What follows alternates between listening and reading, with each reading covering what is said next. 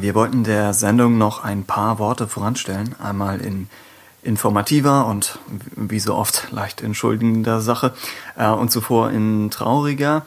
Es liegt schon wieder etwas zurück, aber das hier ist die erste Folge seitdem.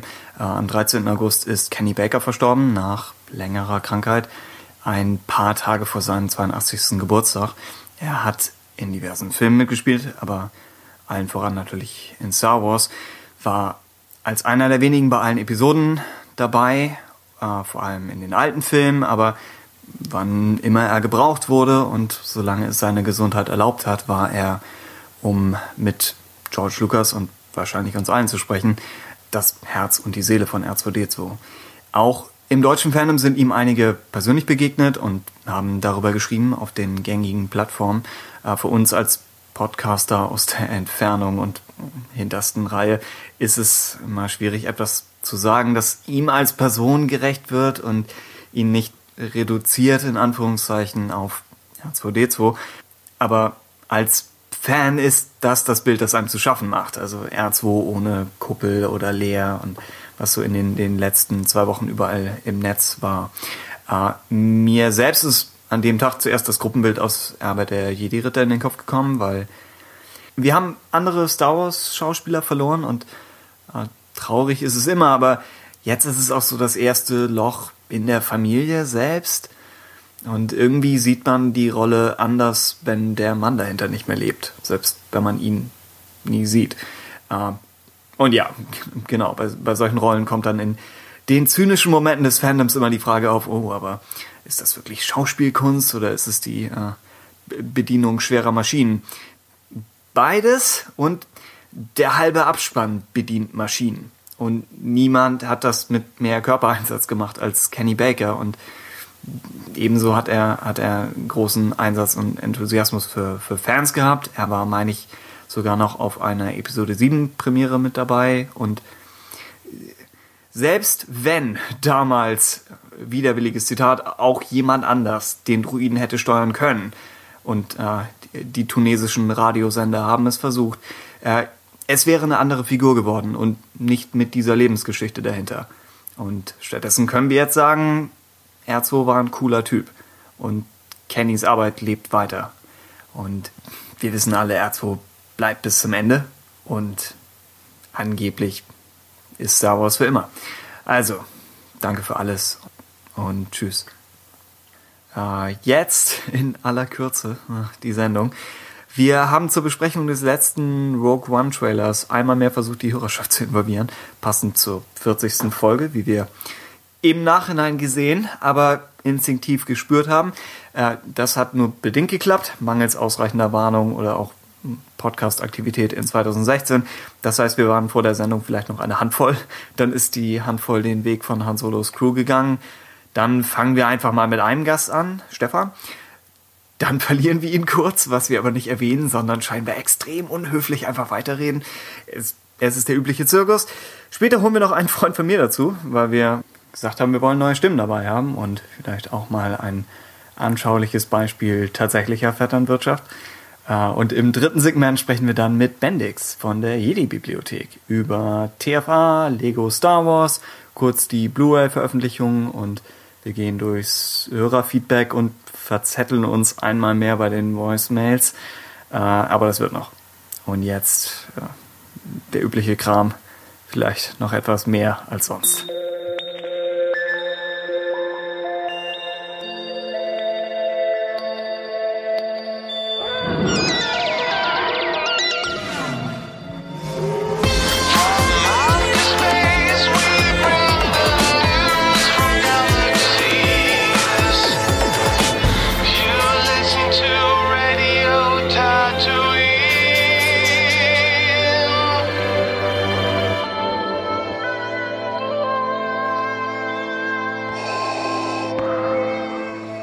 Hallo und herzlich willkommen zum zweiten Community Podcast hier auf Radio Tatooine. Wir sprechen heute über den zweiten Rogue One Trailer und haben dabei einige illustre Gäste dabei. Unter anderem den Stefan. Hallo Stefan. Hallo Ben. Hallo. Ja, wie geht's dir Stefan? Ja, sehr gut. an diesen leicht verregneten Sonntagabend. Ja, Stefan, weißt du, wen wir denn noch hier haben als Gastgeber? Oh, ich glaube, den netten Tim. Hallo, netter Tim. Ich fühle mich nur bedingt angesprochen, aber trotzdem, hey, allerseits. Ja, das ist ein ziemlich minimalistischer Community-Podcast. Mal schauen, vielleicht passiert ja noch was. Ja, Wir äh, also ihr seid natürlich, äh, das bringt jetzt natürlich nichts, dass ich das jetzt sage, aber ihr seid natürlich weiterhin äh, recht herzlich eingeladen, an dieser Sendung teilzunehmen. Okay. Hat im Ja, Hintergrund gerade ein denn Wolf so? geheult? Ja, nein, es war ein kleiner Hund. Ich versuche ihn jetzt. Ja, aber er heult sehr effektiv. Ja. Kann bei den Großen mitmachen. Er hat Was eure Stimmen ich? gehört. Was wir noch nicht erwähnt haben, Stefan lebt in einem Wald äh, in Skandinavien und muss sich dort mit, mit wilden Wölfen auseinandersetzen. Und äh, wir hoffen, dass er es bis zum Ende dieser, durch, äh, dieser Sendung durchhält. Ähm, Ja, ich kämpf möchtest du dagegen an. kurz was über dich erzählen? Wie alt bist du? Woher kommst du? Ja, ich bin Stefan, 28 Jahre. Wie du schon erwähnt hast, aus einem tiefen Wald in Skandinavien. Was nicht so weit weg ist von dir. Ja, durchaus. Da du ja auch im Wald lebst. ja, ja, ja. Ja, Star Wars-Fan schon, ich sag mal, über 18 Jahre. Und euch dann irgendwann kennen und lieben gelernt. In guten wie in schlechten Zeiten. Hey, Ja, und, und in sehr schlechten Zeiten. In offensichtlich. dürftigen Zeiten. In Episode 7 Review-Besprechungszeiten. Tja. Ah ja, wie Ja. fandest du übrigens Episode 7? Wir können die Eingangsfrage ja vielleicht mal an, an einen Gast richten. Also ich hatte sehr viel Angst. Ich war auch sehr angespannt im Kino. Beim ersten Mal sehen war ich noch etwas skeptisch. Beim zweiten Mal sehen war ich dann auf der Bahn und war ziemlich begeistert. Hey, Aber beim ersten Mal, ich musste auf die Witze klarkommen. Die kamen bei mir beim ersten Mal sehen nicht so gut an. Und ich war vielleicht zu angespannt dafür. Deswegen oh ja, stimmt. vielleicht etwas zwiegespalten erst. Ich musste mit der Lockerheit erst was umgehen können und In äh, welchem Kino hast du es gesehen? Eine kleine Insiderfrage unter, unter Dorfbewohnern. Ähm, da Papenburg das ja erst nicht zeigen wollte, dank Querel mit Marvel, ähm, Disney, bin ich dann zum Kollegen nach Bocholt gefahren, hab's da dann geguckt und dann später hier nochmal in Papenburg, Ah, okay, okay, okay, gut. wo sie sich dann doch entschieden haben, es zu zeigen. Ja, ja, nachdem ich es mit Tim mehrfach in einem wunderschönen Kino in Leer, äh, in äh, Berlin, so heißt die Landeshauptstadt, äh, Ach ja, du wohnst ja nicht in der Landeshauptstadt. Es fiel mir auf. ja, ähm, habe ich es ja auch hier vor Ort geguckt und das war wirklich kein Vergnügen. Also, ähm, wobei Leer natürlich noch eine Ecke schlechter als Papenburg ist, aber Mensch, ja, sehr interessant für alle Zuhörer. Ähm, ja, äh, den Rogue One Trailer hast du ja vermutlich auch schon gesehen, Thorsten. Stefan? Ja, sogar mehrfach. Also Oh, ja, mehrfach. Ja, Mensch, das, äh, dann haben wir in dir den idealen Zuhörer gefunden. Auch das qualifiziert. live, Ja. ja, qualifiziert mit uns darüber unterhalten möchte, kann, darf, muss. Ähm, möchte was ist muss denn so, betonen. ja, dein, ja, was ist denn so dein, dein erster Eindruck zum Trailer in einem Wort? Ne, sagen wir in drei Worten. Aber nicht weniger und auch nicht mehr. Das zählt als eins. das, Das ist noch zwei. dann lass mich weise wählen. Die zählen Oh, nicht, die zählen nicht. ähm, nee, ich fand ihn recht gut. Also ich hatte zwar... Nee, er war gut. Okay. Er war gut. Okay, gut. Ähm, Tim, Mhm. ich kenne deine Meinung ja noch gar nicht dazu. Ja, es ist, theoretisch kennst du sie schon, weil es die gleiche, die gleiche langweilige Reaktion ist, die ich bisher auf alles hatte, was zu Rogue One veröffentlicht wurde. Ein, ein äh, leicht zufriedenes, ja, es geht in Ordnung, hübsche Bilder, bekannte Star Wars Elemente in einem etwas anderen Kontext und äh, teilweise wortwörtlich aus einer etwas anderen Perspektive. Ähm, ich mochte den ersten Teaser. Die größte Steigerung gegenüber dem, denke ich, ist, äh, dass mehr an Schauplätzen, Schauplätzen gezeigt wird und dass speziell Jeddah, also dieser Wüstenplanet, sehr zugelegt hat. Auch durch die Zusatzinfos, die wir drumherum bekommen haben, hat der, denke ich, den äh, Tropenplaneten Scarif, wenn ich nicht irre, schon abgehängt und wäre so momentan das, was mich neben den Figuren am meisten am Film interessiert. Die Figuren sind, kann klappen, kann nicht klappen. Bislang auf jeden Fall alles interessante Gesichter.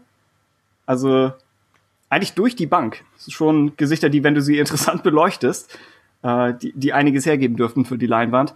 Aber ob der Film dann in der Lage ist, so schnell ein komplettes Ensemble vorzustellen und sympathisch und nachvollziehbar zu machen, weiß ich nicht. Aber die Wahl der Schauspieler ist, nach allem, was wir wissen, sehr gut. Und was die, was die Handlung angeht, momentan habe ich wenig große, interessante Fragen an den Film.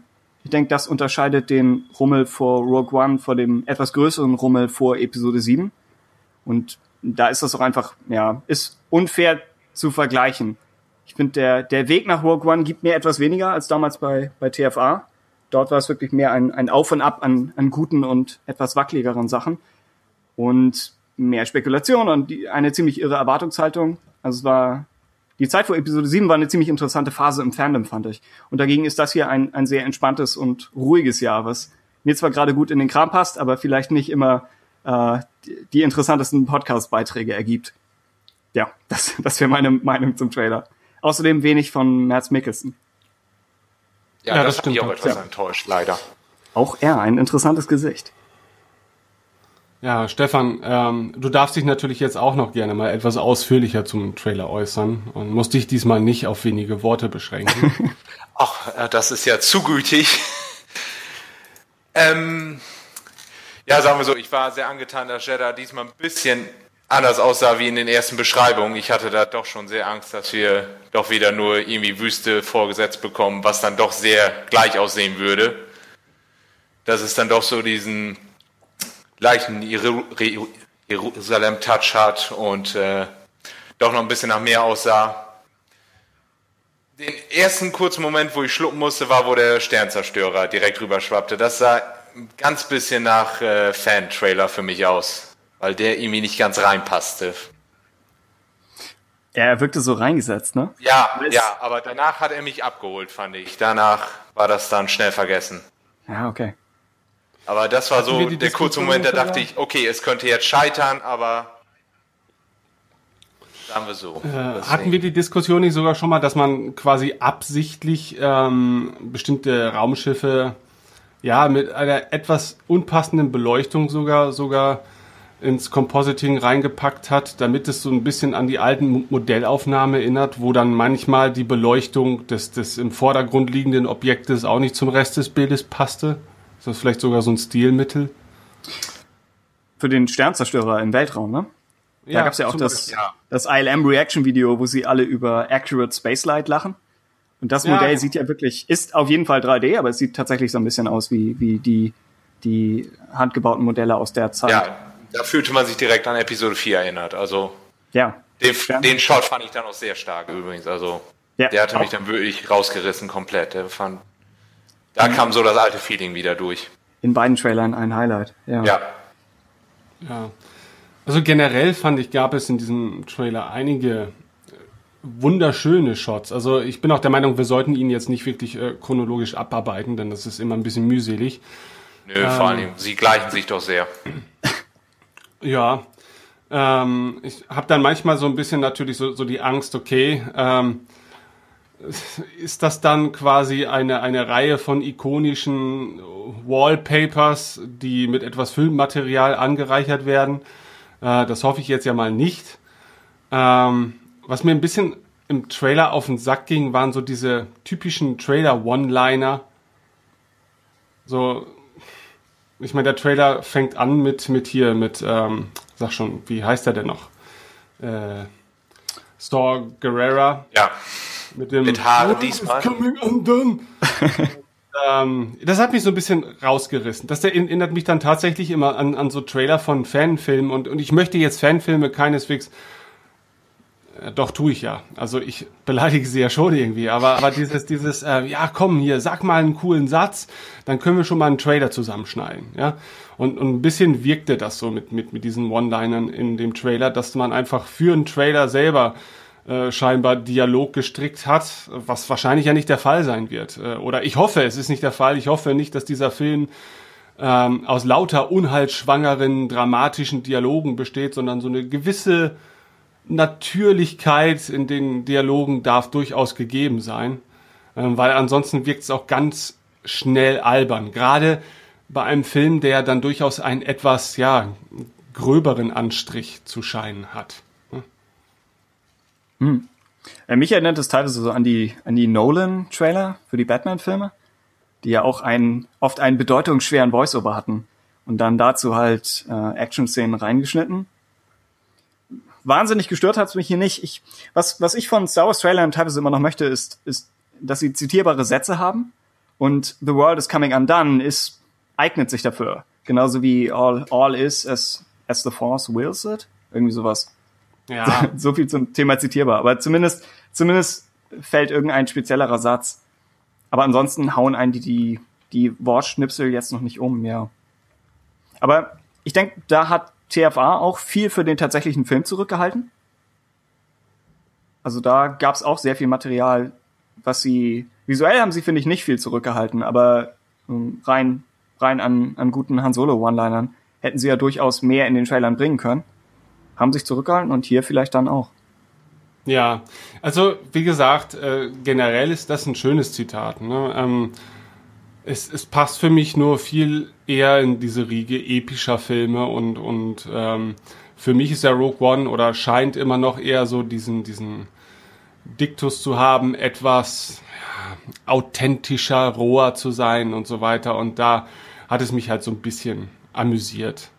Also mhm. bei, beim Trailer zum Beispiel von Herr, Herr, der Ringe oder so, da erwarte ich dann natürlich solche Sprüche. Ne? Ich kann mich noch ganz genau an, glaube ich, den ersten Trailer damals erinnern. Ähm, der war ja auch im Prinzip angereichert mit lauter epischen Zitaten, sowas was ich Hope it has forsaken plans und so weiter. Und das sind ja Sachen, die bleiben dann einem auch irgendwie im Gedächtnis. Und das kann natürlich auch bei Rogue One irgendwann der Fall sein, ne? dass wir uns noch an die glorreichen Zeiten erinnern werden, später, wenn wir alt sind. Ja, weißt du noch? Damals im zweiten Trailer. Ja. ja, der zweite Trailer, Mensch, ne? Ja, die Welt ist wirklich coming undone. So, so, so geht's ja wirklich Leuten mit dem Episode 1 Trailer. Der ja auch so die, die ganze Erwartungshaltung vor dem Film zusammenfasst. Ja, stimmt. Und viele, viele im Fernsehen besprechen immer noch darüber, was sie äh, von den Prequels erwarten, erwartet hätten, basierend auf diesem frühen Trailer und den, den Gangans, die aus dem Moor kommen und all diesen Sachen. Ja, ja. also vielleicht doch nicht ähm, das beste Beispiel, was wir heranziehen sollten, um, um, um äh, unsere Hoffnung nicht direkt vorab abzutöten. Aber wie gesagt, also ich bin auch ähnlich wie du ähm, positiv neutral, ja, weil meiner Ansicht nach kann der Film jetzt auch nicht so ja. unglaublich viel kaputt machen. Ähm, ich weiß natürlich nicht, ob ich das noch so sehe, wenn ich den Film dann tatsächlich genossen habe. Äh, äh, wenn er mir nicht gefällt, werde ich mich wahrscheinlich doch wunderbar aufregen können. Ähm, aber so wird es ja wahrscheinlich vielen Fans geben. Ich finde dann dennoch, es steht einfach nicht so viel auf dem Spiel natürlich, ne, weil sie nicht die große eine Geschichte weitererzählen müssen. Ähm, und jetzt auch nicht die größte aller Geschichten vorerzählen müssen, sondern eine der großen Geschichten. Und das ist ja in vielerlei Hinsicht vielleicht ja entlastend, sowohl für die Produzenten, aber vielleicht auch gerade eben für, für die Fans. Wobei, mhm. das Ding ist natürlich, dass man ja bei Star Wars, gerade bei Star Wars, natürlich immer gerne sein großes Ganzes haben möchte. Äh, und ja, gerade dann natürlich immer alle Puzzleteile am besten hervorragend zusammenpassen müssen, ne, um diesen großen Gesamteindruck halt nicht zu verfälschen oder, oder zu verschlechtern. Und ja, das ist wieder eine Verantwortung, die dann auf so einem Film dann doch wieder eher lastet, als wenn man etwas völlig losgelöstes jetzt erzählt hätte. Also eine, eine völlig losgelöste, unabhängige Geschichte, die einfach nur zufällig im Star Wars-Universum stattfindet. Aber okay, äh, da muss man sich dann natürlich auch die Frage stellen, muss das sein? Ist das dann noch Star Wars? Ähm, tja, ist, glaube ich, sehr, sehr schwierig, da ein Gleichgewicht zu finden. Und letztendlich er muss sich natürlich auch an den Kinokassen behaupten. Und äh, ja, wird er wahrscheinlich im Vergleich zu Episode 7 wird er es in den Augen der Presse nicht tun? Also er wird zwangsläufig weniger einspielen. Und da wird garantiert als Enttäuschung drüber berichtet werden, genauso wie sie es damals mit Clone Wars gemacht haben, dem Film verglichen mit Episode 3. Aber der Vergleich hinkt natürlich vorne und hinten. Ja, vor allen Dingen, das wird ja ver vermutlich passieren. Episode 8 auch. Ne? Also die Wahrscheinlichkeit hm. ist ja nicht unbedingt die größte, dass jetzt bei das Episode 8 mehr Zuschauer äh, ins Kino locken wird als 7. Ne? Weil halt hm. eben diejenigen, die halt mit 7 nicht warm werden konnten, werden halt fernbleiben. Ähm, und äh, da wird es mit Sicherheit die ein oder anderen Einbrüche dann letztendlich zwangsläufig geben müssen, was ja für das Gesamte gesehen jetzt nicht das Allerschlimmste ist. Aber das Problem hast du ja bei allen Fortsetzungsgeschichten beispielsweise auch. Und selbst wenn Rogue One jetzt keine Fortsetzungsgeschichte ist, aber im Bewusstsein derjenigen, die sich jetzt nicht alltäglich mit Star Wars befassen, ähm, ist es natürlich doch irgendwie ein weiterer Film vom gleichen, ja, äh, großen ja. Thema und wird vermutlich jetzt nicht diejenigen ins Kino locken, die sich bei Episode 7 dachten, ach nee, das, das ist nicht mein Fall. Ja, also. Äh, Wobei er ja schon mehr als Kriegsfilm beworben wird. Also ja, vielleicht spricht es nochmal andere an. Aber ich denke, die meisten, die, die auch nur im entferntesten darüber nachgedacht haben, sich Star Wars anzusehen, haben sich Episode 7 angesehen. Dafür war er lange genug im Kino, hatte sehr gute Kritiken. Ja. Ich denke schon, auch die lange Laufzeit von Episode 7 spricht ja sehr dafür, dass sich vielleicht auch einige das angesehen haben, die, die erstmal dagegen waren, aber die dann noch überzeugt ja. wurden. 2016 ist halt bislang nicht so das erfolgreiche Jahr für Blockbuster gewesen. Ne? Also all die Filme, die eigentlich, wo man hätte sagen können, da kann man auf Nummer sicher gehen, dass die sich irgendwie durchsetzen an den Kassen. Äh, mhm. Der neue Born-Film soll nicht so super laufen. Ja, Star Trek war auch deutlich unter den Erwartungen. Ähm, World of Warcraft hat von vornherein unglaublich viel schlechte Presse bekommen und es hat sich ja im Nachhinein herausgestellt, dass der Film dann ja wahrscheinlich doch gar nicht so schlecht ist, wie, wie alle vorab erzählt haben. Äh, aber das hat dem natürlich, was die, was die Einnahmen anging, auch so ein bisschen das Genick gebrochen. Ähm, ist natürlich jetzt die Frage, ob, ob Star Wars als Franchise jetzt auch davon profitiert, dass mit Episode 7 ein so erfolgreicher Film an den Start gegangen ist, weil ich meine, Star Trek hatte ja eigentlich auch zwei sehr erfolgreiche Teile, auch wenn ähm, Into Darkness ja da auch schon nicht mehr so positiv aufgefasst wurde wie äh, äh Star Trek 2009. Mhm. Ja, auch vom, vom reinen Einspielergebnis war 2009, glaube ich, ziemlich, ziemlich weit davor. Ja. Und dann schwer zu erreichen. Ja. Und ist natürlich schön, jetzt die beiden Franchises einfach mal so ein bisschen zu vergleichen, weil sie zumindest ansatzweise ähnliche, äh, sich in einer ähnlichen Situation befinden, ne? weil sie nämlich sowohl alte Fans wieder, ja, aufgreifen wollen oder wollten mit dem 2009er, das stellenweise ja geschafft haben, aber mhm. eben, ich denke mal, auch viel neues Publikum hinzugewonnen haben. Ja, also ich kenne da einige Leute, die mit Star Trek nie was anfangen konnten, ähm, weil es ihnen einfach viel zu nerdig war und heutzutage einfach auch die Serien, glaube ich, im aktuellen Zeitgeist nicht mehr zwangsläufig so ihren Platz finden können.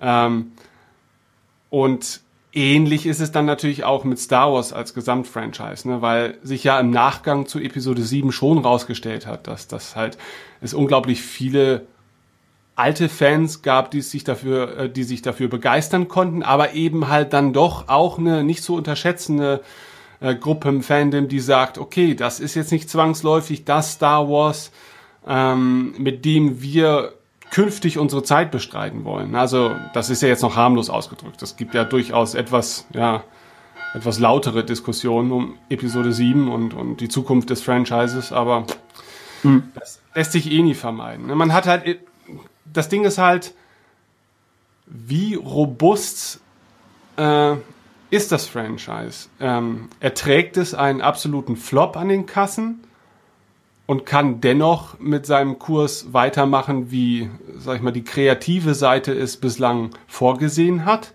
Oder verträgt es halt so ein, so ein Flop nicht und äh, wird sich halt noch mehr als bisher wahrscheinlich dann einfach kreativ an wirtschaftlichen ähm, Interessen ausrichten müssen? Also ich denke, das Franchise insgesamt verträgt alles, aber das das äh, Konzept Spin-off oder Star Wars Story muss sich beweisen und deshalb sind sie vielleicht leicht panisch, was Rogue One angeht. Und wir kriegen natürlich von dem ganzen hinter den Kulissenkram nur begrenzt viel mit. Aber die Anzahl an involvierten Autoren und dass sie jetzt, ich glaube, Tony Gilroy auch nochmal wieder zum Schnitt dazu geholt haben, das spricht jetzt, ich, ich denke, es ist kein so schreckliches Vorzeichen, wie, wie einige sagen. Und wissen werden wir es erst am Ende. Aber gleichzeitig spricht es auch nicht dafür, dass sie von Anfang an ohne zu zweifeln eine Vision stur durchgezogen haben. Was, wie gesagt, nichts Schlechtes ist. Ich denke, wenn sie nicht zweifeln würden, dann wäre auch was nicht in Ordnung. Aber ja, es, es heißt, glaube ich, schon, dass sie damit kämpfen und echt Bedenken haben, wie dieser Film aufgenommen werden wird. Andere Frage, weil, weil wir eben über, also über den Vergleich gesprochen haben, wie so die, die anderen Franchises sich voranarbeiten versteht dein, dein äh, Bekanntenkreis, verstehen die, was Rogue One ist? Weil meiner scheint überfordert. Ähm, tja. Ich würde jetzt sagen, ich äh, umgebe mich nicht mehr mit Menschen, die mit Star Wars nichts anzufangen wissen, aber das ist natürlich eine Lüge. Ähm, ich habe das Gefühl, dass diejenigen in meinem Freundes- oder Bekanntenkreis, die jetzt in Star Wars nicht besonders involviert sind, noch nicht mal von Rogue One besonders viel mitbekommen haben.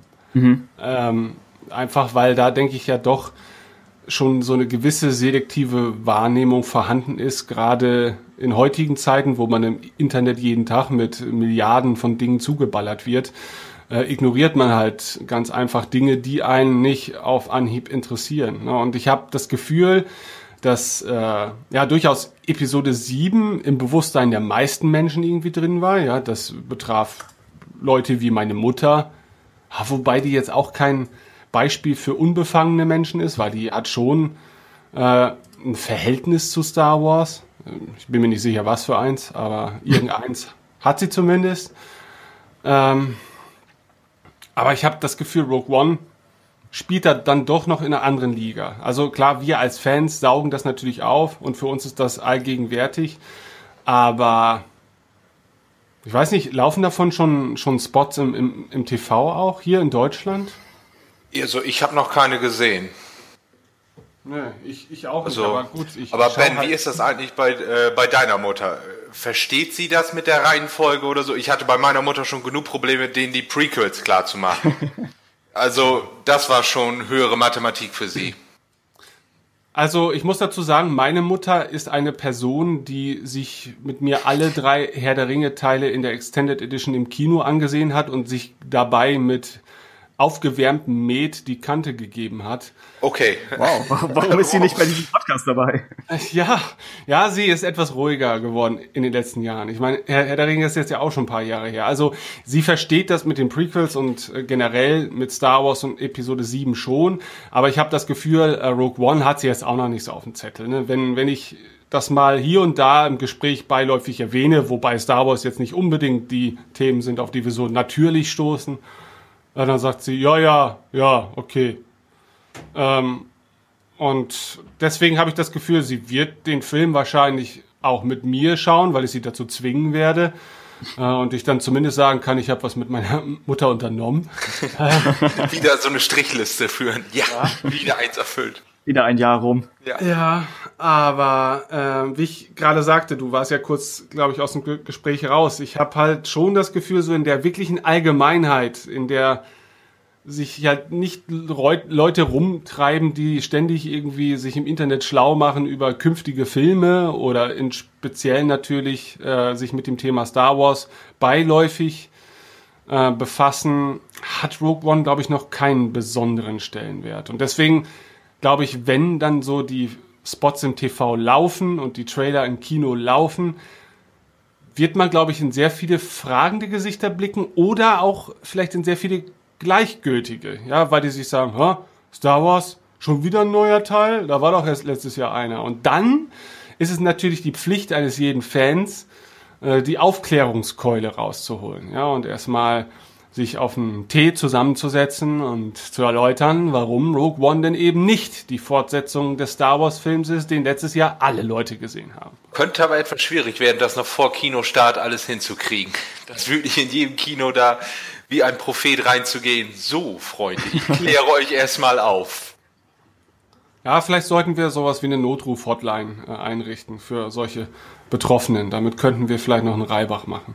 Ja, vor allen Dingen, wenn wir das bei Disney mal anfragen, ob wir das dann professionell machen sollen oder oder die das doch noch in der Werbekampagne mit reinbringen wollen, weil ich denke, viele, wenn die den Todesstern sehen und Vader, würden da denken, Moment mal, wie passt das jetzt mit dem letzten Teil zusammen? Ja. Ein Freund von mir hat den Trailer gesehen und meinte, oh, sie bauen schon wieder einen neuen, Todesstern. Ja, das also dachte das ich auch, dass genau das die falsche denken ja. Ja. Ja, und, dieses, dieses Konzept ja. der ständigen Prequels in irgendeiner Art und Weise hat sich, glaube ich, auch immer noch nicht ähm, so oder zumindest glaube ich, dass die Allgemeinheit das immer noch nicht unbedingt als die logischste äh, Schaffensweise anerkennt. Ja, auch ich stelle mir ja öfters mal die Frage, warum denn jetzt schon wieder ein Prequel? Das, das äh, erlebt man ja nicht nur bei Star Wars und ich will jetzt nicht schon wieder Star Trek als Beispiel bringen, aber ähm, auch da kommt ja jetzt Anfang 2017 eine Serie, die wiederum ja vor anderen Star Trek Produktionen stattfinden wird, also zeitlich gesehen.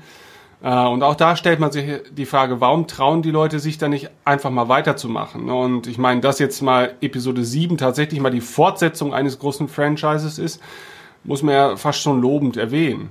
Ja, gut, ich meine, Marvel macht das natürlich ähnlich, aber ähm, bei Marvel geht's doch, zumindest ist das mein Eindruck, jetzt nicht um die eine große Story, die dort weiterentwickelt wird, sondern da sind ja die die Einzelfilme dann ja doch noch wesentlich unabhängiger, was die Gesamtstory angeht und haben dann höchstens Andeutungen in sich. Vielleicht erzähle ich jetzt aber auch Bullshit. Ich, ich bin da was. Würde ich so erstmal unterschreiben, weil so der Hauptstory folge ich da auch nicht. Es wird dann halt immer nur am Ende angeteasert und das ist bei Star Wars dann doch eher das große Ganze. Ja, aber es kann natürlich sein, Marvel ist ja ein gutes Beispiel. Ähm, da hat man ja öfters den Eindruck, dass so die Einzelfilme mitunter mehr Begeisterung hervorrufen als die Avengers äh.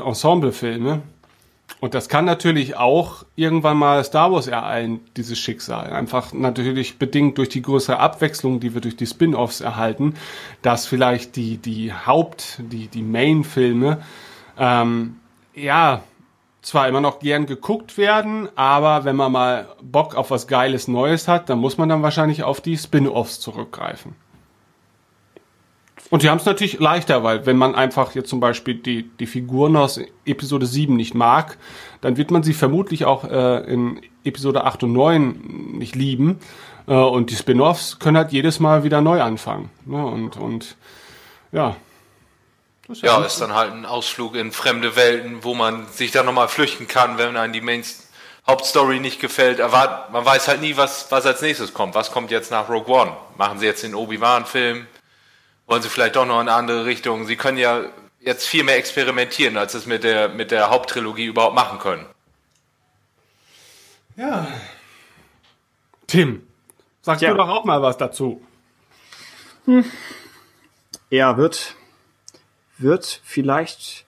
Ich denke, ich denke Star Wars, weil es mit einer einzelnen Kernhandlung begonnen hat und nicht mit mehreren parallel startenden Storylines wie bei Marvel, werden die nummerierten Episodenfilme immer im Vordergrund stehen. Ich denke, so ist das Franchise einfach ausgelegt. Ähm, aber ich hoffe natürlich, dass das Experiment Spin-off oder Standalone Erfolg hat.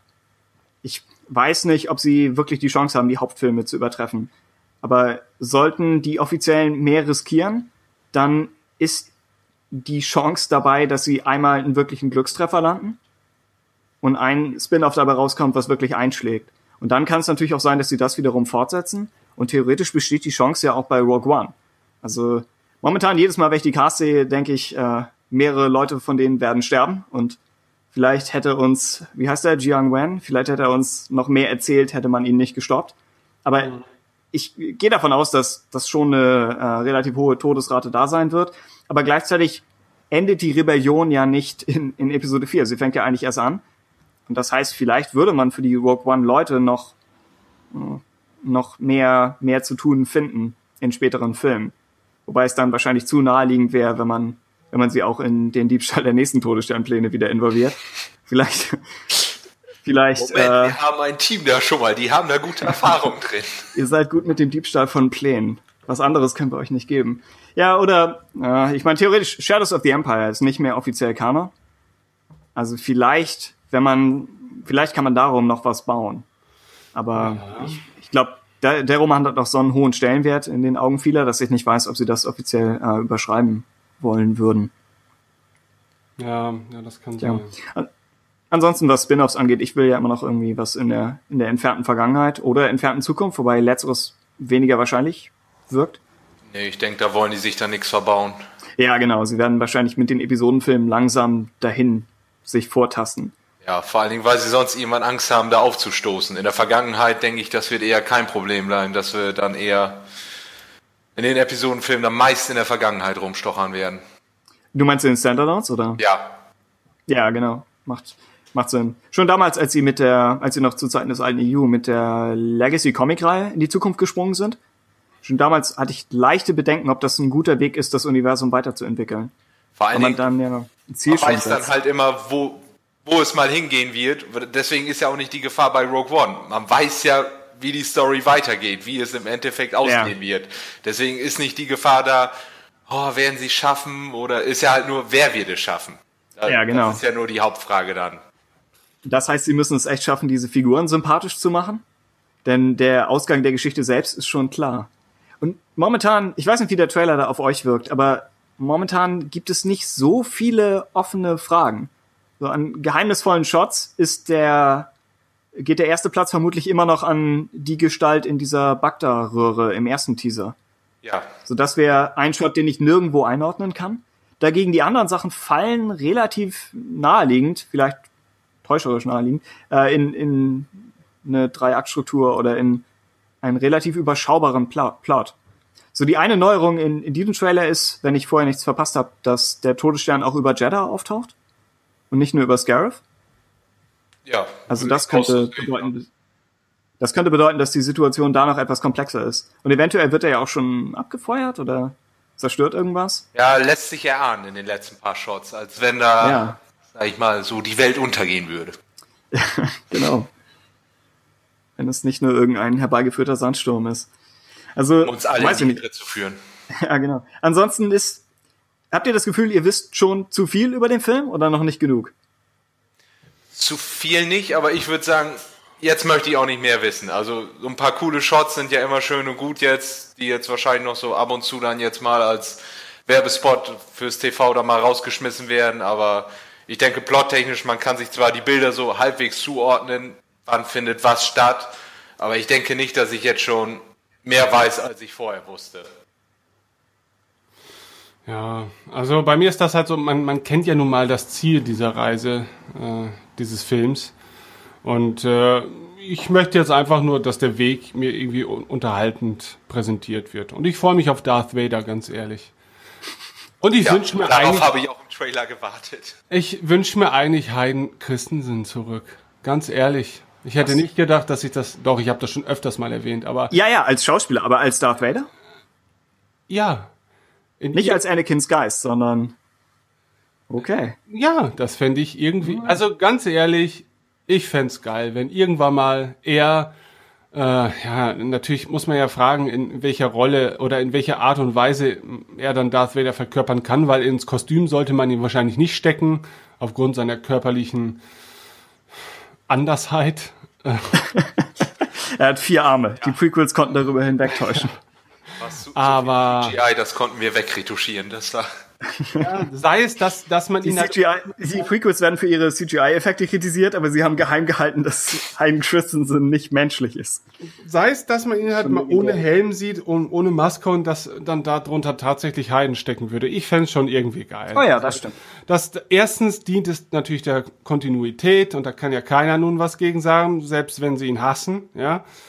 Ähm, und zweitens finde ich, hat er den schlechten Ruf, der ihn so umgibt, eigentlich auch nicht wirklich verdient. Ja, also ähm, gut, das liegt ja, wie ich schon öfters betonte, vielleicht auch an meiner Altersmilde, die so langsam bei mir einkehrt, aber ähm, ich habe schon immer wieder des Öfteren das Gefühl, dass er das, was er zumindest umsetzen sollte, sogar ganz gut umgesetzt hat und dass er die Aufgaben, die ihm dort gestellt wurden als Schauspieler, das Problem waren und, und nicht wirklich mehr oder besseres Schauspiel zugelassen haben.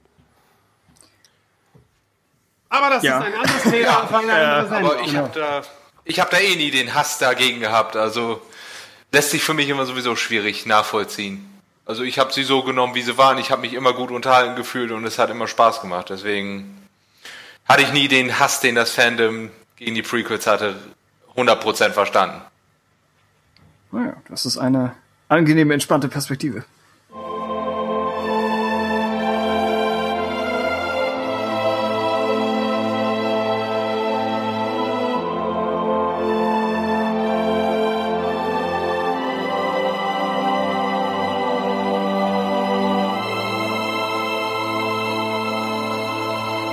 Weiterer Gast gesellt sich zu uns. Und dieser Gast trägt den Namen Köln. Hallo Köln, wie Es geht's wird- dir denn so? Es wird ja immer bunt gemischter hier. Ja, bis, bis Und- auf äh, einige grässliche Soundprobleme äh, geht es mir ganz hervorragend. Das gehört zum Schön, Konzept dass wir- Podcasts. Ja, genau. Gut zu Köln, wissen. erzähl doch mal ganz kurz über dich, wer du bist, warum du hier bist. Once again. Warum, warum bist du Star Wars Fan? Ja, weil ich ein rational denkender, vernünftiger Mensch bin, Das ist tatsächlich sehr vernünftig. würde du ich hast, sagen. Du hast den Rogue One Trailer gesehen? Ich habe sie beide gesehen und ich habe sie beide geliebt. Und was war dein Highlight? Highlights hatte ich tatsächlich in dem Sinne nicht, weil ich sie durchgehend auf einer Qualitätslinie empfand. Äh, und zwar hauptsächlich, weil mir erstmal das äh, Visuelle gefiel mir extrem gut. Ich weiß nicht genau, woran ich es festmachen würde, aber es hat mich stark erinnert an Episode 4.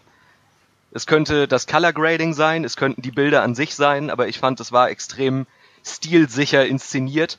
Und äh, abgesehen davon, dass der Cast eigentlich ziemlich gut aussieht, äh, fand ich einen extremen Pluspunkt, dass man auch nach zwei Trailern immer noch nicht so viel von der Geschichte mitbekommen hat, dass man das Gefühl hatte, der Trailer spoilert einem den Film. Wie das in letzter Zeit so häufig der Fall ist. Ah, okay. Ja, wir waren schon leicht im Überlegen, ob man, ob man zu viel weiß, aber theoretisch kann es auch sein, dass wir den kompletten dritten Akt zum Beispiel nicht kennen. Ja, eben. Es können durchaus noch Überraschungen übrig sein. Und äh, im Vergleich jetzt zum Beispiel bei äh, äh, Batman vs. Superman gab's, glaube ich, sogar zwei Trailer, die wirklich aus jedem Akt und auch aus dem dritten exzessiv Dinge gezeigt haben, sodass äh, ich beim eigentlichen Film das Gefühl hatte, ich habe das alles schon mal gesehen, wenn auch nur in kleinen Ausschnitten. Und das hat ähm, auf jeden Fall dem Film nicht geholfen. Nee, man wartete immer nur auf die nächste Szene, die man schon im Trailer Ganz gesehen genau. hat und hofft, dass jetzt nicht nochmal passiert, aber bis jetzt sieht alles gut aus. Ja, ich finde auch. Also ich fand sogar irgendwie im zweiten hätten sie sogar noch mehr ein bisschen weglassen können, auch wenn mich da jetzt nichts groß gestört hat. Äh, aber zum Beispiel, wie sich das Team zusammensetzt, finde ich, das hätte man auch durchaus im Film sehen können. Aber wie gesagt, sie haben sich zurückgehalten, erfreulicherweise. Ja, aber man weiß ja jetzt auch nicht, ob das wirklich so im Film dann eins zu eins so gezeigt wird, wie sich das Team zusammensetzt. Also das können jetzt ja auch vielleicht schon ein paar spätere Szenen gewesen sein. Muss ja nicht unbedingt Ja. immer die erste Begegnung gewesen sein, die sie da gezeigt haben. Ja, das mit Sicherheit. Aber das, äh, wie gesagt, man weiß es halt nicht genau. Nein, das ist klar, aber wir hoffen das Beste.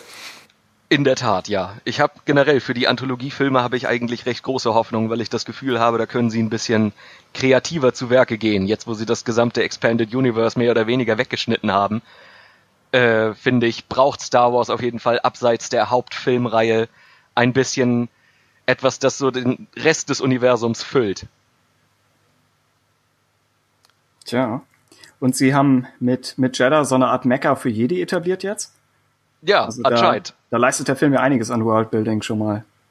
Ganz genau. Tja. Du warst ja auch mit dem Worldbuilding in TFA zufrieden, oder? In, in was?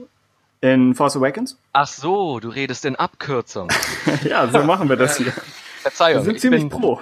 Ich bin da noch nicht so drin. Ich hoffe, Ah. ich hoffe. Ja, ich fand das Worldbuilding eigentlich sehr angenehm, weil äh, das so subtil im Hintergrund passierte und nicht Teile von der Handlung wegnahm.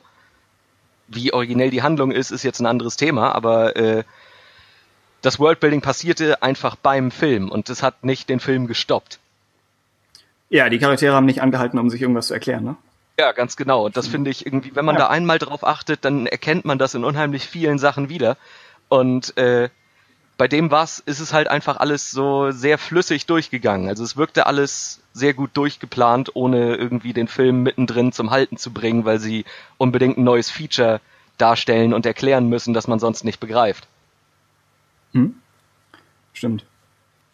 Und Rogue One muss an der von, an, ja, an der von vielleicht nicht ganz so viel leisten, sondern muss ja eigentlich nur ein bisschen Lücken füllen. Ja, genau, das ist auf jeden Fall auch ein Vorteil.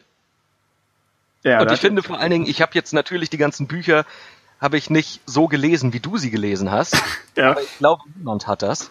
Und äh, deswegen weiß ich nicht genau, wie weit diese Geschichte schon mal erzählt worden ist. Aber ich habe das Gefühl, das ist auf jeden Fall ein Bereich, der nicht so allgemein bekannt ist, so dass man da äh, neue Dinge einführen könnte, ohne dass sie unangenehm auffallen. Also ich denke mal, das wird wahrscheinlich, auch wenn es wieder irgendwie um den Todesstern geht, was ich eigentlich schade finde, ähm, irgendwie können sie sich von dem Todesstern nicht lösen als Idee die, die oder Konzept. Todessternquote pro Film ist stark gestiegen.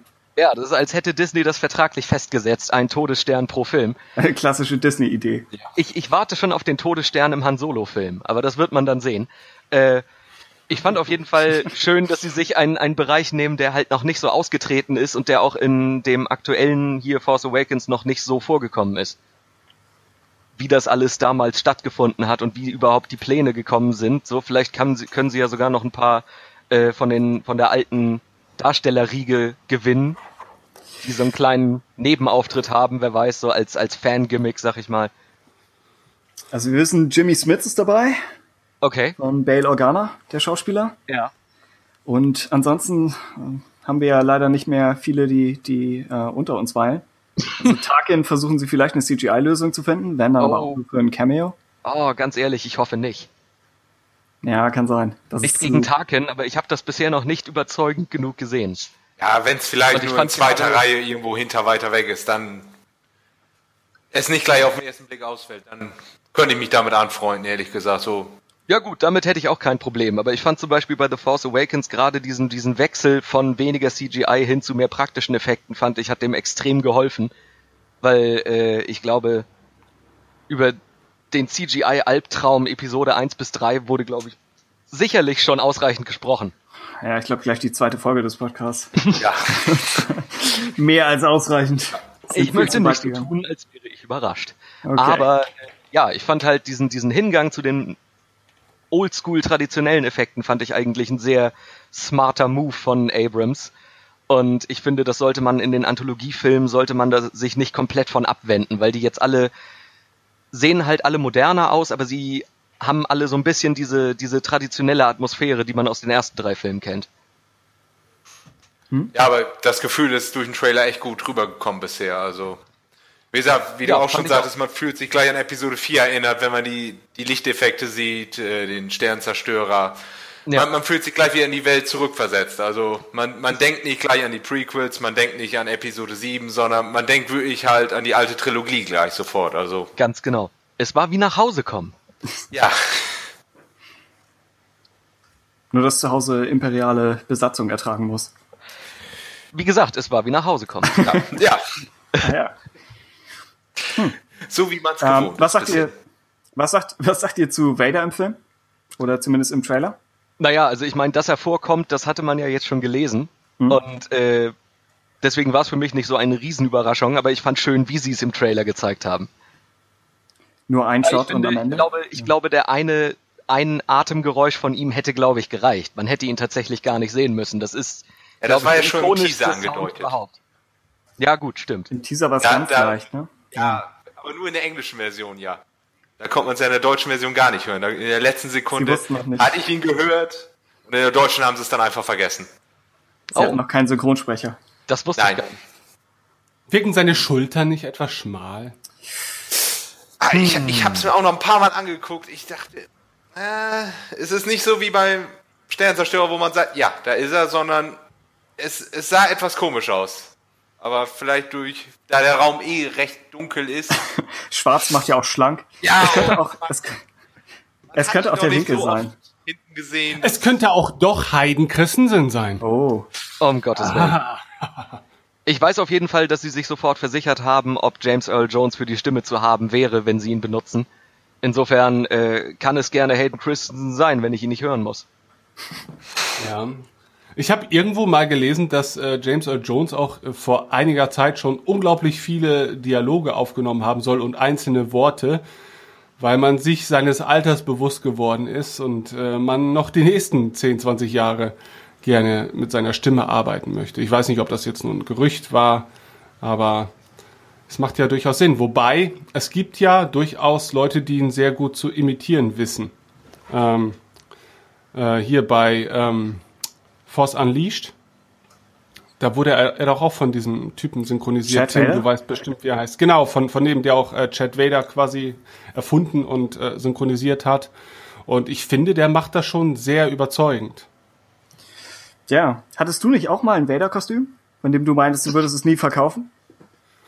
Ja, ich hatte tatsächlich ein Vader-Kostüm, von dem ich meinte, ich würde es nicht verkaufen und habe es letztendlich doch verkauft. Aber nun denn, so ist es nun mal. Man hat es nicht leicht als Vader-Kostümbesitzer. Sonst hättest du in diesem Film sein können. ja. Ja, das hätte gereicht, natürlich. Er hätte eine E-Mail geschrieben, hallo, ich habe ein Vader-Kostüm. Ich habe gehört, ihr habt da noch Bedarf. Ich bin ziemlich groß. Also ich War war ja ein ganz Geschenk. froh, dass, dass ich das hatte und dann habe ich mich einmal in, in das Forum von ähm, Dings eingeloggt. Gott, ich habe heute ein bisschen Gehirnfrost. Äh, wie heißen sie denn jetzt noch? Kostümgruppe, Verein. Mega heftig. Kostüm.de. Kostümgruppeverein.de Mann, warum weiß ich das denn jetzt nicht? Ich habe echt in den letzten Tagen einfach zu viel gesoffen.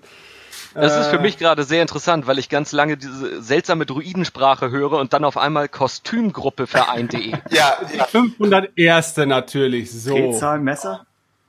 Es gibt ja gerade was das Darth Vader Kostüm angeht, um äh, gerade in Sachen Authentizität, Authentizität unglaublich viele Diskussionen und scheinbar auch unglaublich viel Diskussionsbedarf unter geneigten Menschen. Und da wäre ich mit meinem Kostüm niemals durchgekommen, ne, weil das war im Prinzip war das dieses äh, Darth Vader Rubies Kostüm, was irgendwann mal zu Episode 3 auf den Markt gekommen ist, glaube ich, mit ein paar Anpassungen, die ich selber vorgenommen habe, weil ich dachte, ja, yeah, ich bastel jetzt komplett an meinem Kostüm herum, wurde mir aber dann doch meines handwerklichen Unvermögens relativ schnell wieder gewahr und hab's dann sein gelassen. Also, ähm, aber selbst für Episode 3 hatten sie ja damals während der Filmproduktion Probleme, das so darzustellen, dass es nach Vader aussah. Die mussten sich ja echt damals viele alte Bilder angucken und weil die ersten Versuche doch es sehr bescheiden ausgesehen haben sollen. Tatsächlich gibt es ja auch große Probleme mit dem letztendlich final im Film auftauchenden äh, Kostüm, nämlich allen voran, dass der Helm tatsächlich das erste Mal komplett symmetrisch ist, was vorher halt nie der Fall war. Und was ja aus einem technischen Standpunkt vielleicht einfach cool ist, weil man sich dachte, jetzt haben wir die Fähigkeiten und die Möglichkeiten, das einfach wirklich akkurat zu bauen, ähm, hat sich dann im Nachhinein dann doch eher so als Trugschluss äh, rausgewiesen, ne? weil man halt eben durch eine leichte Asymmetrie ja, so ein, also die Asymmetrie fehlte dann ganz eindeutig, weil es doch ein eher ein ungewohnter Anblick war dann letztendlich. Aber das ist vermutlich ja wie beim menschlichen Gesicht. Also wenn man sein, seine Gesichtshälften einfach mal spiegelt, sieht es ja auch ziemlich absurd aus, ja. Und da gehört ja so eine gewisse Asymmetrie dazu. So versuche ich zumindest mein Ausreden immer so ein bisschen, äh, mein Aussehen immer so ein bisschen aufzuwerten. Aber Aber haben sie die Probleme nicht auch bei Rogue One momentan, dass sie sich so ganz viel alteres Material ansehen mussten wegen den X-Wing und so weiter? Ich hatte da irgendwas gehört. Also gehört habe ich nichts, aber ich würde bei jedem Star Wars Projekt davon ausgehen, dass äh, sehr viel Recherche betrieben werden muss, weil ja die äh, die Technik und das ganze Design von Star Wars ist ja derartig legendär und das haben so viele Leute gesehen, dass glaube ich sogar Menschen, die halt einfach nur oft einen Star Wars Film mal gucken, würden sofort merken, wenn am X-Wing irgendwas nicht stimmt. Ja. Und ähm, ich denke, keine Recherche ist einem solchen Fandom gewachsen. Ne? Absolut. äh, du musst Irgendwas ja findet man immer, das noch- ist klar. Genau, und du musst ja irgendwo auch Abstriche machen, ne? weil ähm, du, bei einer Vielzahl von Objekten, die dann in solch einem Film auftauchen dürften, musst du dann ja irgendwann mal sagen, okay, bis hierhin und nicht weiter. Es, es, es reicht, es ist halt eben dann in dem Falle gut genug. Also ähm, ähnliche Diskussion und schon wieder haben wir das Thema Star Trek. Ähm, von der originalen Serie gab es ja vor einer Zeit lang schon eine Remastered-Fassung, wo man die Effektsequenzen durch computergenerierte Modelle ähm, ersetzt hat. Ne? Und da ist es, das ist aber dann in dem Fall dann auch eine Serie, wo du im Prinzip immer wieder die gleichen Shots der Enterprise hast, die ja. dann immer wieder äh, recycelt worden sind und wo du dann natürlich vielleicht noch etwas mehr Zeit darin investierst, dieses eine Modell halt eben möglichst akkurat nachzubauen. Na, aber ja, das macht da aber natürlich auch mehr Sinn, weil es sich ja um dieses eine große Modell dreht und in Star Wars geht's ja genau. gerade um die Variety. Das sind ja tausende von Silhouetten, die sie an Eben. Raumschiffen haben. Und jede davon ist sofort erkennbar, welches Raumschiff das ist und so, weil das so ikonisch designt wurde und auch so bekannt ist schon, weil es so alt ist. Ja. Es ist gleich, also es ist schon sehr schwierig, denke ich. Ne? Du wirst da nie alle zufriedenstellen können, aber letztendlich wollen wir dann, da, dann, dann doch auch, dass irgendwann mal ein fertiger Film dabei rauskommt und ähm, da muss man dann halt ich denke, wir können uns sicher sein, dass es gut aussehen wird. Ja, ich ja, denke auch. Davon gehe ich auch aus. Da mache ich mir dann überhaupt keine Gedanken. Ja, ich meine, an sich gut ausgesehen haben ja sogar Episode 1 bis 3. Also da kann man sich wirklich nicht beschweren. Auch wenn die CGI in Episode 1 jetzt mittlerweile nicht mehr so gut aussieht, aber als der rauskam, war er auf jeden Fall auf der Höhe. Ja, ja so die Jar Jar Szenen, die fallen dann doch jetzt doch sehr ins, ins ja, Auge. Nicht, nicht, nicht nur, nur ins Gehör. Jar Jar Szenen. Ja, nicht aber nur die Jar Jar Szenen. ja. Bei Episode 2 ist es lustigerweise nicht so schlimm der Fall. Also der Sprung von 1 zu Episode 2 war schon ein ziemlich großer. Der sieht eigentlich immer noch gut aus. Ja, ich ja, hätte jetzt das? auch so nichts auszusetzen. Die paar Jahre haben dann doch was gebracht. Schon. Na gut, wir haben natürlich gerade bei Episode 1 dann das Problem mit der Schlacht äh, um die Gangens halt eben, ne? dass gerade organische mhm. äh, Wesen einfach ein CGI zu dem Zeitpunkt einfach noch nicht hundertprozentig überzeugt haben und selbst ja heute ist das ja immer noch eine Schwierigkeit. Ja. Äh, und das fällt dann natürlich gerade bei so einer Massenschlacht dann nochmal deutlich stärker auf. Na, aber gut. Äh, gerade Massenschlachten in CGI haben ja erst mit Herr der Ringe was ja ungefähr im gleichen Zeitraum entstanden ist, ja dann nochmal deutlich wieder dazu gewonnen und haben ja die äh, Schlacht am Ende von Episode 1 auch sehr schnell alt aussehen lassen. Ja, das war auf jeden ähm, Fall unglückliches Timing. Ja, das stimmt, das stimmt. Aber, Aber naja, nochmal kurz um Rogue One zurückzukommen. Was meint ihr denn, wie lange wird Vader überhaupt auftreten? Wird das nur so ein kurzer sein, kurzer Cameo-Auftritt oder? Ich könnte mir Gab es nicht Gerüchte sogar, die von 20 Minuten ausgehen? Das würde mich überraschen, auf jeden Fall. Ich würde mit weniger rechnen, wesentlich ja, weniger. Ich auch eigentlich. Also wenn man mal bedenkt, so fünf Anthony Minuten Hopkins, vielleicht. Anthony Hopkins war in Schweigen der Lämmer etwa sieben Minuten. Wow. Also denke ich, äh, Darth Vader rechne ich mit vielleicht einer Minute, anderthalb. Da kann man schon viel draus machen, wenn man ihn halt wirklich nur so als diese graue Eminenz im Hintergrund. Ja, als drohende Gefahr ständig wieder auftauchen. Jeder weiß ja genug über den Charakter. Es wäre eigentlich absolut nicht nötig, überhaupt äh, ihn etwas tun zu sehen, ehrlich gesagt. Ja, so 20 Minuten fände ich vielleicht auch etwas zu viel. Das würde also, mich auf jeden Fall überraschen. Damit würde ja. ich nicht rechnen. Vor allem würde das auch viel der neuen Figuren dann wegnehmen, glaube ich. Weil. Ja, absolut. Ich meine, die muss man ja jetzt eigentlich so gut charakterisieren, dass sie nicht wirken wie Fremde am Ende des Films. Und man hat nur diesen einen Film. Also da müsste das Verhältnis schon eher auf den neuen Charakteren liegen. Ja, vor allem Vader, da braucht man nichts einführen oder so, sondern man weiß einfach, wofür er steht. Wenn er da ist, ist er Bedrohung. Das klingt wie aus seiner äh, Werbekampagne für die nächste nächste Wahl. Ich weiß. Vader, also Vader ich, steht für Nachhaltigkeit. Vader, da weiß man, was man hat. Ja. Muss man Vote nicht noch groß etablieren. Making the Imperium great again. oh. Vader schon immer eine, eine Hausnummer, wenn es um Tod geht. Und jetzt stelle ich ihn mir gerade vor, mit so einem Holzfällerhemd, mit hochgekrempelten Ärmeln, wie er an so einer Koppel lehnt, mit so Fäden. ja. Darüber redet, wie er dem kleinen Mann im Imperium helfen wird. Ich hatte nur gerade irgendwie die Trump-Frisur noch oben auf seinen Helm drauf gedacht. Das war gerade etwas zu viel im Kopf. Ja, ich dachte auch, aber ich empfinde das als eine herbe Beleidigung für Darth ja, Vader. Ja, Ich gehe davon aus, dass sie vergleichbare Meditationskapseln haben, um am Leben gehalten zu werden. um das ja, Haupt aufzusetzen. Das muss auch so draufgedreht werden. Ja. ja. Mein Gott, ich fühle einen Comic. Tja, hat bestimmt schon jemand gemacht. Das ist fast, fast zu naheliegend. Ja, irgendjemand ist ja im Bagdad-Tank in dieser einen Szene. Ja. Also ganz kurz, ich möchte noch meine Meinung oh ja. kurz zu Vader einbringen, damit wir das Thema einhaken. Also ich kann mir schon vorstellen, dass er einfach wie ja vermutlich die meisten vermuten, äh, am Ende des Films auftaucht und einfach all die Figuren auslöschen, die wir halt in Folgefilmen nicht mehr sehen. Also da geht so eine Reihe entlang. Ich erinnere ja. dich nicht in Episode 4. doch, doch, ich war da im Hintergrund. Einmal kurz von Jabba's Palast, ich schwöre. Also du meinst, Vader wird am Ende aufräumen? Das ist sein Job ja. für den Film? Ja, das wäre auch mein Wunsch. Also ich finde, er sollte aufräumen. Und dann, hm? dann, wie gesagt, geht, geht er in seine Kammer, sein Helm wird abgenommen und wir sehen Heiden. Und es wird oh. ein Aufschrei durch die Kinoseele äh, äh, wandern. Und ich habe endlich meinen Frieden und kann einschlafen. Als einziger. It will be like sand. It gets everywhere. Oh ja. ja. Ja, als, als Machtgeist würde ich ihn auf jeden Fall gern sehen, aber dann wahrscheinlich eher Episode 8 oder 9. Das könnte ich mir auch vorstellen. Und ja. ich hoffe, sie machen, sie machen dann halt auch so ein bisschen, wobei es als Machtgeist keinen Sinn machen würde, dass er irgendwie, obwohl doch, sie müssten ihn altern. So alt ist er ja dann auch nicht. Die, die Machtgeist-Logik ist eh schon aus dem Fenster. Also das kann alles Mögliche sein. Das mag sein, ja. Tja, er könnte auch plötzlich, keine Ahnung, Yodas Kopf haben und wir würden es trotzdem einfach begründen müssen mit irgendwas und sagen, okay, so läuft das jetzt eben ab.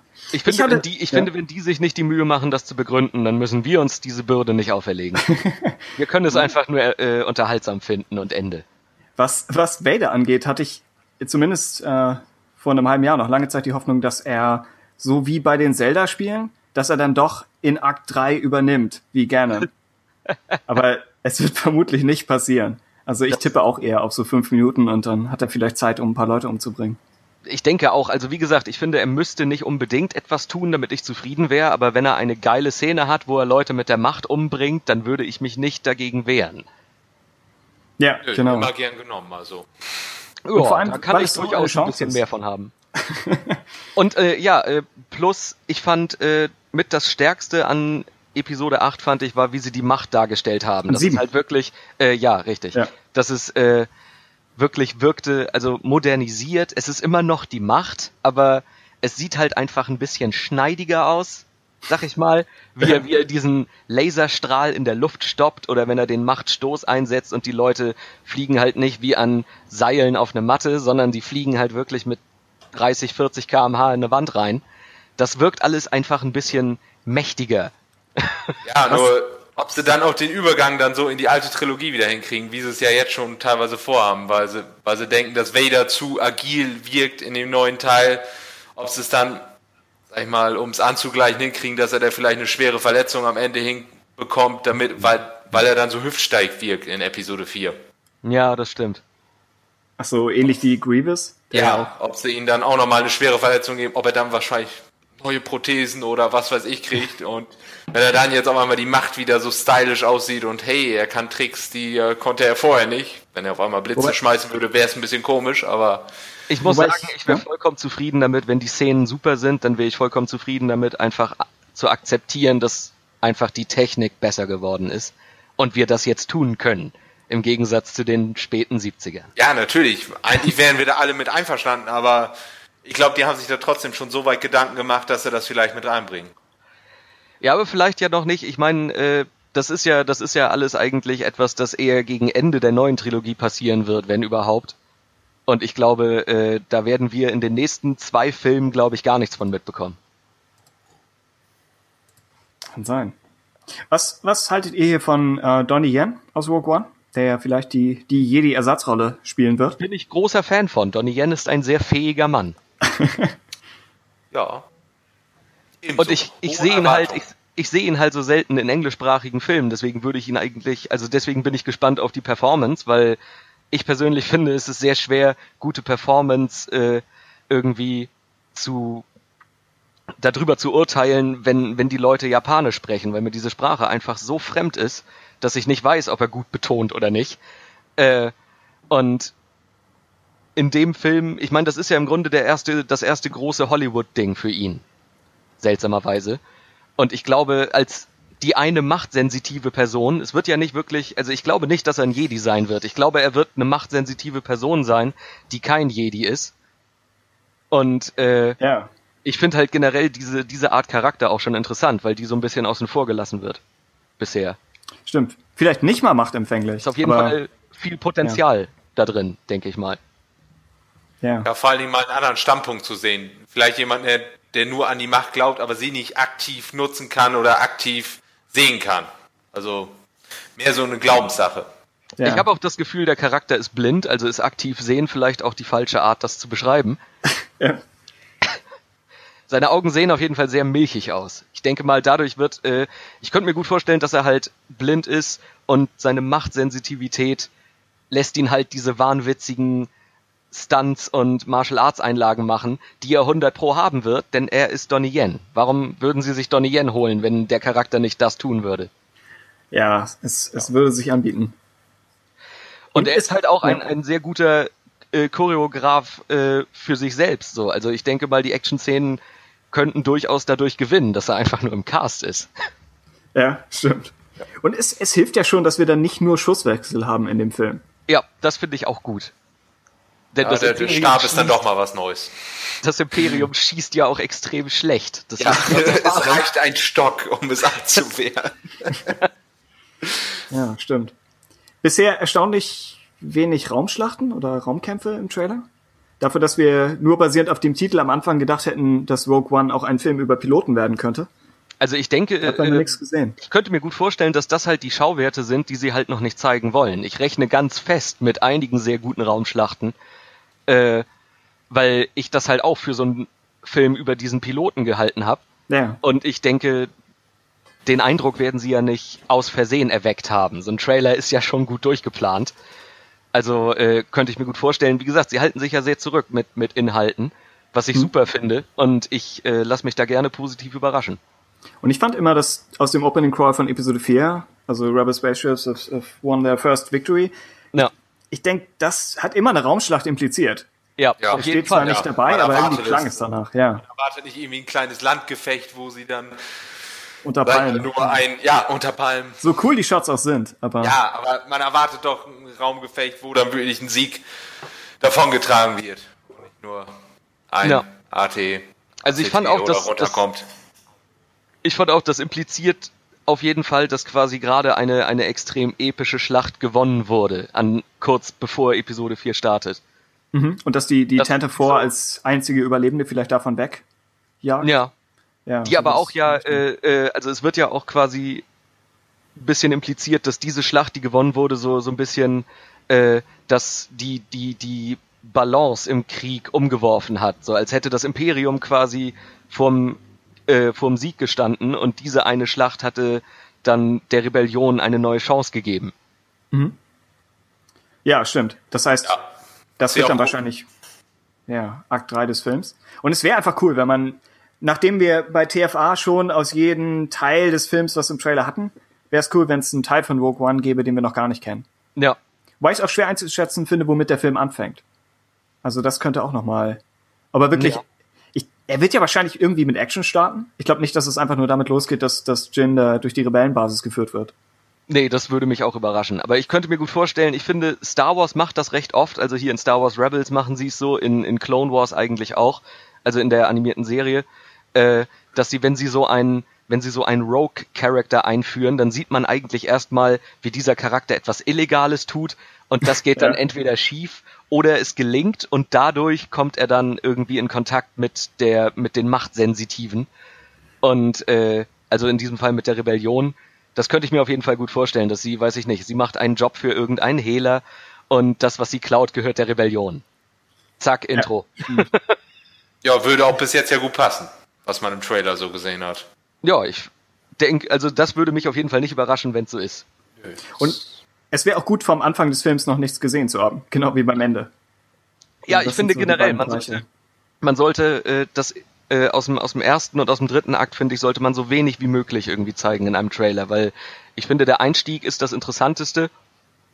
Äh, vor allen Dingen, wenn man dann die Sachen, die man aus dem mittleren Akt schon kennt, aus den Trailern, setzt man dann langsam zusammen mit dem, was man aus dem äh, Intro sieht.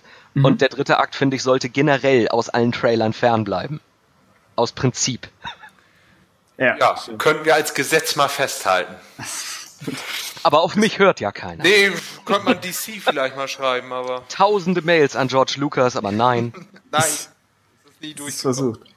Was haltet ihr, weil wir noch nicht viel über ihn gesprochen haben, äh, Saw Gerrera, also Forrest Whitaker, einmal als Schauspieler und dann vielleicht seine, seine Rolle in, im Trailer und womöglich im Film? Als Schauspieler finde ich, ist sein Ruf äh, absolut impeccable. Mhm. Insofern denke ich, er, er wird da kaum Scheiße draus machen. Aber äh, über den Charakter weiß man ja noch gar nichts, also ich zumindest nicht. Er war in Clone Wars, aber wir wissen nicht, wie er hier umgesetzt wird. Ah, dann habe ja, ich ihn nur vergessen. Dieser Underrun Story Arc, wo okay. das Interessanteste über ihn ist, dass er ihn überlebt. Im Gegensatz zu seiner Schwester. Ouch. Ja, ja. Oh, warte, sein ah, seine Schwester. Ja, jetzt jetzt weiß ich wieder. Okay. oh ja, also, seine erfolgreiche und interessantere Schwester.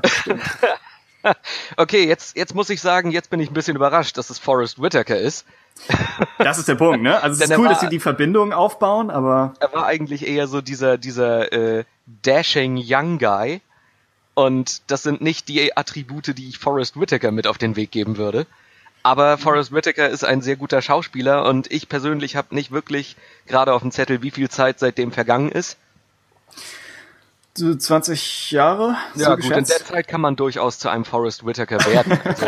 in 20 Jahren kann jeder von uns zu Forrest Whitaker werden. Und ich meine, die, die Sache mit seinem Auge, so Kriegsverletzung, da hast du direkt schön Hintergrundgeschichte, mhm. die man halt auch mit Make-up, finde ich, sieht das immer ein bisschen billig aus. Also ich glaube, er hat, er hat selbst den Vergleich zu äh, Lightside Darth Vader dargestellt oder hergestellt. Uh. Dass er sagte, weil auch er von so einem bestimmten Anzug am Leben gehalten wird. Interessant. Ist das, das bessere Spiegelbild dazu. Ja, ich bin auf jeden Fall, ich bin auf jeden Fall sehr gespannt, weil ich eigentlich so, äh, ich war auch bei Samuel L. Jackson so, er und Samuel L. Jackson sind nicht Schauspieler, die, von denen ich erwarten würde, sie in Star Wars zu treffen. Deswegen bin ich sehr ja. gespannt, was er daraus macht. Stimmt.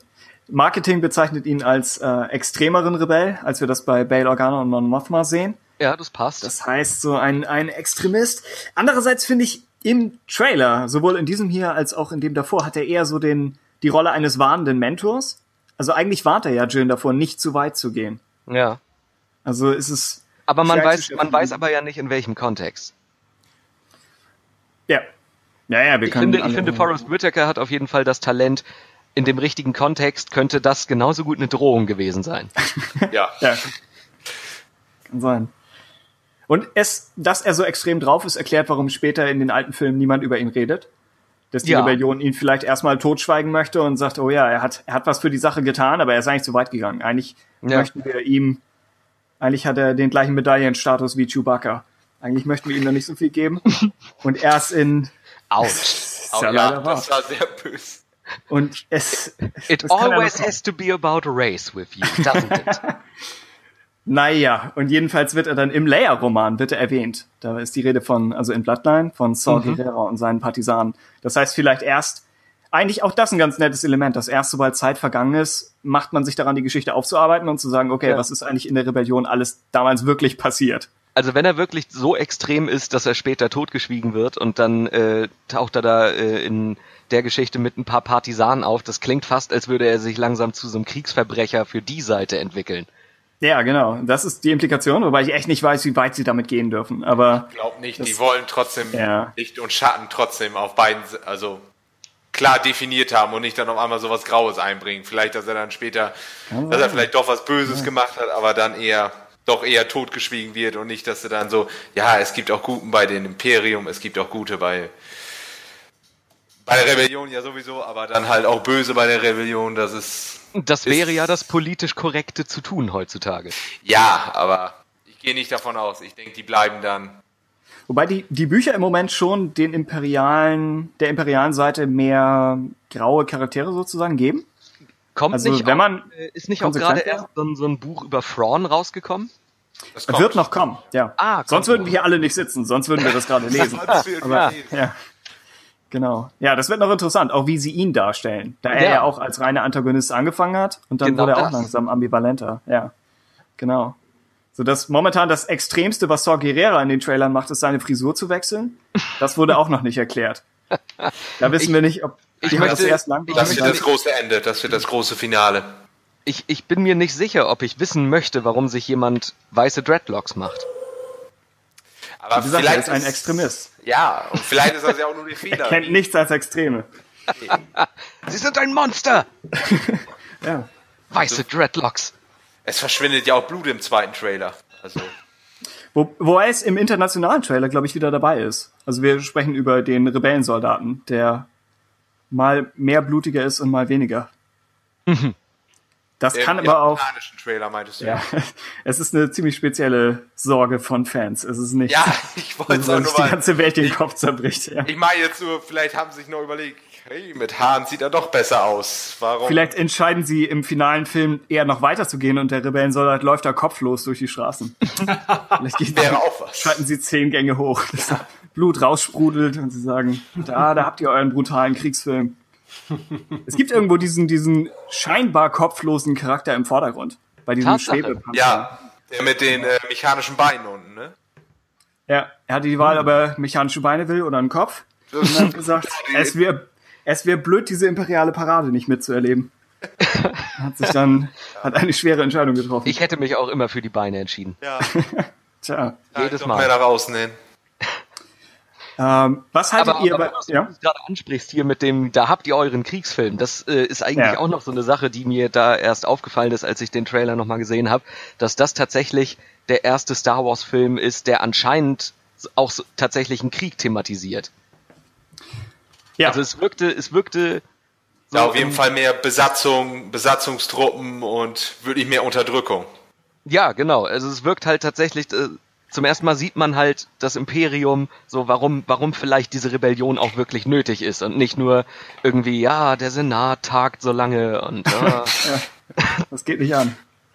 also ich fand so wirklich diese, diese Unterdrückung, dass Völker irgendwie versklavt werden und so weiter. Das, das kam, das wurde halt nie gezeigt. Man sah eigentlich immer nur, im schlimmsten Fall sah man irgendwie imperiale Leute, die böse lächelten, während sie einen Deal abschlossen. Ja, sie sprengen einen Planeten, aber wir sehen nicht, was darauf war. Ja, man, man hat halt keinerlei Beziehung zu den Leuten auf Alderan.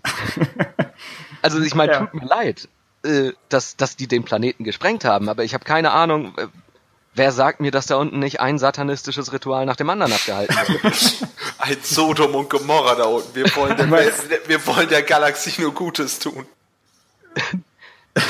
Ich sage, Alderan hatte unter Umständen Massenvernichtungswaffen. Schön. So, deshalb habe ich dich jahrelang vor diesem Podcast hier ferngehalten. Zu Recht, wie sich im Nachhinein hinausstellt. Nein. Tja, also vielleicht Tut mir leid. hatte, Für mich hatte lag der das auf der Hand. seinen Sinn. Äh, ja, wir sehen Welten unter imperialer äh, Fuchtel. Ja, genau. Also das Das, Mhm. davon will ich auf jeden Fall mehr sehen. Dass man einfach, dass man einfach checkt, so ja, diese Rebellion hat auf jeden Fall ihre Berechtigung. Okay, vorher hatte man vielleicht auch nicht den Zweifel, aber man hat halt nie Unterdrückung gesehen. Da hast du echt Ja. vollkommen recht. Und ich finde, wenn man halt äh, einen, einen Kriegsfilm dreht, dann, dann gehört das irgendwie dazu. Ja. Stimmt. Und ich fände halt auch interessant, wenn sie jetzt halt auch dadurch, dass sie diesen Extremisten im Cast haben, äh, wenn sie dadurch auch zeigen, dass vielleicht nicht alles, was die Rebellion macht, so koscher ist und dass dadurch, darunter ebenfalls Leute leiden, die dann eventuell von imperialen Truppen irgendwie versorgt werden und dann geht es halt auf beiden Seiten los. Das wären wieder Ja. diese, diese Graustufen. Wobei ich auch ebenfalls für sehr wahrscheinlich halte, dass sie bei Star Wars das echt gerne schwarz und weiß aufteilen. Ja, also die Bücher versuchen ein bisschen was, aber es kann natürlich sein, dass sie, gerade für Rogue One, dass sie die Geschichte dann echt ähm, schwer emotional nachvollziehbar machen, wenn schon mehrere der in Anführungszeichen guten Figuren sterben und dann wirst, wird noch nicht mal deutlich, dass sie für die richtige Sache sterben, sondern das wird auch noch hinterfragt. Dann Hm. könnte es sein, dass sich der Film zu grau anfühlt am Ende. Ja, Also vielleicht Ich möchten meine, sie man da eher was Klareres. man braucht ja auch einfach das Imperium als, als diesen, diesen, diese Gegenpartei. Und wenn man die Genau. jetzt zu grau darstellt, dann, dann äh, ist es mit Sicherheit auch nicht gut, wenn alle Protagonisten eigentlich der Rebellion angehören. Ja. Und zumindest Ben Mendelssohn, also der, der dann am Ende Director Krennic spielt, Mhm. stellt sich ja ähnlich wie Donald Gleason das mit Hux gemacht hat, stellt ihn ja auch, stellt seine Figur ja sehr direkt als böse dar. Ja, Also da wird nicht gesagt, oh, ich spiele einen, einen der- eher der- fragwürdigen Charakter. der Typ spielt auf jeden Fall hervorragende Bösewichter. Da Ja. bin ich sehr gespannt drauf. Er sieht Wobei doch sehr böse aus. Wobei ich, als ich, Blick. als ich, wobei ich, als ich zum ersten Mal gehört habe, dass er mitspielt, hatte ich gedacht, er würde sich unglaublich gut anbieten als junger äh, Grand Moff Tarkin. Okay. Ja. Ich fand, er in hat die auf jeden Richtung Fall, gehen können, ja. er hat auf jeden Fall diese, diese düstere Autorität. So wie, so wie auch Tywin Lannister. So, wenn der den Raum betritt, dann ahnt man, das ist ein wichtiger Mensch. Tja. Mal schauen, wie er mit Vader zusammenspielen wird. Mhm. Vermutlich nicht toll. Einfach mal ins, ins Blaue geschossen. So wie die Ja. meisten Leute mit ihm zusammenspielen. Das wird ja quasi dadurch vorgegeben, wie lange Vader im Film ist, weil ich könnte mir vorstellen, dass es, dass er unter Umständen gar nicht mit Vader agiert. Tja. Wobei der Kontrast äh, schwarz gegen weiß interessant wäre vielleicht. Ja, visuell Aber- auf jeden Fall. Ja, Aber genau, Sein sieht Charakter ist ja, ist ja sehr einseitig. Ja. Wahrscheinlich schon. Stichwort visuell. Äh, Kön, du als, du als Illustrator. Was hältst du vom, ja, was hältst du vom Design von Jeddah und dieser Festungsstadt auf dem Berg? Ähm, finde ich sehr interessant. Okay. Ich kann da Ist tatsächlich, ähm, ich kann da tatsächlich nicht allzu viel Interessantes zu abgeben, weil äh, es hat halt, es hat halt traditionelle Parts und es hat auch interessantere Parts. Mhm. Muss Es man gibt eben. aber, glaube ich, auch was von Ralph McQuarrie drin. Dieses eine höhere Gebäude, was so ein bisschen wie eine Stimmgabel aussieht. ja, Das ist von ihm. Ansonsten finde ich, wirkt der Ort Stimmt. älter und antiker was, als das, was wir zum Beispiel auf Tatooine oder auf Jakku sehen. Denn das ist ja eigentlich so die, die große Frage. Braucht, braucht Star Wars noch einen weiteren Wüstenplaneten? ja. Aber ich denke, vom Trailer her äh, argumentieren sie ganz gut dafür, dass, dass das hier etwas Neues hinzufügt. Ja, es sieht etwas besonderer aus. Also, Ja, genau. Michael, sehen, ja, äh, ich habe ich hab hier gerade, äh, ich, ich google gerade nebenher Bilder. Ich muss mir das nochmal besser ins Gedächtnis rufen. ja, ich bin auch die ganze Zeit bei Star Wars Union. ich muss das nochmal erwähnen. Was? Du hast das für oh. oh, oh, Star Wars Union, da haben wir es schon wieder. Ah, nein. Ich glaube, ihr arbeitet auch beide für die Seite, oder? Wir wussten nicht, wie Und wenn, wenn jetzt noch nicht, dann vermutlich bald. Wir haben leider diesen Effekt von Leuten, auf Leute, ja. Sie wurden alle unter uns selbst, äh, außer uns selbst. Stimmt, ja. Da ist es doch sehr gut bebildert, auch wenn ich die Seite nicht nochmal erwähnen möchte. Also es gibt diese anonyme, hochinformative Star Wars Seite. Ja, ja. Okay, gut. Mehr müssen die Hörer nicht wissen. Alles klar. Äh, ja, das Interessante an Jedi im Trailer, finde ich, ist auch, dass, äh, dass wir verschiedene Seiten davon sehen. Also es gibt das Ganze ja auch bei Nacht. Und dann in diesem, das ist eher so wie so ein, wie so ein Gebirge aussieht. Oder wie so Gebirgsschluchten. Und angeblich soll es auf dem Planeten durchgängig kalt sein. Mhm. Was auch nochmal eine, eine revolutionäre Änderung gegenüber Tatooine ist. Und einfach die Idee, dass man mh, einen Ort mit, mit Geschichte und mit einer Mythologie dahinter hat. Ich denke, das hat so ein bisschen, wir wollen nicht immer den TFA-Vergleich bringen, aber ich finde, das hat da so ein bisschen gefehlt, dass wir, wir haben den Außenposten auf Jakku und wir haben äh, Maskanatas Burg. Aber Ja. das sind so die, die wesentlichen Orte mit einer Geschichte. Und Ja. im Fall vom Außenposten ist die Geschichte auch sehr begrenzt. Und hier dagegen wird Jedi in Verbindung gebracht mit dem Ursprung der Jedi oder mit zumindest den, den Anfängen von, von machtbezogenen Religionen in der Galaxis. Ja, ich, find, ist- ich finde, es wird Ja. überhaupt erstmal äh, ein bisschen deutlicher dargestellt, dass es halt eigentlich auch ein, ein Glaube ist und, und nicht eine politische Partei. Mhm. Also ich fand, die Jedi waren bisher immer irgendwie so nah am Machtgefüge, dass man, dass man das Gefühl hatte, das ist einfach eine Fraktion, die halt mit regiert. Und, Ja, und dieses stark religiöse, worauf es eigentlich fußt, ist eigentlich immer so ein bisschen im Hintergrund gewesen. Und wir sind jetzt auch weg von einem biologischen Phänomen. Ja, Das, das heißt, theoretisch könnte jetzt wieder jeder ein, vielleicht nicht Jedi sein, aber zumindest ein Machtgläubiger. Also Ja. der Glaube an sich ist nicht für Leute reserviert, die, die viele Mediklorianer im Blut haben oder auch nicht. Ja, also was ich zum Beispiel noch nie gesehen habe, äh, ist, dass das Jedi irgendwie, also sie werden mit Respekt behandelt, aber aber irgendwie äh, es es wird nicht es wird nicht irgendwie ins Gespräch eingestreut, dass es halt ein Glaube ist und dass das etwas ist, das man unterstützen kann, indem man an die Macht glaubt und keine Ahnung. Äh, es wirkte halt auf mich immer eher wie einfach ein ein Teil der Regierung, wie so so der rechte Arm des Senats. Ja, sie waren halt immer zu sehr an der Macht dran und das war halt auch deren Verhängnis irgendwann. Und das wurde bis jetzt halt immer nur gezeigt so. Deswegen ist das echt mal was schön Oh, Neues. die Hybris der Jedi. Vielleicht wäre wär Jeddah auch ein interessanter Ort für Luke nach Episode 6. Dass wenn er schon auf einem Sightseeing-Trip durch die, durch die Geschichte der. Jedi ist. Ja, genau, wenn es, wenn es nicht gesprengt wird. Das wäre natürlich ärgerlich. Was? Wir wissen nichts davon. Asteroiden noch. Hey, hier war mal was. Ich spüre es. Aber es, gibt- es gibt diese eine Zerstörungsszene. Ja, die schon. Tja. Vielleicht wird ja auch nur die Erdkruste zerstört, man weiß es ja. Vielleicht ist es auch was ganz anderes, man weiß es nicht. Ja, vielleicht will man einfach nur an die Kristalle darunter ran. Kann sein. Ja. Da gehst du jetzt Also- auch wieder weit. Zusammenfassend, hm, können nur spekulieren. Zusammenfassend, lieber, lieber ein neuer Wüstenplanet, dachte ich, als ein neuer britischer Waldplanet. Also ich finde, das hier, das hier gibt mehr her als, als Ja. Takodana. So Und interessant wir- ich eigentlich Masses Burg auch finde. Aber Ja, und wir müssen nicht hoffen, dass doch noch sehr viel da reingesetzt wird, sondern es sieht einfach mittlerweile gut aus. Und nicht so, wir haben einen Wald, vielleicht setzen sie noch was rein. Oder vielleicht auch nicht. Ja, genau. Genau. Tja, ach so, weil wir nicht drüber gesprochen haben, der U-Wing, das ist dieser, dieser Jäger-Truppentransporter, der in einer Szene von der Yavin-Basis startet. Den muss ich tatsächlich Ja. ebenfalls kurz googeln. Du kannst auch sonst den Buchstaben U googeln. Uh, der wird direkt, äh, kommt direkt vor. Ja, genau. Es ist relativ ähnlich. Ich finde, der Shot selbst sieht ein bisschen fake aus. Das könnte aber Ja. auch, keine Ahnung, Ja. ein Grading sein. Wobei ich das, das Mad Painting oder was auch immer von, von der Yavin-Basis im Hintergrund sehr cool finde. Und das Design finde ich ist auch in Ordnung. Ist, glaube ich, einfach nur ein Fall von etwas frühen Shots in einem Trailer.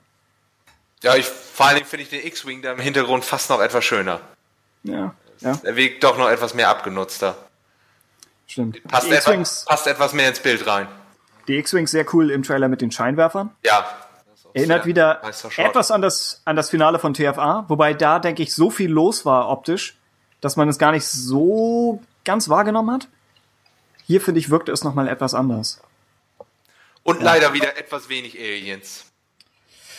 Äh, ja, wie die sich dann am Ende ballen werden, vermutlich auch auf Jeddah. Ja. Vermutlich. Ansonsten, Wobei, wobei ich, weniger. äh, wobei ich finde, bei Star Wars äh, gehören Aliens so sehr mit dazu, dass ich mir auch da vorstellen könnte, sie sind halt einfach nicht im Trailer so oft zu sehen. Ich glaube, das wird sich auf den gesamten Film nicht ausbreiten. Aber die Frage ist ja, ob es dann bekannte Aliens sind, also vertraute Rassen, äh, oder wie bei The Force Awakens halt wieder sehr viel Neues. Hätte ich beides kein Problem mit eigentlich. Ich finde, ich finde bei den bei den Außerirdischen, da kann man sich, ich kann mir kein Franchise vorstellen, wo die Leute sich alienmäßig so viele Freiheiten nehmen könnten.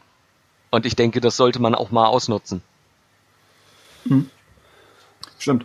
Der, der äh, Trailer von der Celebration, beziehungsweise nicht der Trailer, sondern dieses Making-of-Reel, hatte ja zwei neue Aliens im Fokus. Und die waren, ja, beides neue Spezies. Ja. Und, glaube ich, auf Seiten der Rebellion. Also, ja, eigentlich müssen sie auch diesen Kontrast hochspielen. Also die, die Vielfalt der Rebellen gegen die, die immer gleichen Uniformen von, von Sturmtrupplern oder imperialen Offizieren. Das Imperium ist ja auch eigentlich größtenteils menschlich. Ja, genau. Eigentlich ist das ja Teil der Idee. Es wäre interessant, ob sie, ja, ob sie da noch eine Ausnahme bauen. Aber im Wesentlichen ist das ja schon Thrawn. Ja, genau. Man Ja, gerade eigentlich die einzig bekannte große Ausnahme, so weit Und das hilft ja auch dabei, seinen Charakter zu verkaufen. Also, dass er so Ja. gut ist, dass das Imperium jemanden in, in, in seiner Mitte toleriert, der, der dort eigentlich nicht hingehört. ja. Ja. In einem Imperium von, von was weiß ich nicht wie vielen hundert Millionen, ein einziger und dann auch noch so weit oben, Mhm. der wird Quote schon muss erfüllt werden, ja. Der wird da. was drauf haben. Die Quote an blauen Personen. Ja, ist Es gibt noch festgeschrieben. dieses, hier aus Clone Wars gibt's auch noch dieses eine Volk. Ich weiß nicht, Nee. die eine Repräsentantin oder Diplomatin kommt daher. Hm. Tja. Gut, noch irgendwelche Anmerkungen zum Trailer? Irgendwas, was wir noch loswerden wollen? Was haltet ihr vom Droiden? Meint ihr, die Witze sind zugleich oder zu Ich glaube- C3PO? Ich glaube, ich glaube, wenn sie äh, da mehrere von bringen, dann denke ich mal, werden sie es absichtlich so gleich machen, dass man sich an C3PO erinnert fühlt. Dass sie versuchen so, das ist jetzt unser C3PO, aber warte, er ist ein Badass und der ist zwei Köpfe größer als alle anderen. Ich könnte, also ich sehe da viel Potenzial für den typischen Star Wars Humor, in Anführungsstrichen. Das ist es ja eben. Ne? Also Star Wars Humor war ja noch nie besonders einfallsreich, zwangsläufig. Oder Aber, clever. ähm, oder clever, genau. Aber er war halt situations funktioniert. Genau, Ja, er hat er halt gehört auch dazu. funktioniert. Genau. Und ich finde, deshalb darf man das gleich, darf man es wahrscheinlich auch nicht überbewerten. Also keiner erwartet da jetzt intellektuellen Ja. Feinsinn. in Und ich bin auch Szenen. überrascht, äh, wie, wie, äh, wie stark es ins Gewicht fällt, dass er halt größer ist als die Menschen, weil die meisten Druiden eigentlich auch kleiner sind oder gleich groß, weil sie eben Diener sind. Und ich finde, er wirkt, allein dadurch wirkt er wie ein Teil des Teams und nicht wie ein Werkzeug des Teams. Stimmt. Dass er einfach rein körperlich der Größte ist. Ja. Und ich fänd's interessant, wenn äh, er halt genau wie die alle anderen Druiden auch wirklich so einen einzigartigen Charakter hat, so mit verschiedenen Sichtweisen und so.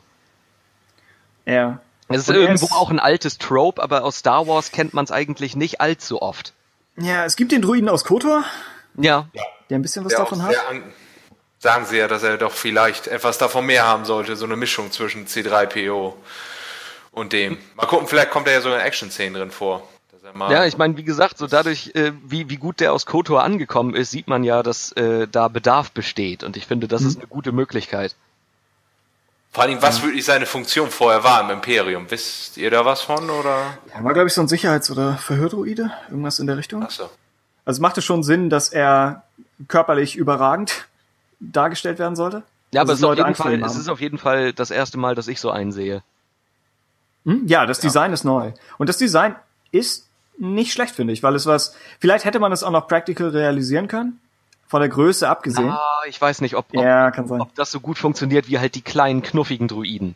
Ja, stimmt schon. Weil Und- ich meine, er muss halt auch durch seine Größe bedingt und durch seine humanoide Statur muss er halt auch automatisch mehr tun. Und ich glaube, das sind dann wirklich zu viele kleine Gelenke und sonst was, Mhm. dass das wirklich äh, flüssig umsetzbar ist. Aber ich Ja. finde, sein Design ist sehr oldschool Star Wars. Das finde ich gut. Ja, es ist nicht so kompliziert, ne? Ja, genau. Es ist eigentlich sehr einfache, elegante Form. Also elegant, aber, ne? Ja, aber er wirkt halt. So er weit wirkt wie halt für einen Druiden möglich. Er Genau. wirkt halt, er wirkt halt äh, modern, aber aber nicht so so glatt Hightech, sondern auch so ein bisschen, so ein bisschen, als wäre er so ein bisschen rostig, ein bisschen älter, ein ausgesondertes Modell vielleicht. Angeblich trifft er im Film auch noch auf andere seiner Art, die dann noch nicht befreit wurden. Ich Uh, glaube, das wird auch in irgendeinem Interview Das wäre gesagt. Ja, der letzte Mohikaner-Bot. Ich befreie euch, Kollegen. das ist dann wieder die, eigentlich die Handlung von iRobot, auch mit Alan Tudyk als der Hauptroboter oder Druide. Ja, da schwenkt Rogue One dann einfach um. Das wird alles nur kurz abgehandelt, ja, Todespläne stehen habt ihr, aber die Druidenbefreiung wird dann doch mehr einnehmen. Das ist der dritte Akt. Ja. Eigentlich, wenn wir schon über Spin-off sprechen, eigentlich könnte man noch mal ein reines Druiden-Spin-off bringen. Wobei es sich vielleicht eher anbietet für, naja, eine animierte Serie, wobei wir hatten das. Bei Aber Clone Wars ist mir das übelst aufgestoßen, also die Druiden-zentrische Ja, Folge? ja. ja, die war eine Katastrophe. Aber das hätte man auch, man hätte es auch vernünftig machen können. Ja, die, Es hätte Theo auch- die theoretische Möglichkeit. Die theoretische Möglichkeit besteht, aber ich dachte auch, das ist jetzt eher etwas, das ich nach der Folge nicht nochmal so schnell haben müsste. ja, ja, nur die Idee, dass auf, dass in der gesamten Galaxis Druiden den Aufstand proben. Ja. Also das wäre vielleicht von der Idee her. Ja, also ich meine, es Ja, es ist nicht ohne Potenzial, diese Idee, aber ob das so die- genutzt wird. Ja, solange es die ohne Zeitreisen ist, ist das okay. Ja, ich denke, die, die Linie wird Star Wars nicht überschreiten. Nee, nee. Ja.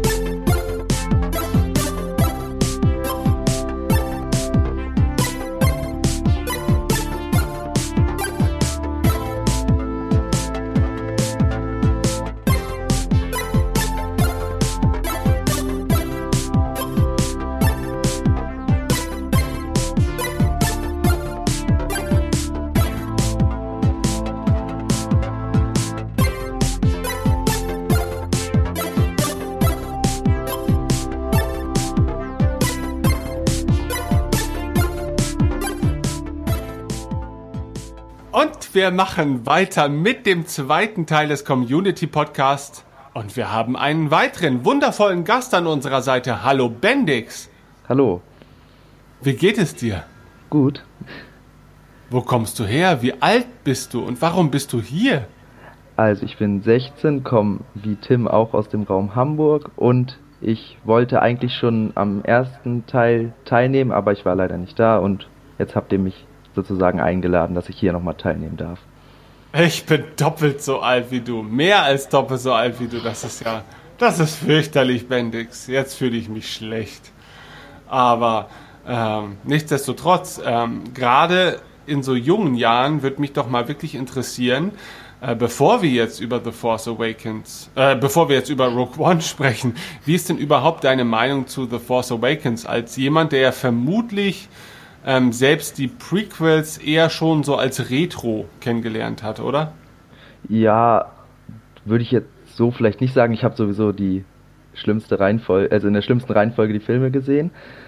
Aber an sich ähm, war es so, äh, da, also ja, Episode 7, da war ich eigentlich ziemlich begeistert von. Es hat mich auch ein bisschen, wie viele gestört, dass komplett, also nicht komplett, aber dass groß Episode 4 kopiert wurde. Kopiert, also ihr wisst schon, was ich meine. Und ja, also ich war eigentlich größtenteils begeistert und würde auch den, also Episode 7, als Favorit der kompletten Star Wars Saga eigentlich ansehen. Hey! Ich glaube, das hatten wir noch gar nicht im Podcast, oder? Aber das ist cool. Episode 3 ist auch sehr gut, aber ich würde es, äh, ja, auch wahrscheinlich wegen der Euphorie einfach erstmal jetzt als Favorit ansehen. Mal sehen, wie die nächsten Filme dann werden. Okay, und ähm, inwieweit siehst du da äh, Story-Parallelen zu beispielsweise Episode 4 eher kritisch oder hat dich das als jemand, der ja vielleicht etwas unbefangener an die Materie rangegangen ist, gar nicht so sehr äh, beeinflusst und du konntest es einfach so genießen? Also als, als ich den Film als erstes Mal im Kino gesehen habe, hat mich das alles, äh, also habe ich das alles erstmal einfach nur so in mich aufgenommen, da hatte ich das auch gar nicht direkt realisiert. Es stört mich halt eigentlich wirklich nur daran, dass mir äh, das einfach nichts wirklich Neues in dem Film war. Zum Beispiel, dass die X-Wings praktisch Mini-Verbesserungen haben, genau wie die TIE Fighter und sonst nichts wirklich Neues. Das sind eigentlich schon fast meine größten Kritikpunkte. Sonst habe ich da keine großen Probleme mit, also jetzt wie du meintest von der Story her. Ja, also ich finde es gerade interessant, weil wir haben ja eigentlich auch äh, im Community Cast zur Episode 7 und auch in unseren eigenen Podcast ja eigentlich immer wieder so den gleichen Grundtenor gehabt, ne? dass man äh, viele positive Aspekte gesehen hat, aber eben immer wieder die gleichen Kritikpunkte auch angebracht werden. Und ähm, ich kann mir schon vorstellen, für jemanden, der jetzt beispielsweise mit Episode 7 erst einsteigen würde, wobei das, ich weiß nicht, ob das so naheliegend ist. Also mal angenommen, man kommt könnte ziemlich jetzt, cool sein. Ich denke auch. Also mal angenommen, man kommt jetzt auf die Welt und irgendjemand zwingt einen unter, keine Ahnung, wilden Drohungen dazu, mit Episode 7 einzusteigen, ist das, glaube ich, ein extrem tolles Erlebnis, ja, weil man diese, diesen ganzen Ballast äh, davor eigentlich nicht haben muss. Und dann wird man sich vielleicht, wenn man sich für die Materie interessiert, dann im Nachgang mit Episode 4, äh, 5 und 6 und natürlich auch 1, 2 und 3 befassen ähm, und wird dann unter Umständen, oder ich bin mir sogar sehr sicher, dass man dann äh, diesen Film ganz anders beurteilen wird. Und ich wünsche mir selber, dass ich mich einfach mal in so eine Person hineinversetzen könnte, die halt eben die anderen Filme noch gar nicht kennt. Denn ich glaube, ähm, Episode 7 würde darunter definitiv nicht leiden. Also der Film kann davon nur profitieren. Denn erst rein objektiv gesehen, finde ich, ist es ein toller Film. Ne? Ja. Allgemein hätte ich auch irgendwie Lust, so viele verschiedene äh, Reihenfolgen einfach mal auszuprobieren, ohne halt das Vorwissen zu haben, weil es da bestimmt viele interessante Sachen geben könnte. Du meinst jedes Mal wieder das Gedächtnis verlieren? Praktisch, ja, und dann am Ende halt zu Moment. wissen, was, äh, also diese Erinnerung zu wissen, dass man einmal erst die Originalfilme sieht und dann die Prequels, dann einmal alles chronologisch und dann andere verschiedene Reihenfolgen noch. Stimmt. Oder mit äh, Clone Wars dazwischen oder auch nicht. Ja, ge genau das ist sowieso. Einfach einmal komplett chronologisch mit allen Comics, Büchern, Serien. Oh, ja. Dass ja. man wirklich nie weiß, was danach passiert. Stimmt, ja. Bei mir war auch damals das Problem, also ich hatte, glaube ich, Episode 1 gesehen und dann Episode 4. Dann habe ich die Hörspiele zu 5, das Hörspiel zu 5 gehört und dann, glaube ich, zu 2 und dann zu 6 und zu 3 und irgendwie in dem Bereich und dann die Filme noch nachgeholt irgendwann. Okay, so ein Und komisches. das war halt, da, da gab es dann auch überhaupt keine Plot-Twists oder irgendwas mehr, weil man einfach irgendwie dann alles wusste und das auch irgendwie nicht richtig wahrgenommen hat. Wow, ja. Das, Ist auf jeden Fall ein sehr ungewöhnlicher äh, äh, Leidens- oder Freudensweg, den du da durchlebt hast. Ähm, ich glaube, wir hatten das ja auch schon mit Sissy, dass die ja auch relativ spät erst an die Materie rankam ne? und auch unter so seltsamen Umständen. Ähm, mich ärgert das manchmal auch. Also ich glaube auch, dass wenn ich ein paar Jahre später auf die Welt gekommen wäre, dass ich einfach sehr vieles von dem, was, was so die Star Wars Filmwelt mir bietet, wesentlich unkritischer sehen würde. Und zwar im besten Sinne, ne? weil äh, man neigt immer dazu, also ich halte mich jetzt nicht für alt, aber äh, man neigt immer dazu, so, so sehr, sehr äh, nostalgisch zu sein. Ja, und manchmal muss ich mir wirklich die Frage stellen, wenn ich jetzt Episode 4, 5 und 6 zum ersten Mal sehen würde, glaube ich nicht, dass ich mich irgendwann dazu entscheiden würde, einen Podcast zum, zum Thema zu machen.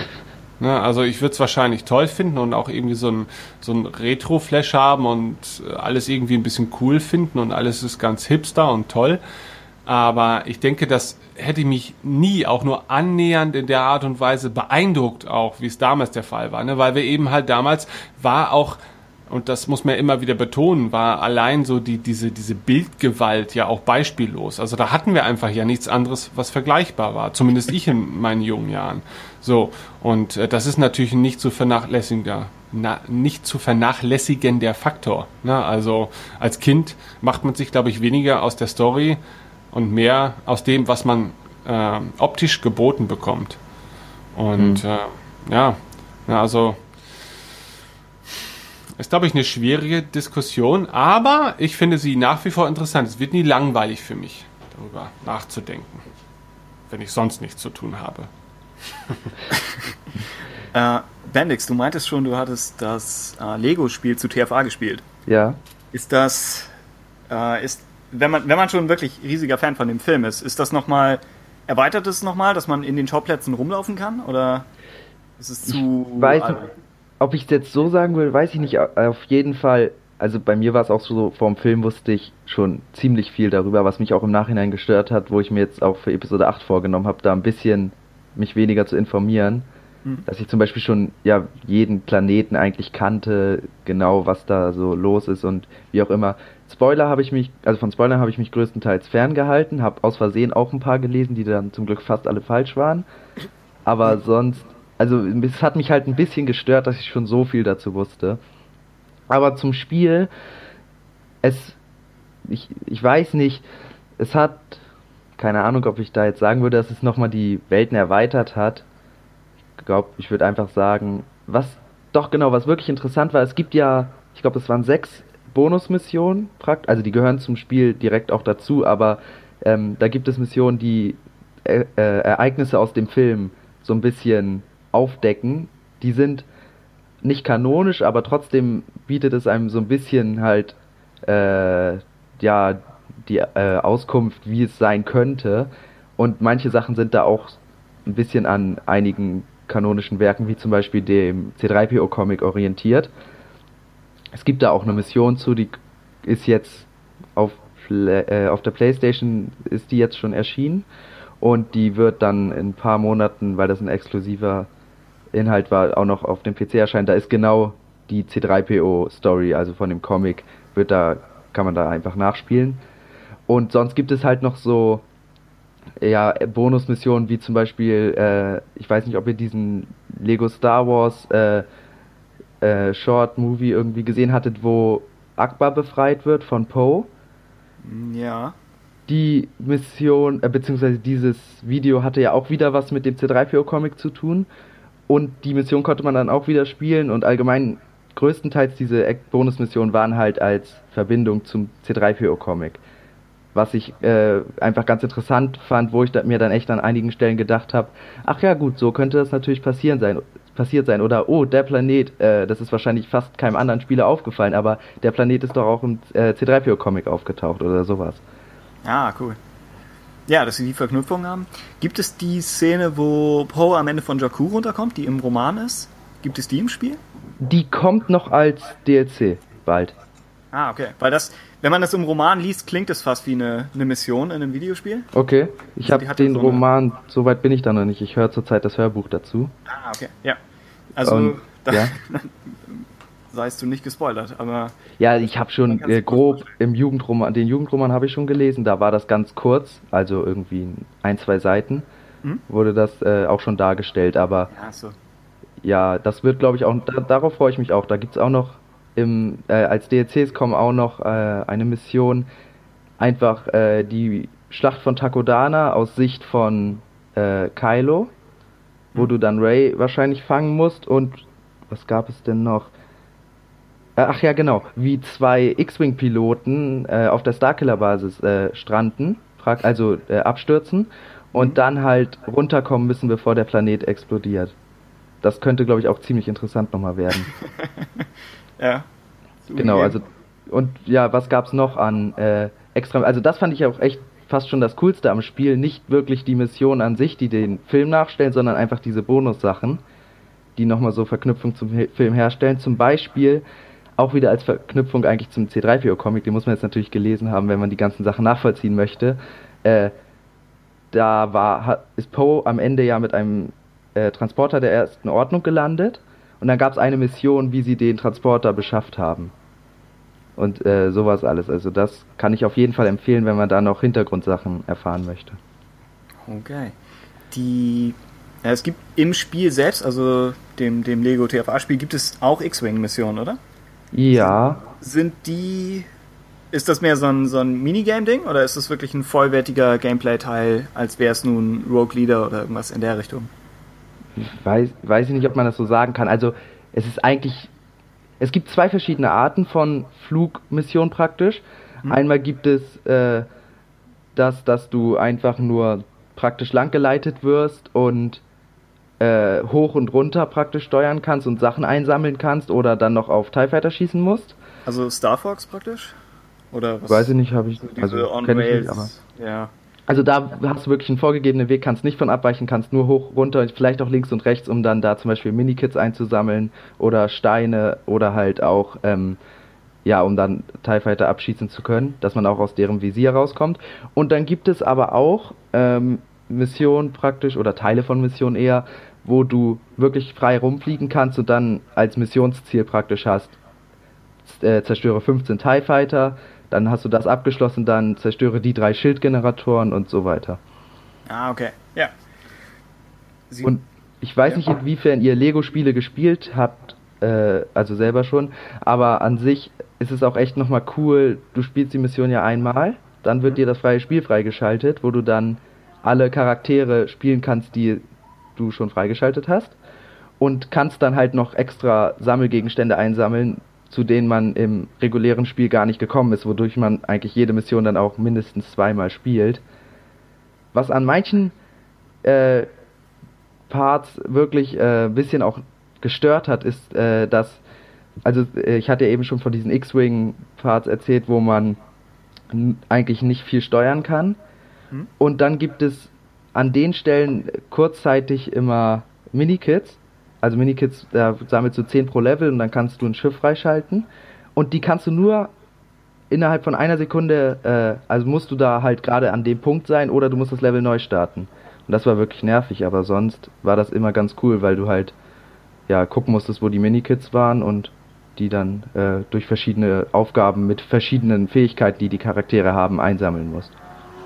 Ich hatte gesehen, unter den spielbaren Figuren ist J.J. Abrams. Ja, und Kathleen Kennedy, die schaltet man ganz am Ende frei. Das ist ganz lustig. Sind das Ja. so die beiden verrücktesten Figuren im Spiel oder gibt's? Naja, es gibt halt echt so ein paar Hintergrundcharaktere. Ich weiß es jetzt auch nicht mehr direkt, was es da so gab. Also was wirklich, ich weiß jetzt halt nicht, äh, ob da wirklich was Verrücktes, wie du meintest, dabei war. Die haben einfach ganz normale äh, äh, ja, Fähigkeiten eigentlich. Also das ist nichts Besonderes an denen, ist halt aber einfach cool, die mal spielen zu können. Also im Wesentlichen ein Skin oder. Ja, ja, und wie gesagt, dann halt mit verschiedenen Fähigkeiten. Okay. Und was mich aber wirklich gestört hat, das ist fast mein einziger großer Kritikpunkt an dem Spiel, und das ist auch nichts Großes, also nichts äh, schl besonders Schlimmes für viele Leute, aber es gibt keine äh, Luke äh, TFA-Figur.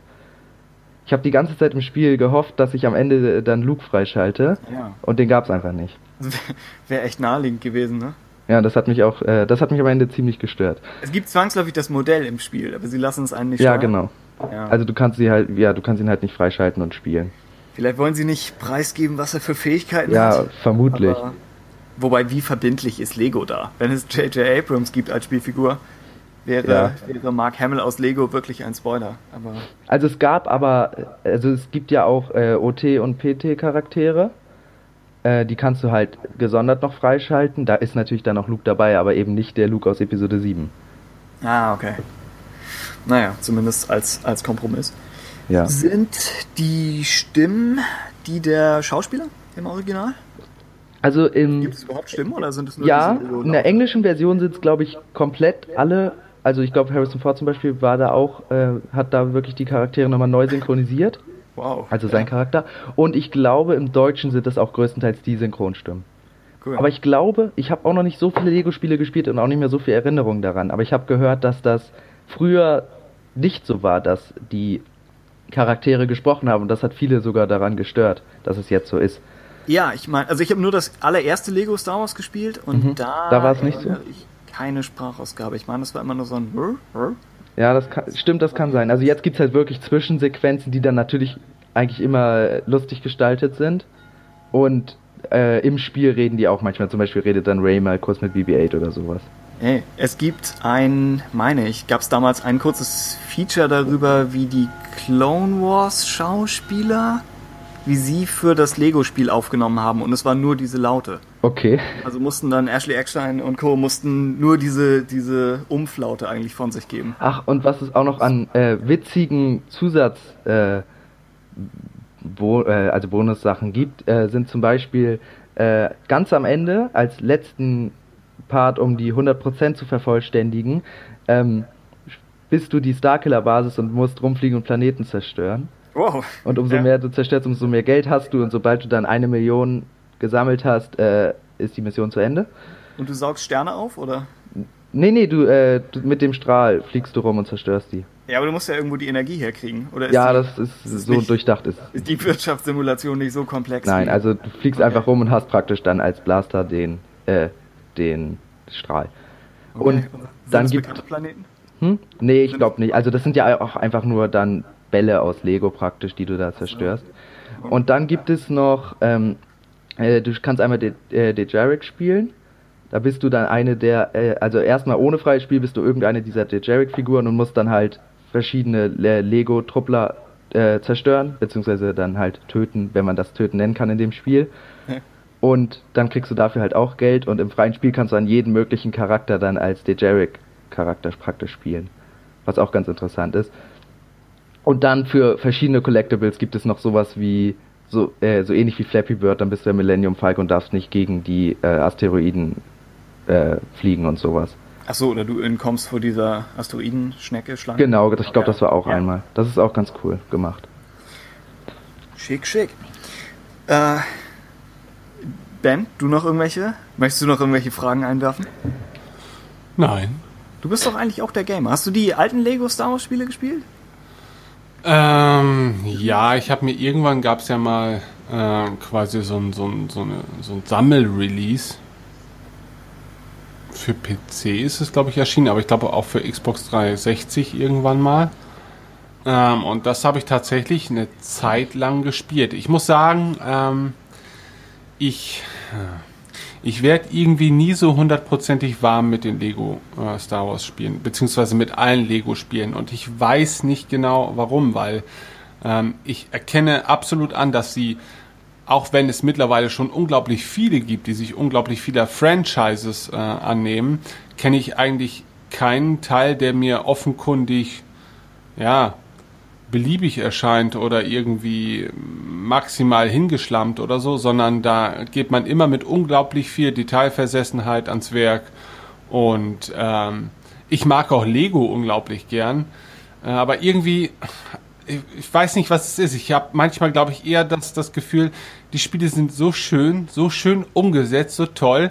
Und doch fühlt es sich noch sich nicht ganz so an wie das Wahre, weil es dann ja wieder nur so eine, so eine, so eine, ja, wie soll man das sagen, so eine Verballhornung des, des eigentlichen Erzeugnisses ist, dadurch, dass es halt durch, durch die Lego-Maschinerie gewurstet wurde. Ähm, ich weiß, dass das eigentlich kein Kriterium ist, sondern ja auch ein Alleinstellungsmerkmal der Spiele.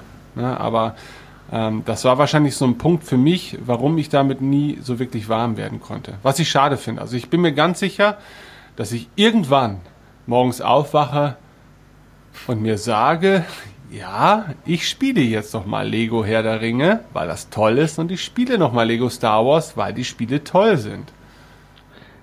Ja, ich hatte das auch oft schon, also ich habe immer mal irgendwelche Lego-Spiele angefangen zu spielen, zum Beispiel Lego Star Wars 3. Und da war es dann aber auch wirklich so, dass ich dann nicht wirklich die Motivation hatte, das durchzuspielen. Aber als dann jetzt äh, Force Awakens rausgekommen ist, da war ich dann einfach motiviert, das auch in, relativ zügig durchzuspielen weil es also einfach neu war. Es hat mich interessiert, wie das umgesetzt wurde und ja, da hatte ich äh, vermutlich einfach, weil es aktuell war, die Motivation, das zu spielen. Aber allgemein habe ich das auch schon oft mit Lego-Spielen gehabt, dass ich das dann die ersten fünf, sechs äh, Missionen gespielt habe und dann keine Lust mehr hatte. Ja. ja. Tim, du äh, selbst, hast du schon mal eins von den Lego-Spielen gespielt? Also wie gesagt, das erste habe ich gespielt, aber ich glaube nie wahnsinnig weit. Und von den anderen, ich glaube nicht. Meistens gucke ich mir dann nur so die einzelnen Cutscenes an, weil die, wie Bendix ja schon meinte, die sind ja einfach drollig umgesetzt und sind ja auch mhm. ohne das Spiel drumherum verständlich. Mhm. Auch in der Zeit, bevor sie Dialoge hatten, war das ja schon irgendwie äh, putzig animiert. Aber die Spiele selbst sind, glaube ich, auch sehr sammellastig.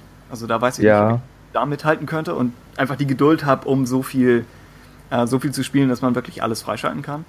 Also, sind, ja. ja. ob du das wirklich, also ich meine, alleine die Story und beziehungsweise alle Missionen einmal zu spielen, dauert zum Beispiel auch nicht wirklich lange und da kam überhaupt keine äh, Langeweile bei mir auf. Und am Ende habe ich es dann halt so gemacht, dass ich immer mal so zwei von den Missionen nochmal im freien Spiel gespielt habe, um die Sachen zu sammeln und also am Tag und dann immer mal wieder. Aber da hatte ich dann auch wirklich nicht die Motivation, das direkt sofort alles abzuschließen. Hm. Jo. Hm. Ähm, ja. du, du, als Oh, möchtest du noch was ansprechen? Ja, äh, da hätte ich auch noch eine Sache noch. Äh, ein Problem ist vermutlich auch, zum Beispiel jetzt bei äh, Force Awakens, man weiß ja eigentlich schon, was passiert und es gibt keine Spannung, dass man zwingend äh, dann denkt, ja, ich muss jetzt unbedingt weiterspielen, weil ich wissen will, äh, wie das ausgeht, weil man es einfach schon weiß. Das ist wahrscheinlich auch immer so ein Problem, allgemein auch an, Adap an Adaptionen und halt besonders auch an den Lego-Spielen. Stimmt, ja. Es gibt nur hin und wieder, dass, dass dann die Star Wars Videospiele versuchen, eine zweite Darkseid-Storyline einzubauen, mhm. die dann in eine andere Richtung geht. Aber ansonsten müssen sie sich wahrscheinlich im Kanon entlanghangeln. Jo. Ähm, zu TFA wissen wir jetzt, kommt demnächst eine Blu-ray raus, die mhm. die 3D-Version enthält. Und wir dachten, wir sollten das zumindest kurz erwähnt haben. Aus, aus meiner eigenen Perspektive, denke ich, ist das Interessanteste daran der Audiokommentar von Abrams. Und das ist so eines der Features, das ich vermisst hätte in dem ursprünglichen Release. Ja, um, was. Sorry, ja. der sagt erstmal fertig. Nee, nee. Ich, okay. ich wollte auf nichts Spezielles hinaus. Erzähl Okay. Ähm, ja, was ich, äh, was für mich noch interessant ist, äh, sind die neuen Deleted Scenes, weil ich mir vorstellen könnte, dass da jetzt mal vernünftige drin waren, was ja in der Blu-ray, im Blu-ray-Release nicht ja. war. Da war ja praktisch überhaupt nichts drin, noch nicht mal die Szenen, von denen man schon wusste, dass sie existieren. Zum Beispiel die Lea Corsella-Szene äh, vom Anfang, dass mhm. sowas noch nicht mehr drin war. Da könnte ich mir jetzt gut vorstellen, dass das jetzt vielleicht auf der 3D Blu-ray drauf ist. Und was ich auch noch ziemlich interessant an der 3D Blu-ray äh, finde, ist einfach, dass es jetzt mal eine vernünftige Collectors Edition gibt, die auch wirklich gut aussieht, die man sich schön hinstellen kann. Das Steelbook ist zwar auch in Ordnung, aber sowas hätte ich halt gerne zum Release gehabt und mir dann auch gekauft. Aber so ist das jetzt halt ungünstig, da ich die Blu-ray schon habe. Ja, genau. beim Release auch ohne 3D-Fernseher oder Blu-ray-Player wäre es keine Frage gewesen, sich Genau. das zu holen, wenn es die Genau. größere Version ist. Aber jetzt ist man für, ich glaube, 32 Euro, 32, 33, 33, ja, man genau. in einer etwas blöden Situation. Ich überlege, also ich guck mal, vielleicht gibt's ja irgendwann mal ein gutes Angebot, dass die dann vielleicht für 20 rausgeht und dann kann man sich ja nochmal überlegen, ob man sie sich dann vielleicht doch holt. Aber auf jeden Fall lohnt es sich nicht zu dem Preis, wenn man die Blu-ray schon hat. Ja. Größtenteils. Ja. Irgendwie fällt es, fällt es einem schwer, dann nicht ein bisschen zynisch zu sein, wenn es um die geschnittenen Szenen geht. Gerade weil, wie du sagst, die erste Version da offensichtlich noch was zurückgehalten hat. Mhm. Nachdem, meine ich, Abrams selbst sogar sagte, äh, sie, werden, sie werden kein falsches Spiel spielen. Eigentlich Genau, stimmt. hat er direkt gesagt, nö, nö, alles, alles, was wir haben. Aber was sie, was man aber auch sagen muss, äh, sie haben ähm, zum, äh, zur Ankündigung der normalen Blu-ray gesagt, dass später äh, Ja.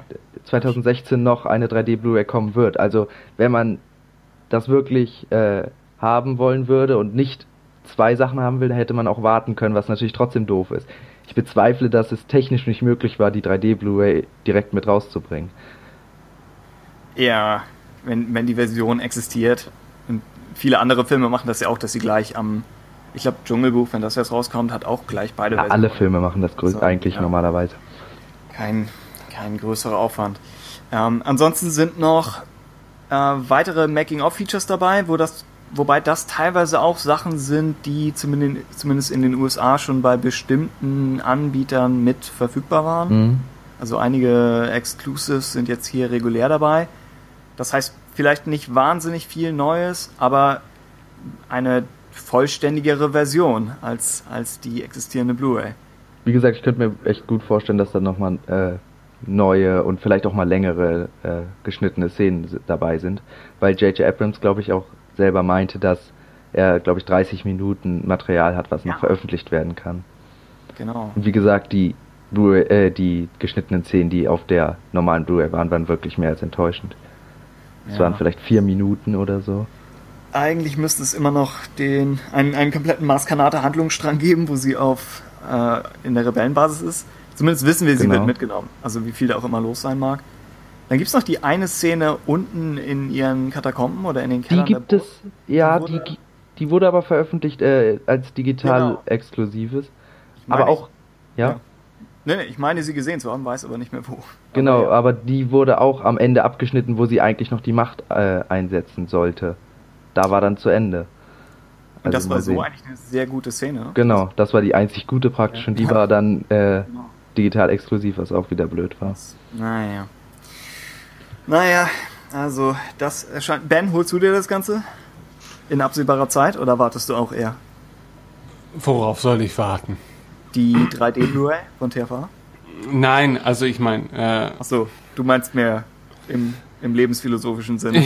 ja, also da ich über keinen 3D-Fernseher verfüge und 3D bei mir eigentlich nur im Kino wirklich sein, seine Faszination entfaltet, Hm. auch nicht in dem Kino hier vor Ort, sondern eher ähm, IMAX in Berlin, das hat mich tatsächlich damals, als wir gemeinsam romantisch TFA gesehen haben, beeindruckt. Ähm, Ja. Ansonsten bin ich eher so ein bisschen, ja, weiß ich nicht, also ich verstehe den Reiz dahinter schon, aber ähm, ich bin halt immer noch der Meinung und da bin ich wahrscheinlich nicht allein, dass ein 3D-Film einfach unglaublich äh, von der Art der Vorführung abhängt. Ja? Und ähm, natürlich hast du dann hier und da, wenn du in größeren Städten wohnst beispielsweise, bist du in der glücklichen Lage, so etwas zu genießen, wie es vielleicht auch vorgesehen war. Ähm, aber ich bin das im Prinzip, seitdem ja, ich Kinofilme gucke, nicht. Ne, und deshalb haben sie sehr schnell ihren Reiz verloren. Ähm, für mich ist 3D nicht wirklich wichtig. Und ich gebe zu, äh, dass mir tatsächlich die ganz normale klassische Blu-ray von TFA nochmal deutlich mehr gefallen hat als die 3D-Version im Kino. Hey, ja. Also- Bis auf die eine Szene. Also ich mag eine Szene und das ist, nein, es ist nicht äh, der Sternzerstörer. Ähm, ich mag die erste Szene, es ist die erste, wo man quasi den Sternzerstörer im Profil sieht oder von unten, wo die äh, Landungsboote Ja. quasi von ja. starten. Ähm, das hatte im, in der 3D-Version diesen wunderbaren, es war wie Papierschnitt. Also es war so, es wirkte beinahe unrealistisch. Platt. Ja, als hätte Ja. man nur zwei Ebenen übereinander gelegt. Aber auf, Und ja. auf eine ganz witzige Art, oder? Genau, auf eine ganz witzige Art. Und das fand ich damals, als ich das erste Mal gesehen habe und auch noch in jedem weiteren Mal, fand ich das einfach einen unglaublich wunderschönen, ikonischen Einstieg in den Film überhaupt. Ich bin auch der Meinung, dass es so einer, einer der Screenshots des Jahrhunderts. Ja, also das, das wirkte noch nach was, nach, nach was Wundervollem. Ja, da habe ich noch keine Fragen gestellt, da habe ich nur gedacht, das ist geil. Das hätten wir in der TFA-Folge sagen sollen. Das hätte uns viel Ärger erspart. Der eine Satz. Was ich auch noch zu der äh, Version sagen wollte, ist, also die 3D Blu-ray interessiert mich daran jetzt eigentlich gar nicht, aber das liegt wahrscheinlich auch daran, dass ich kein, äh, keine Möglichkeit hätte, die abzuspielen. Das Einzige, was mich halt einfach noch dran interessieren würde, wären äh, die Bonussachen und äh, die Hülle, die finde ich, wie gesagt, cool aussieht, die man sich auch gut ins Regal stellen könnte. Ja, mit, mit diesem Hyperraum-Eintritt im Hintergrund auch. Genau, das, das sowieso, Ja. ja. Ich finde, der Audiokommentar von Abrams ist. Er wird wahrscheinlich dadurch eingeschränkt, dass sie alles zurückhalten, was wirklich ans Eingemachte geht Ja. in Sachen Making-of. Also das Buch verschiebt sich auch oder hat nach wie vor keinen neuen Termin bekommen. Aber die Tatsache, dass es ein Solo-Audiokommentar ist, finde ich ist interessant, weil die bisherigen Abrams-Sachen für, für Super 8, was er gemacht hat, oder für den 2009 Star Trek, das waren dann immer so im, im Kreis der Autoren oder mit noch dem Produzenten dabei und das waren dann so halbe Comedy-Sachen und auch als solche durchweg unterhaltsam. Aber wann immer ein Regisseur sich da alleine hinsetzt und zwangsläufig zwei Stunden über den Film spricht, muss irgendwas dabei rumkommen. Sonst müsste er wirklich da nur, nur Zeit totschlagen. Also bleibt die Hoffnung, dass, dass er irgendwas zu sagen hat. Wobei das dann ja auch, irgendjemand wird eine Zusammenfassung tippen und veröffentlichen. Also ist die Frage, ob man das nun mit ihm zusammen sehen möchte. Aber ist bestimmt die Sache wert. Also ich finde ihn als, als Sprecher und vielleicht als Kommentator eigentlich schon, schon kurzweilig. Mhm. Tju. Äh, das ist die TFA Blu-ray. Außerdem auf Blu-ray wird erscheinen Rebels, die zweite Staffel. Und in den USA passiert das ungefähr jetzt. Dagegen in Deutschland werden wir wie bei TFA noch warten müssen bis zum 24. November, wenn wir nicht irren. Das heißt, das ist noch eine ganze Weile hin. Und nach allem, was man so hört, ist die Menge an Bonus-Features auch da nicht überwältigend. Ich glaube, es gibt ein bisschen was zu Vader und Ahsoka. Da Ja, waren auch schon. Preview-Clips im Netz. Genau, und das ist wahrscheinlich auch so der interessanteste Teil, selbst wenn es nur ein paar Minuten lang ist. Ja, worauf ich mich halt einfach freue, ist einfach nochmal diese, also ich, Staffel 1 war ich eher gelangweilt von größtenteils, aber Staffel 2 fand ich dann doch schon ziemlich gut und da freue ich mich dann eigentlich nochmal drauf. Da warte ich jetzt auch die ganze Zeit noch mit, äh, die Serie einfach nochmal zu gucken und dann nochmal die besonders coolen Folgen zu sehen, beziehungsweise einfach nochmal die ganze Serie zu sehen, weil die wirklich, äh, ja, äh, beeindruckend, also beeindruckend Ja, ich könnte mir auch vorstellen, Ja. dass die Serie in Blu-ray-Form hintereinander weg ganz gut spielt. Ja, also einmal die erste Staffel, weil sie ja sowieso diese zusammenhängende Handlung hat und dann die zweite, weil sie vielleicht in der ersten Hälfte ein bisschen zersplittert hin und her geht. Aber Mhm. wenn man das hintereinander wegguckt, vielleicht wirkt es dann nicht so. Ja. Sie will ja durchaus auf was hinaus und das Finale ist äh, sehr lohnenswert. Genau. Also wer die Serie nur noch gar nicht gesehen hat, dem sei die Blu-ray völlig unabhängig von, vom Mangel an, an Bonus-Features empfohlen. Und allgemein, wenn man die Serie noch nicht gesehen hat, sollte man sich nicht von Staffel 1 abschrecken lassen. Staffel 2 wird um einiges besser. Ja, stimmt. Wobei auch, auch Staffel 1, ich, ich fand sie solide. Ja, ich fand sie auch nicht schlecht, Ja. aber sie war halt. Da, es ist nicht wirklich viel passiert. Also ich fand sie ja langweilig fast, aber ja, ich würde jetzt auch nicht sagen, dass sie wie gesagt schlecht ist, aber wenn jetzt vielleicht auch äh, nicht so extrem Star Wars affine Leute die erste Staffel sehen, dann werden die sich vermutlich nicht die zweite angucken. Ja, die Serie ist, glaube ich, wird niemanden überzeugen. Hm. Wahrscheinlich. Genauso. Ja, wobei Clone Wars hat, hat Leute für die Prequels begeistert, die die Serie oder die, die Zeitlinie da vorher nicht mochten. Also das war schon einiges für Rebels. Ich denke, die, die erste Staffel wird so in den letzten vier, fünf Folgen gewinnt sie an Tempo. Ja, Und dann leitet sie auch fließend in die zweite über. Und allein der, der Pilot, wenn man so will, der zweiten Staffel mit Vader ist sehr der gut. war super. Ja. Also da, da steht einiges an. Außerdem mit dabei ist, glaube ich, auf beiden Sets für Staffel 1 und 2 alles in Sachen Rebels Recon. Jo. Was zwar Genau. auch im Internet zu haben ist, aber wer das Ganze, wer das Ganze auch auf, auf CD vorliegen haben möchte, für den lohnt sich das bestimmt. Was man übrigens auch jedenfalls meiner Meinung nach allgemein empfehlen kann, ist echt immer noch mal ziemlich interessant, was es da noch für Hintergrundinformationen gibt. Hm? In Rebels Recon an sich. Und so eine Art Vorläufer zur Star Wars Show, ne? Also Ja, von, von der Genau. Besetzung her und vom allgemeinen Stil. Ja. Ich, ich weiß nicht, ob sie hier die Clone Wars Blu-rays hatten relativ umfangreiche, äh, wie nennt sich das? Also für, für Concept Art und für teilweise 3D-Turntables der Figuren hatten sie da noch recht viel an Zusatzmaterial. Ich weiß nicht, ob Rebels sowas hat. ich, ja, also bei mir ist das größtenteils eigentlich so, also ich bin nicht so der, der extrem an Zusatzmaterial interessiert ist. Also wenn überhaupt interessieren mich eigentlich größtenteils nur die geschnittenen Szenen. Mhm. Aber also deswegen stört mich sowas immer gar nicht so. Ich bin da Es eher bietet- dann, Ja. Ich hole mir die dann eher nochmal, um sie einfach nochmal anzugucken und um sie einfach im Regal zu haben. Genau, ich würde es auch nie als Voraussetzung werten, nur das war so, was mich bei Clone Wars damals echt positiv überrascht hatte, wie viel Mühe sie da noch drumherum reingesteckt haben. Wobei es bei Rebels sich, glaube ich, auch nicht ganz so anbietet, weil sie nicht so viele neue Figuren pro Folge haben Ja, und so viele Welten. Also würde man da vielleicht eher einmal. besonders in Staffel 1. Ja, genau. Das war vielleicht ein neuer Zivilist pro Folge, den sie sich leisten konnten und Und eine neue Welt pro Staffel. die, die, die sie manchmal vielleicht einfach gespiegelt haben. Also es ist schon. Ja, teilweise hat mich das in Staffel 1 etwas rausgerissen, einfach wie sehr sie aufs Budget schauen mussten. Oder vielleicht einfach auf, auf die Produktionszeiträume. Aber auch das wird in Staffel 2 weniger. Mhm. Auf jeden Fall. das Finale fühlt sich eigentlich sehr nach Clone Wars an. Also von die Art, wie es geschrieben ist, aber auch vom, vom Dreh her. Tja, Dann also sehen wir das, jetzt, ja? dann sehen wir jetzt, wie Staffel 3 wird. Das wird, glaube ich, auch ziemlich interessant. Mit Thrawn und weiteren Charakteren. Ja, dürfte von der Machart her bestimmt nochmal eine Steigerung sein. Du bist Fan von Thrawn, hoffen wir? Ja, also jetzt nicht okay. extrem begeistert, aber ich finde ihn schon cool.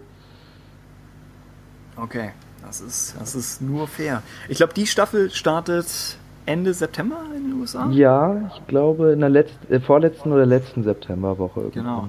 Die ersten beiden Folgen gab es ja schon auf der Celebration, aber ja, mal sehen. Da kommt Ja.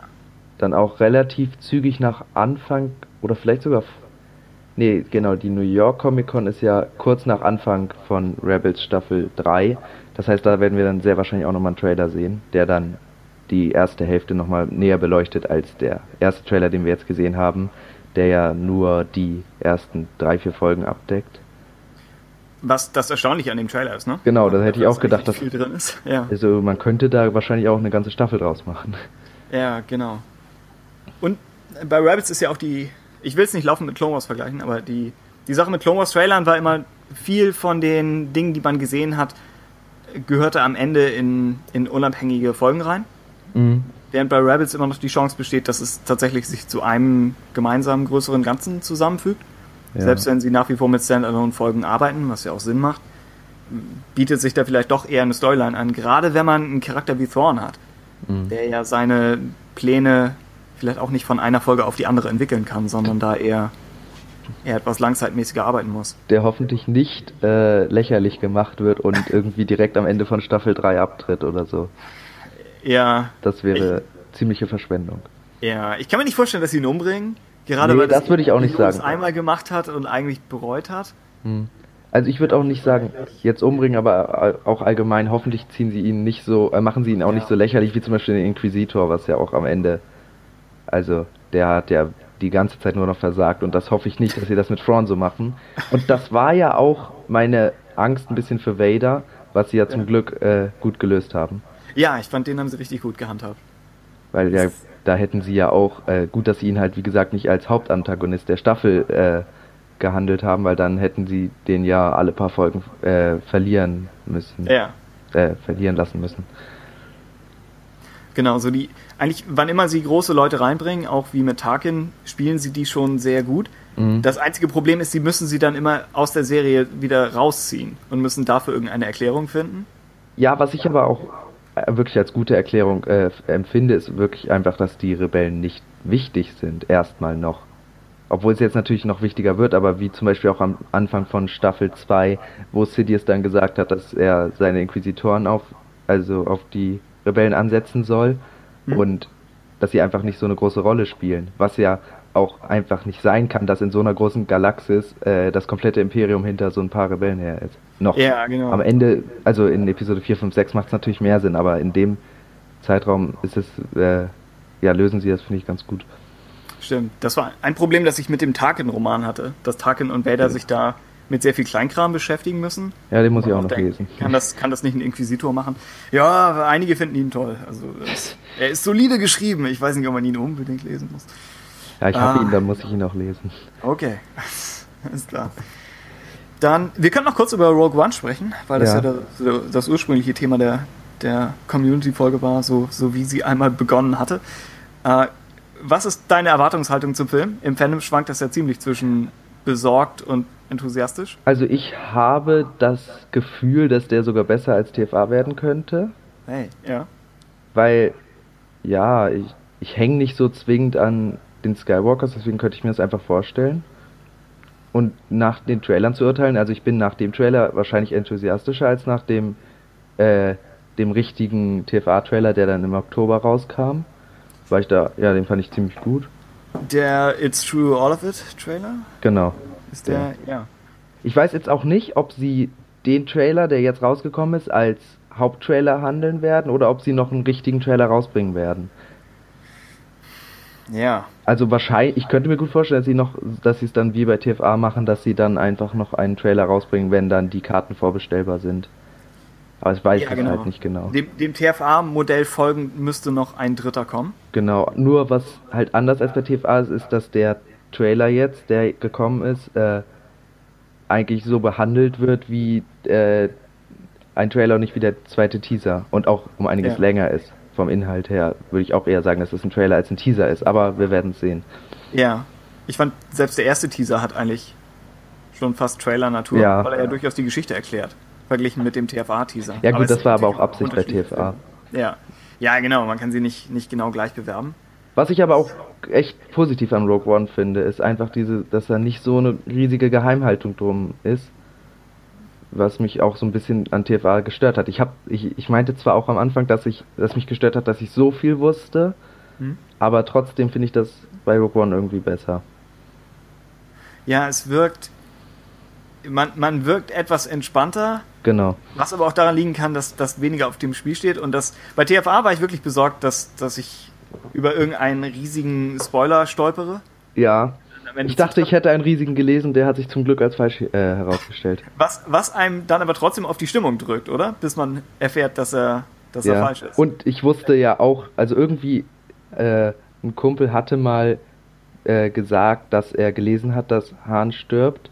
Hm? Und das hat mich dann in ich, äh, er wusste zwar auch nicht, ob es richtig oder falsch war und ich bin auch nicht davon ausgegangen, dass es wirklich so passieren wird, aber in dem Moment hat es mich dann auch nicht mehr getroffen. Beziehungsweise als er dann auf den Steg gegangen ist, wusste ich schon, der wird jetzt sterben. Ja. Aber ich hatte trotzdem noch die kleine Hoffnung, dass irgendwie doch noch irgendwas anderes passiert, aber naja. Ah. Ja. Ja, die, die Sache ist, für Rogue One wurden wir schon von einem der Schauspieler gespoilert. Ja, das stimmt. Wir wissen immer noch nicht, ob wir das im Podcast so offen erwähnen dürfen, weil nicht Sollten jeder hat das Celebration-Video gesehen. Wobei, ja wenn Leute das hier hören, dann wahrscheinlich schon. Wobei die äh, hier Reaktion von Alan Tudyk, die, also das war göttlich. Ein, es lohnt sich eigentlich dafür, ja. Ja. Und ähm, ja gut, also wir wissen ja vermu wir wissen ja eh den Ausgang eigentlich. Was, was so die galaktische Situation angeht, oder? Den, äh, den eigentlich würde ich auch schon fast sagen, was die, äh, die Situation der Charaktere angeht, aber ich würde da jetzt nicht näher drauf eingehen. Außer du meinst das in Ordnung. Ja, weiß ich nicht. Wir können das, das äh, Radio Tatooine Todesroulette spielen und einmal mehr versuchen vorherzuahnen, welche Figuren sterben. Ja. Aber ich weiß nicht, wie viel man, wie viel man theoretisch schon wissen könnte, wäre man Spoiler-Bewanderter. Ja. Also wie gesagt, ich habe da halt meine eigene Theorie, aber dann. Okay. Nun gut. Äh, ansonsten, achso, Stichwort Theorien. Was, was ist im Bottich? Inwiefern? Wir müssen jeden Hörer einmal gefragt haben. Also inwiefern, was für eine Theorie? In diesem, in diesem weißen Bagdad-Tank oder was Ach so, das meinst du. Äh, ich habe, also eigentlich habe ich echt keine Ahnung. Ich könnte, nee, also es gibt ja verschiedene Theorien, aber ich kann da irgendwie keine für mich gewinnen. Es ist ja jetzt auch eigentlich bewiesen worden, dass nicht Palpatine vor dem Tank ist, weil Palpatine nicht vorkommt im Film. Meinte McDermott, ne? Genau. Ja. Äh, und äh, es würde auch einfach nicht zu ihm passen. Also er würde sich, ich könnte mir halt nicht vorstellen, dass er sich hinkniet vor irgendjemanden. Mhm. Und Vader kann es auch nicht sein, weil Vader keine Kapuze aufhat. Er ist ja nicht so wie der so blöd wie Kylo und setzt eine Kapuze überm Helm auf. Ja. Und ja, ich, ich, deswegen kann ich mir auch irgendwie, also ich könnte mir noch vorstellen, dass es ein Inquisitor ist, aber es passt eigentlich nicht, weil ich glaube, in dem Zeitraum werden eigentlich schon alle Inquisitoren ja äh, nicht mehr im Dienst sein oder tot, wie auch immer. Deswegen kann ich mir eigentlich echt nichts drunter vorstellen. Und eigentlich hieß es, dass der Film mit einem Minimum an Jedi und Sith auskommen wollte. Genau. Aber wie gesagt, wer sollte sonst diese Gestalt sein? Krennic ist es ja. ja eigentlich auch nicht, der hat nichts Schwarzes an. Ja. Was natürlich, obwohl ich hätte eine, doch, ich hätte eine Theorie, wer da drin sein, wenn es ein Bagdad-Tank oder sowas ist, könnte ich mir vorstellen, dass äh, Jins Vater da drin ist. Dass der ja. vielleicht da irgendwie gefangen gehalten und am Leben gehalten wird, weil er vielleicht auch äh, irreparabel verletzt ist. Hm? Nur wüsste ich dann wiederum nicht, warum sich jemand äh, vor ihm niederknien sollte. Das weiß ja. ich halt nicht. Aber ist, also, das könnte ich mir, wenn er jetzt spontan eigentlich noch vorstellen, was anderes. Wüsste ich jetzt auch nicht. Könnte die Gardisten vielleicht erklären, wenn mhm. sie sagen, der Vater hat Informationen, die bewacht werden müssen? Die anscheinend ja auch wirklich wichtig sind, wie es bis jetzt dargestellt wird. Ja, genau. Wäre witzig, wenn sie statt den Plänen wirklich den Vater klauen im Tank und sagen, wir nehmen einfach gleich ihn mit. Ja, was aber auch wiederum gegen meine Theorie sprechen würde, ist äh, anscheinend, äh, was man im internationalen Trailer ja gesehen hat, ist, dass ähm, der Vater anscheinend die Informationen gesendet hat an die, Rebell äh, an die Rebellion hm? und der würde ja aus diesem Tank nicht zwingend äh, Informationen senden können. Je nachdem, was dann auch sein Zustand ist. Das weiß ich halt nicht. Ja, Wäre wär witzig, aber wahrscheinlich nicht.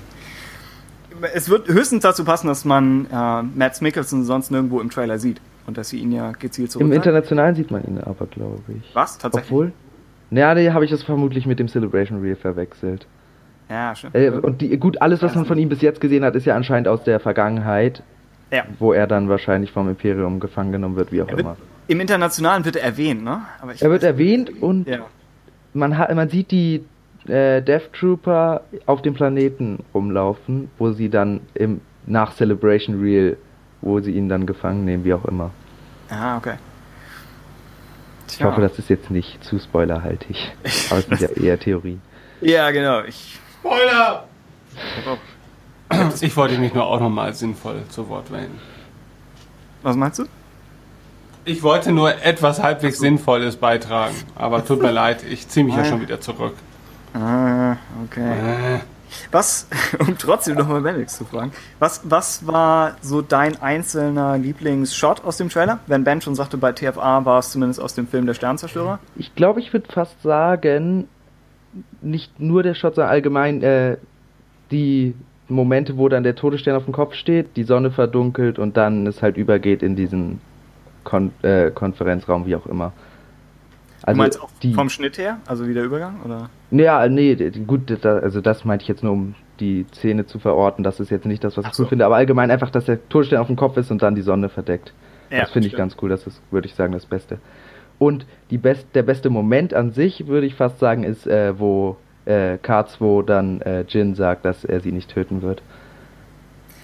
Ja, was auch unsere Bestätigung ist, dass durchaus Gags im Film vorkommen. Ja, hoffentlich in Verbindung mit K2. Also bei dem bin ich echt enthusiastisch, dass der cool wird. Ja. War fast, also eigentlich mein Star aus dem Trailer. Es gibt genügend, oder es gibt Vorbilder, bei denen es funktioniert hat. Also mhm. stehen eigentlich die Chancen gut und der Humor wird bestimmt auch in so einen Film eher reinpassen. Ja. Ja. Was ja. auch interessant wird, wie, man hat ja auch gehört, dass er auf weitere Droiden treffen wird, seiner mhm. Art, die dann eben noch zum Imperium gehören. Mal sehen, wie sie das machen und mal sehen. Und genau wie ich mir, was ich mir auch noch nicht vorstellen kann, ist, wie er kämpfen wird. Also er wird ja anscheinend kämpfen, aber wie er das genau machen wird, wird mich auch interessieren. Ja, hätte, hätte Potenzial, komplett überraschend zu werden, so wie Ja. sie das mit, mit Groot gemacht haben in Guardians. Oder mit Yoda. Ja. Oh, vielleicht findet man eine gesunde Mitte Er wird klein und springt herum. zwischen, zwischen beiden. Ja, genau, wenn, wenn er, er wirkt ja dann eher träge, aber falls er sich bewegen kann, wie hier die Attentäter-Druiden aus Clone Wars. ja, irgendwas in die Richtung wird es Ja. vermutlich auch sein, weil ja, er Ja. ist ja anscheinend ein Kämpfer, also ein Kampfdruide. Genau. Und sie, sie versuchen ja garantiert, den Film nicht nur in Schusswechseln zu ertränken, weil sich die Mhm. ja nicht immer neu choreografieren. Ja, genau, er hat ja auch keinen Blaster, genau. Genau, und dann haben sie schon Donnie Yen dabei für irgendwie äh, Nahkampfarbeit. Und dann wäre es naheliegend, dass der Druide irgendwelche, irgendwelche alternativen Ninja-Tricks drauf hat. Mhm. Könnte, könnte passieren. Ja, tja, ansonsten, äh, wir, hatten, wir hatten noch im normalen Community Cast, wenn man- wenn man ihn normal nennen möchte, äh, die Frage gestellt, ob, ob dein Freundeskreis versteht, was Rogue One ist. Ja, eigentlich schon. Also, Wie Star Wars bewandert sind die Leute? Denn ich, ich selbst bin immer noch am Erklären, obwohl es eigentlich relativ. die, mit denen ich größtenteils zu tun habe, die sind auch, die sind halt, die kennen halt die Filme gut. Mhm. Einige, äh, äh, einer von meinen Freunden guckt auch regelmäßig die Star Wars Show und sowas alles. Also die lesen jetzt vielleicht keine Comics, obwohl der eine liest dafür Comics, aber die kennen jetzt nicht alles, aber schon, die, die haben damit, also die wissen eigentlich, was da los ist. Die würden, würden sich ja vielleicht auch eigentlich schon als Fans bezeichnen, oder? Wenn man die Star Ja, klar, guckt. klar. Ja, genau. Wären so normale Leute, vielleicht wird es, wird es für die dann immer noch schwer. Ja, obwohl ein Facepalm-Moment hatte ich, ich weiß aber nicht mehr wann und in welchem Zusammenhang das war. Also auch, wo jemand dann irgendwie was dazu gefragt hatte. Auch aus meinem Freundeskreis, aber ich weiß nicht mehr genau, wie das Was, was jetzt auch äh, überhaupt kein Angriff auf, auf solche, auf, auf normale Leute sein soll. Nee, klar. Mehr einfach, dass es eine Hürde ist für, für die Marketingkampagne, wo wir schon drüber sprechen, wie sie ihre Trailer staffeln und was sie in welchem Trailer Ja, zeigen. diese, diese Infografik, die du vermutlich kennst, die hätten sie mal selber veröffentlichen sollen, so. Ich weiß nicht, ob du die kennst, aber wo man. Ähm, wo dann irgendwie steht, Episode 7 spielt nicht hier, äh, so. Rogue One spielt nicht hier und dann eben Pfeil auf Episode 7, sondern hier und beschäftigt sich damit, wie auch Das- immer. Ich dachte, es ist einfach nur eine Infografik mit Rogue One und Episode 4. Als Nein, nein, das ist, äh, alle Filme sind drin und dann halt, ja, Okay. die kann ich ja sonst so kurz raussuchen, aber ist Nein, jetzt auch nicht so wichtig. Ich glaube, ich habe das Konzept auch verstanden. Es, es, es lässt sich nachvollziehen. Äh, Und genau, äh, in den Kommentaren sind auch, ich, bei manchen Sachen, das müssen eigentlich Trolls sein, so blöd kann keiner sein, aber da sind schon so ein paar Sachen dabei, da denke ich mir auch nur so, was ist. Also, ja, so doof Ja. können die Leute nicht sein. Naja. äh, wir wissen jetzt, um, um weiter bunt durch Rogue One-Themen durchzuspringen, wir wissen jetzt, warum der Film so heißt, Ja. soweit Gareth Edwards es weiß. Also, soweit Genau. es irgendjemand weiß. Was aber auch Sinn machen würde, weil viel mehr, also wenn es wirklich irgendwas mit äh, der Renegat-Staffel oder so zu tun hätte, dann müsste man das im Trailer eigentlich auch sehen. Also wenn sie wirklich titelgebend wäre, dann Mhm. würde sie auch eigentlich, müsste sie eigentlich im Trailer auch eine große Rolle spielen. Deswegen macht die Erklärung, wie sie jetzt ist, eigentlich am meisten Sinn. Ja, dass es sich auf Jin bezieht und teilweise auf den, den Status des Den Films Film, als, genau. als ersten Abtrünnigen in der Saga. Ja, Ja. genau. Und es ist ja auch, es ist ja auch ein, ein Risiko. Also vielleicht ist der Film hier abtrünniger, in Anführungszeichen, als der Han Solo-Film, weil er ja wirklich keinen der großen Hauptcharaktere involviert. Von Vader was, ist dein, was ist deine Hoffnung oder eu, was sind eure Hoffnungen für den dritten Film? Was meinst das das Spin-off? für ein Thema sein wird? Oh, Ben? Ich habe es dich Spin-off? akustisch gerade äh, nicht so. verstanden. Das äh, Film für, äh, ähm, hier, das Thema für den dritten äh, Spin-off-Film. Was ist da deine Hoffnung? Ich glaube, ich habe das schon äh, in vorangegangenen Podcasts öfters mal erwähnt. Also ich wünsche mir also weder, ich wünsche mir eigentlich gar keine Hauptfigur.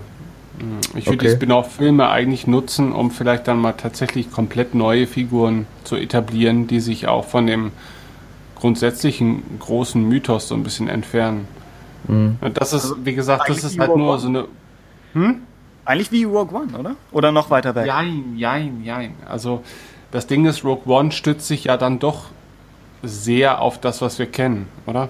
Ähm, ich meine, Ja. die Story führt letztendlich zu einem Ereignis, das wir halt sehr gut kennen. ne, Und was der Ausgangspunkt vielleicht äh, unseres Fandoms letztendlich darstellt. Also Rogue One würde ich da dann eher nicht als, als Beispiel betrachten. Ähm, irgendwann auf, auf die Ewigkeit gesehen muss man halt mal den Sprung schaffen, um Star Wars von dem etwas loszulösen, was es jetzt halt ist. Ne, wenn man das äh, Universum dauerhaft aufrechterhalten möchte, ohne dass es sich ständig immer wieder um die gleichen Ereignisse dreht.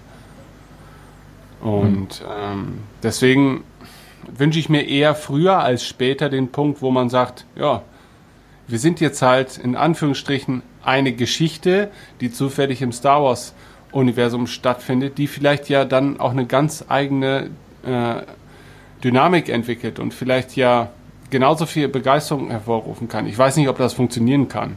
Ne, ich weiß auch nicht, ob das Star Wars Universum grundsätzlich sich dann zumindest in Filmform ähm, dafür eignet, so losgelöst zu sein.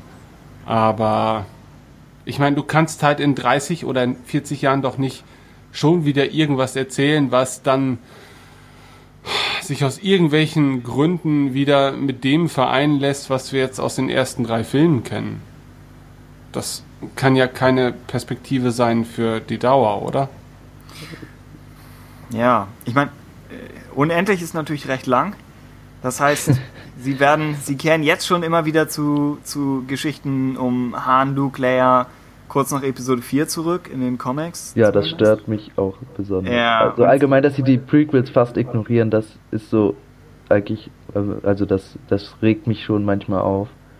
Finde ich ein ja, bisschen unnötig im, auch, weil im, ja. sind ja nichts besonders wirklich Schlechtes. Nur weil ein paar oder ein paar mehr Fans einfach sagen, dass sie nicht das Beste am Star Wars Universum sind, ja, heißt es ja nicht, dass Disney direkt die fast komplett ignorieren muss. Ich meine, es gibt ein, eine Comic-Geschichte oder zwei Comic-Geschichten eigentlich, die in dem Bereich spielen, ein Roman und das war's.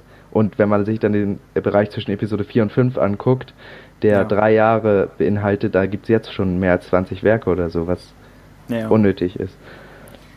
Es wird wahrscheinlich nicht von Dauer sein. Also der Fokus ist wahrscheinlich nur im Moment so extrem. Aber die Zeit zwischen Episode 4 und 5 wird schneller gefüllt sein, zumindest gefühlt, wenn als äh, schneller als, als in den Prequels. Mhm. Wo ja auch allein zwischen Episode 1 und 2 sind Wo ja, man so viel machen kann. Ja, genau. Wo sie früher die, die Padawan-Reihen hatten, in der Epoche. Genau. Es wird sich wirklich mehr anbieten. Ja. Ansonsten an, an Spin-offs, ich würde mir irgendwas in der völlig entfernten Vergangenheit wünschen. Also irgendwie ja, die Antike von Star Wars. Oder ich denke, ja.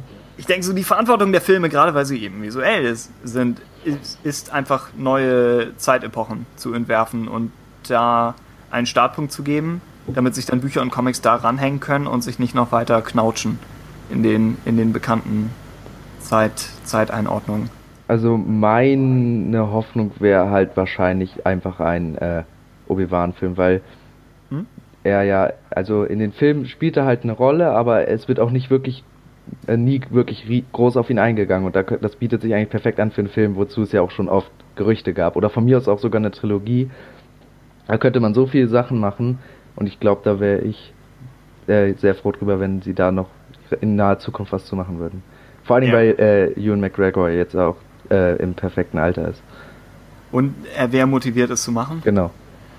Zu, außer er wird wirklich weiterhin jeden zweiten Tag gefragt. Dann wird er vielleicht irgendwann auf, auf äh, Protest umschalten. Ja, und das liegt wahrscheinlich auch daran, dass äh, Obi-Wan halt so ziemlich mein Lieblingscharakter ist, dass ich mich, dass ich da halt sehr froh drüber wäre. Oder zum Beispiel, was man vielleicht auch richtig gut noch machen könnte, wäre einfach ein Clone Wars Film noch. Hm? Also, also dann halt ein Live-Action Clone Wars Film. Und ja. Über dann auch Ahsoka casten oder meinst du mehr wie Rogue One mit neuen Figuren, aber eben. Vielleicht schon fast eher mit oder mit irgendeiner bekannten Figur, aber es muss jetzt nicht eine von den Hauptfiguren sein. Also okay. zum Beispiel einfach eine Schlacht, äh, oder nicht nur eine Schlacht, aber eine äh, Reihe von Schlachten mit Kit Fisto als Hauptrolle jetzt als Beispiel. Hm? Genau. Stimmt, es würde. Oder mit Dave Filoni und dann äh, Plo Koon, also Dave Filoni als Regisseur und dann Plo Koon als Hauptfigur oder sowas. In, irgendwas in die Richtung ja. würde ich auch, könnte ich mir echt sehr gut vorstellen. Auch ein Live-Action-Film von Filoni wäre mal interessant. Genau. Das ja. wünschen sich auch schon einige, habe ich gehört. Und dann in einer Epoche, die er auch gut kennt. Genau. Bietet es sich an. Und wenn jetzt jemand sagt, er möchte alle, wie wir das eingangs überlegt haben, angenommen, jemand sagt, er möchte alle Live-Action-Star Wars-Filme hintereinander weggucken, dann wäre in den Klonkriegen immer noch eine Lücke. Weil mm, es mhm, halt nur die stimmt. Serien und Comics gibt. Und was natürlich sowieso zurzeit für mich auch ziemlich, äh, was ich ziemlich interessant finde, ist natürlich der Bereich zwischen 6 und 7, wo sich auch, glaube ich, einiges anbieten würde. So wie ich Disney kenne, machen die am Ende einen Film, wie Mars das Lichtschwert birgt. ja, nee, ja. weiß ich nicht. Das Obwohl das schon ziemlich dreist wäre. naja. Ja, ich, kann sein, dass sie vielleicht da. Irgendwann hoffe ich noch auf eine animierte Serie zu Han Luke Leia. Ja. Und die dann vielleicht in der Zeit danach. Allerdings macht sich Luke schon in den Aftermath-Büchern ziemlich rar.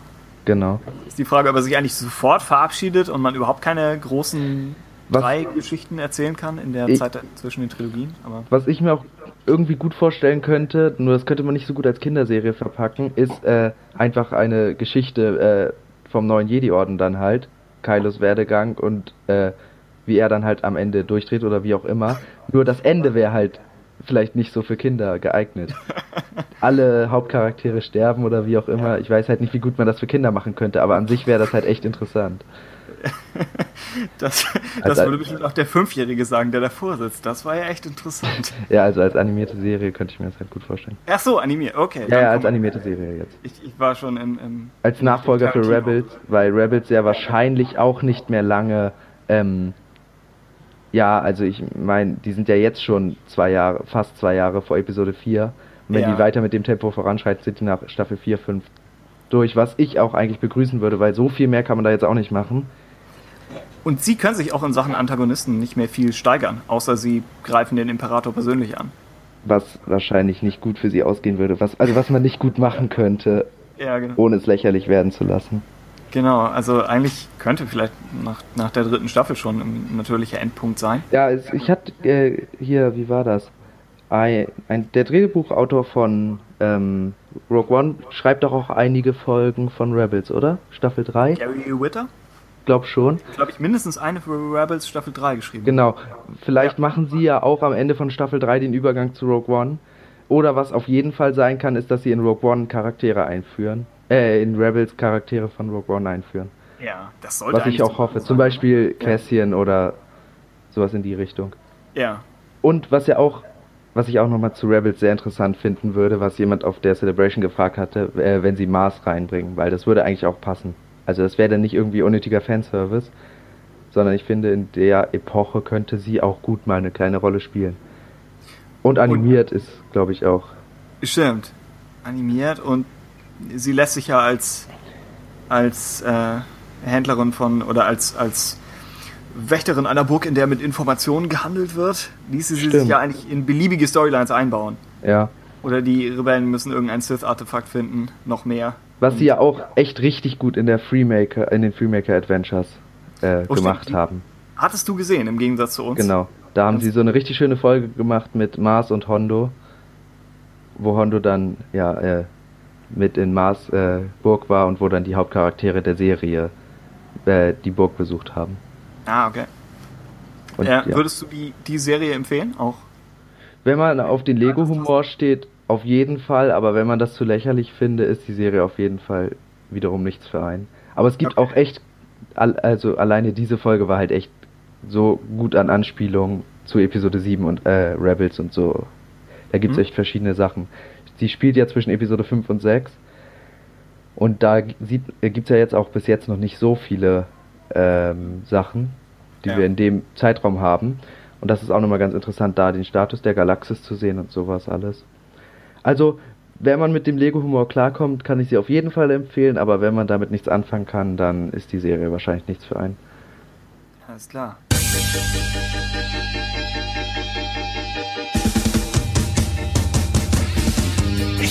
Allerbeste sein, wie einer vor mir war. Ganz allein fang ich sie mir, ich kenne die Gefahr. Ich streife durch das ganze All. Ich suche weit und breit das Lederzeug, um zu verstehen, was ihm diese Macht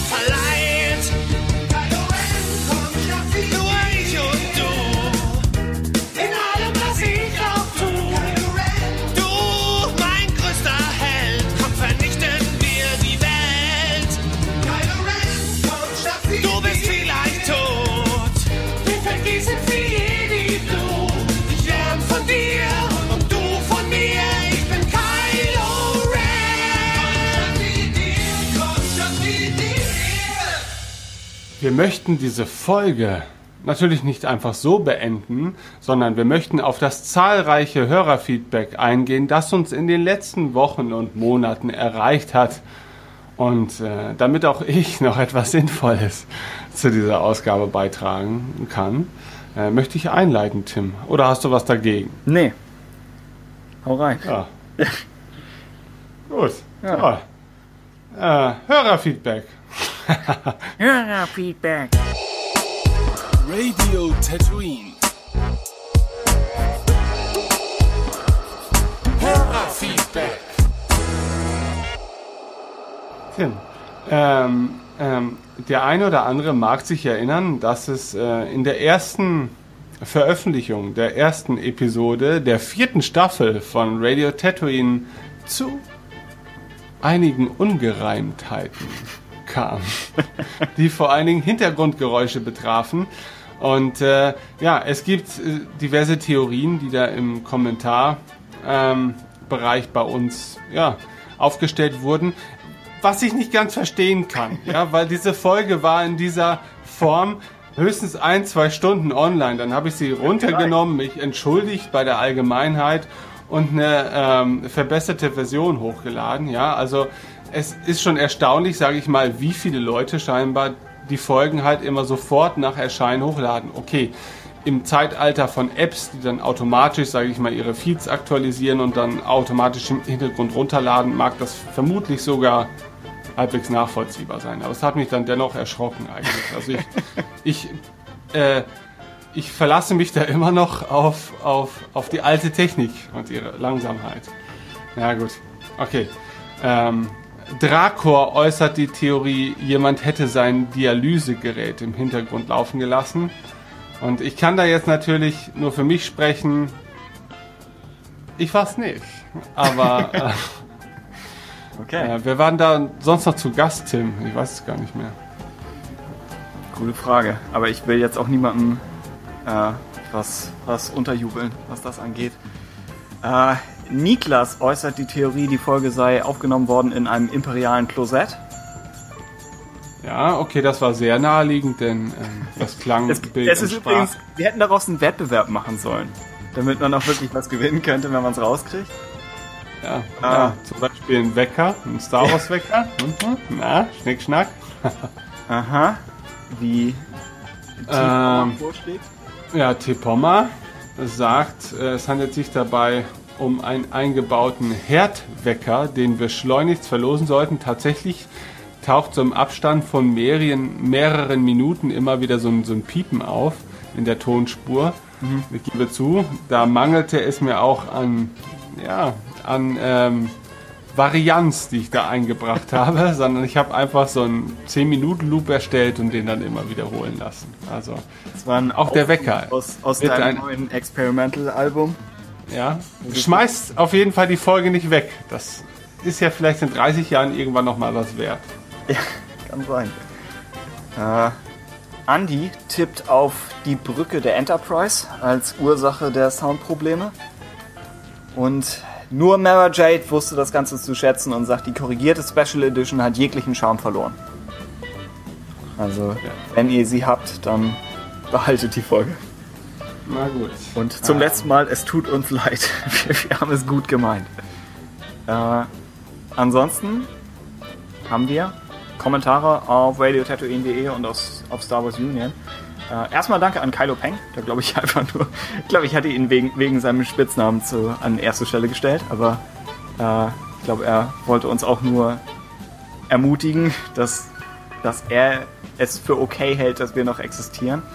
Ansonsten schreibt Tutti zum Trailer, er findet Donny Jens Stabprüglerei gut, fragt sich allerdings allerspätestens jetzt, wozu Sturmtrupplerrüstungen eigentlich gut sind, wenn sie gegen Stäbe nicht gewappnet sind. Und auf die Tankfrage sagt er vermutlich Vader, wo Darth Al Ghul ähnlicher Ansicht ist. Wir hatten es eben schon angesprochen, es wäre denkbar, aber wir wissen, oder wir gehen zunehmend davon aus, dass Vader nicht viele, viele Szenen hat in Rogue One. Also wäre die Frage, ob man ihn so zeigen würde, auch in geschwächtem Zustand. Ja, Das widerspricht ja immer noch meinem Wunschdenken, aber ähm, ja. Wir hatten neulich, meinte Gareth Edwards, ich glaube auf den Empire-Seiten, dass er Vader extra so gefilmt hätte, dass nie jemand im Frame größer ist als er. Was total cool ist. Ja. Also dass niemand, ne? Und einfaches, einfache Idee. Und er sagte, dass er die imperialen Szenen mit äh, mehr statischen Perspektiven gedreht hat. Während die Rebellen mehr auf Handheld gemacht sind. Was ungefähr das ist, was Firefly anstellt. Auch mit der Alliance und mit allen Szenen auf der Serenity. Wo sie auch einfach diesen starken Kontrast haben in der Kameraführung. Und das könnte auch eine gute Kombination sein aus der äh, Abramson, Abramson äh, dynamischen Kamera und den, den klassischen Lucas-Kompositionen. Tjo. Äh, Darth Al Ghul fragt, und ich denke, die Frage ist speziell an dich gerichtet, Ben, äh, könntet ihr in Zukunft vielleicht mal Diskussionsfolgen zu den Soundtracks machen? Und zu Indie? Kann Ähm, ich fast nicht. wir hatten, glaube ich, das Thema schon öfters angesprochen, oder dass wir generell ja uns zwangsläufig mal dem Thema Soundtracks zuwenden sollten. Ähm, Wir haben natürlich gleich darauf verwiesen, dass es ja in Form von äh, Star Wars Oxygen Ja. eigentlich schon die ultimative Form eines Podcasts äh, in Bezug auf Star Wars und Soundtracks gibt. Ne? Also wer des Englischsprachigen mächtig ist, wird wohl, und das darf man offen zugeben, nichts Besseres finden als, als diesen Podcast. Äh, gehört äh, zum Rebel Force Radio äh, Podcast-Netzwerk und ähm, das kann ich uneingeschränkt empfehlen. Also natürlich, ich habe schon Lust, mich mit mich der Sache definitiv mal anzunehmen und wenn wir natürlich auch Hörer unter uns haben, die äh, nicht so wie ich eher so ein musikalisches Halbwissen prägt, das er zu seinen eigenen Zwecken missbraucht, sondern tatsächlich vielleicht auch ähm, ja, faktisch begründet äh, sich über die Musik unterhalten mag, dann sind wir dafür natürlich jederzeit offen. Also ich würde mich auf jeden Fall freuen, ne, weil ähm, ich kann natürlich auch verstehen, dass Leute sagen, okay, äh, Star Wars Oxygen ist halt eben auch englischsprachig und es ist mitunter dann natürlich auch ein bisschen schwieriger zu konsumieren, wenn man, wenn man jetzt der Sprache nicht allzu mächtig ist oder wenn man einfach gerade natürlich auch in so einem etwas nerdigeren Sektor äh, so oder so vielleicht hier und da auf Schwierigkeiten stößt. Und das tue auch ich. Ja, also das ist jetzt ja gar keine Schande. Ja, ähm, aber da sind wir dann doch, glaube ich, auch auf die Mitarbeit von Gästen angewiesen, ähm, die sich diesem Thema stellen wollen. Denn ich habe das Gefühl, würde ich das tun, würde ich mich einfach heillos blamieren. Ja, weil ja, ich verbringe einen großen Teil meiner Freizeit mit Musik, aber das hat halt längst nicht, äh, das findet halt nicht auf dem Niveau eines, eines äh, Komponisten wie John Williams statt. Und das würde ich mir auch nie anmaßen. Und deswegen fällt es mir auch sehr schwer, darüber tatsächlich zu reden, wenn es über eigene Meinungsbildung hinausgeht. Weil ich finde es einfach fantastisch und versuche es einfach nur zu genießen, ohne das allzu sehr zu sezieren. Und genieße dann halt eben auch eher als Konsument andere Produktionen, die sich damit auseinandersetzen. Und ich habe sowieso keine Ahnung, aber ich würde noch den äh, Soundcast in Stereo empfehlen. Der sich, der ist jetzt, früher gab es den Soundcast, der so unregelmäßig lief und mal so, mal so mal war, aber jetzt gibt es eine Version davon, die immer so auf 30 Minuten bis eine Stunde Länge kommt, wo sie auch verschiedene Themen diskutieren. Also zum Beispiel, ob es, ob moderne Kinofilme noch vernünftige Leitmotive haben und solche Sachen. Also wer sich für Soundtracks generell interessiert, nicht nur allein Star Wars, der könnte vielleicht da mal reinhören, ist allerdings auch auf Englisch. Den habe ich übrigens aufgrund deiner Empfehlung abonniert, jetzt schon seit Monaten. Hey, ja. Und der ist wirklich fantastisch. Ja. Hatten Sie schon eine Folge zu äh, Stranger Things? Ich weiß es gar nicht. Ja, die letzte meine ich. Aber ich habe sie nicht Stimmt. gehört, weil ich die Serie nicht kenne. Aber Ich habe sie. Oh, war- wo, wo, wo, wo, wo, wo, Tim! ja, hast du gesehen? Auf jeden Fall, die habe ich, Oh. wie man heutzutage sagt, wenn man unter 30 ist, Ja. an einem Wochenende gebinged. ja? Und ähm, kann ich wirklich nur empfehlen. Also das ist wirklich eine Serie, die ihrem Hype gerecht wird, finde ich, aber man sollte sich möglichst unbefangen auf sie einlassen. Ja, ich versuche auch extra nichts drüber zu lesen. Ja, also ich denke, sie wird dir auf jeden Fall gefallen und der Soundtrack ist halt schon eine Klasse für sich. Also ist halt Ähm, das Album ist jetzt seit, seit gestern oder seit zwei Tagen oder so auch auf den gängigen Streaming-Diensten ähm, verfügbar. Und ich bin schon der Meinung, also ich habe es jetzt gestern mal durchgehört, ähm, das sind halt tolle Stücke, aber die wirken halt in Kombination ähm, mit der, mit der Bildersprache der Serie nochmal um ein, um ein Vielfaches. Na, also ähm, ich habe das Gefühl, das ist halt eine Musik, die keinesfalls schlechter ist, ohne Serie im Hintergrund, aber sie ähm, unterstützt halt das, was, was man sieht, um ja, wesentlich ja. besser als viele andere Soundtracks das können. Und deswegen sollte man am besten erstmal die Serie sehen, bevor man sich den Soundtrack antut. Alles klar. Ich, ich weiß, was ich zu tun habe. Ansonsten ist Lizard Lord sehr gespannt auf Rogue One und den Han Solo-Film. Und Thrawn 2013 freut sich auf Rebels Staffel 3 und den naheliegenderweise den Thrawn-Roman. Er erwähnt noch auf, ich glaube, Jörgs Bemerkungen in der letzten Folge, dass Gwendoline Christie als Moder Moderatorin vielleicht äh, eine enthusiastische, aber nicht immer optimale Wahl war, sagte er. Nach dem 30. Wuhu wurde es ihm dann auch langsam zu viel. Ja, zugegeben. Wahrscheinlich war es auch eher, dass man ein, ein Zeichen setzen wollte und Captain Phasma zumindest auf diese Art noch irgendwas zu tun geben wollte. Äh, und ansonsten kam noch die Aufforderung an äh, den Buchclub, dass wir Lando reviewen sollten. Ich habe den Comic tatsächlich hier inzwischen auf. Wenn, wenn, wenn Thrawn mir was in Sachen Kunst empfiehlt, dann muss ich natürlich zugreifen, habe aber bisher erst, ich glaube, die erste Seite gelesen. Also ich, ich bin noch dabei. Aber so, so weit, so gut. Es, es liest sich sehr gut an. Und wir schauen, ob wir es schon in die nächste Folge schaffen mit dem Review. Aber zumindest, zumindest machen wir es. Äh, ben. Chris Aaron? Chris Aaron fragt, und das ist wahrscheinlich eine Frage, die du eher beantworten könntest als ich, ob man Bücher im Original lesen sollte. Ähm, Gerade in jüngerer Vergangenheit hast du da beispielsweise ähm, Lost Worlds. Lost Worlds? Lost Stars? Ver Lost Stars, verlorene Welten? Oder? Ja, genau. Hast du beide ja. Versionen gelesen? Nee, das ist das Problem. Eigentlich kann ich sie nicht gut beantworten. Ich hatte, auf die Frage hin hatte ich mir die Leseprobe zu Aftermath äh, auf Deutsch, kann man sich ja über ein Kindle einfach schicken lassen. Und die hatte ich mhm. mir angesehen. Und da fand ich die deutsche Übersetzung völlig in Ordnung. Aber die etwas saftigere Sprache von Chuck Wendig kommt natürlich nicht rüber. Und das kann man als, als Plus sehen oder als, als Minus, je nachdem. Aber rein von der Übersetzung her fand ich sie gut. Äh, Bendix, du meinst was zu dem TFA-Roman? Ja, ähm, also ich habe da jetzt äh, angefangen, das Hörspiel, äh, das Hörbuch zu hören. Mhm. Und da ist mir echt aufgefallen, also ähm, die Filmdialoge wurden alle neu übersetzt. Also da wurde überhaupt nichts aus dem Film übernommen, obwohl man sich Zeit gelassen hat. Und der wurde erst im Mai veröffentlicht auf Deutsch. Mhm. Und allgemein gibt es auch äh, viele Übersetzungen. Das ist mir besonders beim Calvin Clum aufgefallen. Da gibt es jetzt schon wieder eine neue Übersetzung. Also, also damals im Visual äh, Dictionary war schon eine neue Übersetzung. Und dann eben im Film die offizielle praktisch und dann jetzt wieder noch eine neue. Was echt störend ist und mich auch die, ständig aus dem Roman dann auch raus, äh, rausreißt, wenn da die äh, Dialoge komisch übersetzt sind. So. Also in dem Fall würde ich auf jeden Fall sagen, wenn man der englischen Sprache mächtig ist, dass man da fast eher auf das Original zugreifen sollte. Aber sonst kann ich noch sagen, dass ich normalerweise alle Romane auf Deutsch lese. Mhm. Und so viel Schlechtes ist mir eigentlich noch nicht aufgefallen. Da, da doch schon eher bei den Comics, wo dann manche Sachen, die ich da, die lese ich nämlich auf Englisch und Deutsch, wo mir dann echt manche Sachen aufgefallen sind, die komplett komisch sind.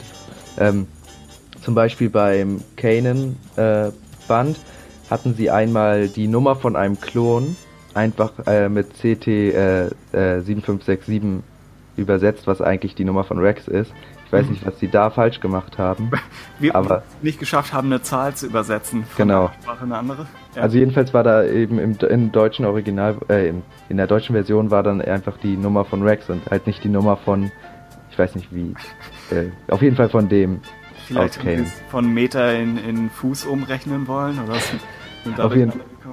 Ja, und manche Sachen, zum Beispiel auch in Imperium mit Trümmern, da sind manche Sachen einfach, die machen einfach keinen Sinn, wie sie auf Deutsch da stehen. Und erst recht übernehmen sie halt nicht den Sinn aus dem Englischen. Ja. Aber bei den Romanen ist mir noch nicht viel Schlechtes aufgefallen, außer jetzt bei dem TV-Roman. Ja. Also, ja, Ben? Ich möchte noch kurz dazu sagen, also ich kann zumindest die Erfahrung teilen, dass ich, ähm, ich bin ja auch so ein, so ein Liebhaber von Hörbüchern und ähm, gerade Star Wars Bücher gibt's ja bei Audible beispielsweise in der Regel eher nur als äh, englische Originalfassung äh, in, Hör Hörbuchversion und ähm, da fällt mir doch auf, dass manche Romane, die sich bei mir ähm, beim reinen Lesen eher als sehr trocken entpuppen, beispielsweise Taken, ähm, von einer gelungenen Hörbuchversion deutlich profitieren können. Ja, weil da Sprache dann doch sehr wichtig ist, vielleicht auch Aussprache sehr wichtig ist. Und ähm, da schafft es dann natürlich doch deutlich noch ein Ambiente. Und gut, wenn dann hier und da natürlich noch so ein paar Ambient Sounds eingespielt werden, ähm, ist das natürlich gerade im Falle von Star Wars auch so ein kleines Detail, was man gar nicht so unterbewerten sollte. Denn Star Wars lebt ja auch ein bisschen so von seiner Soundatmosphäre. Ja, stimmt. Da hätte ich auch noch äh, zu dem TFA-Hörbuch. Ähm, da, da haben sie das, also bei den deutschen Hörbüchern wurde es nicht gemacht mit den äh, Sounds noch extra. Aber bei dem Hörbuch ist es ganz cool, dass sie da den Sprecher von Finn als Leser haben. Was äh, ja auch nochmal ein bisschen wieder zur Atmosphäre beiträgt. Und bei den Hörbüchern zu Episode 1 bis 3 benutzen sie ja den äh, ähm, hier Synchronsprecher von Obi-Wan. Mhm. Und bei 4 bis 6, ich glaube den von Luke oder Han, ich bin mir nicht ganz sicher. Aber auf jeden Fall ist das, glaube ich, auch nochmal ganz cool, was, glaube ich, bei den Englischen nicht so ist. Ja, das ist auch ein Vorteil, den wir bei, bei den beiden Clone Wars Serien hatten, ne? dass wir Chancen auf die Originalstimmen Stimmt. haben. Ja, Das in der englischen Version einfach zu viel verlangt wäre. Tja. Ansonsten, ja, die, die meisten. Also, früher habe ich auch alle, alle Star Wars Bücher auf Deutsch gelesen und da war die einzige Unstimmigkeit, die mir aufgefallen ist, war immer nur, wann sie welche Schiffsnamen oh im ja. Original belassen haben oder wann sie die übersetzen und wie Oder der Falke jetzt heißt. Und Auch allgemein die Konsequenz, dass halt wirklich da nicht drauf abgestimmt wird, wenn das dann verschiedene Übersetzer sind, dass dann da ja, nochmal komplett verschiedene Übersetzungen äh, genommen werden. genau. Oder die militärischen Ränge, wie die Ja, heißen. das ist auch also ganz schlimm. Es gab aber auch damals eine, eine Übersetzerin, die auch im PSW unterwegs war. Und die hat, meine ich, da, das hatte mich, als ich in das Forum damals neu gekommen bin, hatte mich echt beeindruckt, dass sie da mit, mit äh, Usern drüber gesprochen hat, was die beste Übersetzung wäre oder was in welchem anderen Buch schon Ja, mal gut, gemacht wurde. Nicht schlecht. Die bräuchten Genau, einfach das war schon echt eindrucksvoll. Die bräuchten sowas wie eine Art Story Group einfach äh, für die Übersetzung. Übersetzer, ja. Ich meine, da würde ja eine Person reichen. Es gibt einige Autoren. Ich meine hier Patrick Rothfuss, der Name of the Wind geschrieben hat, das ich euch übrigens empfehlen würde. Äh, der hat ein Forum für seine internationalen Übersetzer eingerichtet, wo er gerade, weil der Roman viel auf Sprache und auf Wörter abhebt, wo sie sich mit ihm darüber austauschen können, wie man was übersetzen sollte in Buch 1 und 2, damit es für irgendwelche Eröffnungen in Buch 3 überhaupt funktioniert. Also Okay. solche Sachen wie mit, mit Tom Riddle und Voldemort in Harry Potter, also sowas müsste auch bei ihm funktionieren und darauf muss man die Übersetzer ja irgendwie vorbereiten. Mhm. Ja, Was macht Das ist- Sinn. das ist echt, äh, sowas ist halt schade, dass sie, äh, da es verschiedene Übersetzer sind, dass sie dann oft komplett verschiedene äh, Sachen übersetzen. Hm. Ist irgendwo verständlich, gerade wenn, wenn Zeitdruck da ist, aber Klar. andererseits passend zum Film hätte man vielleicht schaffen können. Ne? Und so, ja, ich meinte jetzt auch allgemein, wie gesagt, wenn dann der, der eine Roman von der Person über, äh, übersetzt wird und dann gibt's einen Comic, wo die gleiche Person, äh, die gleiche Sache erwähnt wird und dann heißt sie da ganz anders. Hm. Er, erstens äh, merken viele Leute das vielleicht auch gar nicht direkt, dass dass dann da eine Verknüpfung gibt. Und zweitens äh, reißt es einen, wenn man das dann doch gemerkt hat, auch wieder raus, dass da einfach ja wieder was anders ist. Ja. Jedenfalls ist es bei mir so. Tja, also wir können, wir können keine definitive Antwort geben. Äh, Chris Allen sagt ansonsten noch, er ist sehr hoffnungsfroh, was Rogue One angeht. Bei der Strandszene musste er an Rogue Squadron 2 denken. Da lohnt sich vielleicht ein Blick auf den zweiten Teil der Mission 6, Vengeance on Corpus. Äh, haben wir, hab sogar ich gespielt tatsächlich, wo die AT-AT-Läufer aus dem äh, halb ertrunkenen Sternzerstörer rauskommen. Müsste das sein in diesem Dschungelsetting. Klingt dem auf jeden? Fall interessant. Ja, also es hat wirklich ungefähr diese Optik. Ich weiß nicht, ob man, vielleicht könnten sie auch ohne das Spiel gespielt zu haben, da auf die Idee gekommen sein, denn die, die äh, Anzahl an verschiedenen äh, Landschaftsformen auf dem Planeten ist begrenzt. Aber es ist schon sehr ähnlich mit den, mit den Kampfläufern und, und den Stränden. Aber ist, ist ein cooles Bild. Also, warum nicht? Und er sagt, beim neuen Han Solo muss man sehen, wie Ehrenreich oder Ehrenreich das macht. Die haben ihn ja vermutlich Szenen aus 4, 5, 6 nachspielen lassen.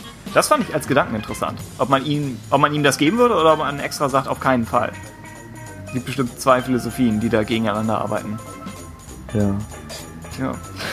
Dann schreibt Flo, er musste mit dem ersten Rogue One Trailer erst noch warm werden, ist inzwischen aber auf einen Film ohne Lichtschwerter gespannt. Vielleicht mit Ausnahme von dem von Vader, aber ich glaube, das wussten wir da auch noch nicht.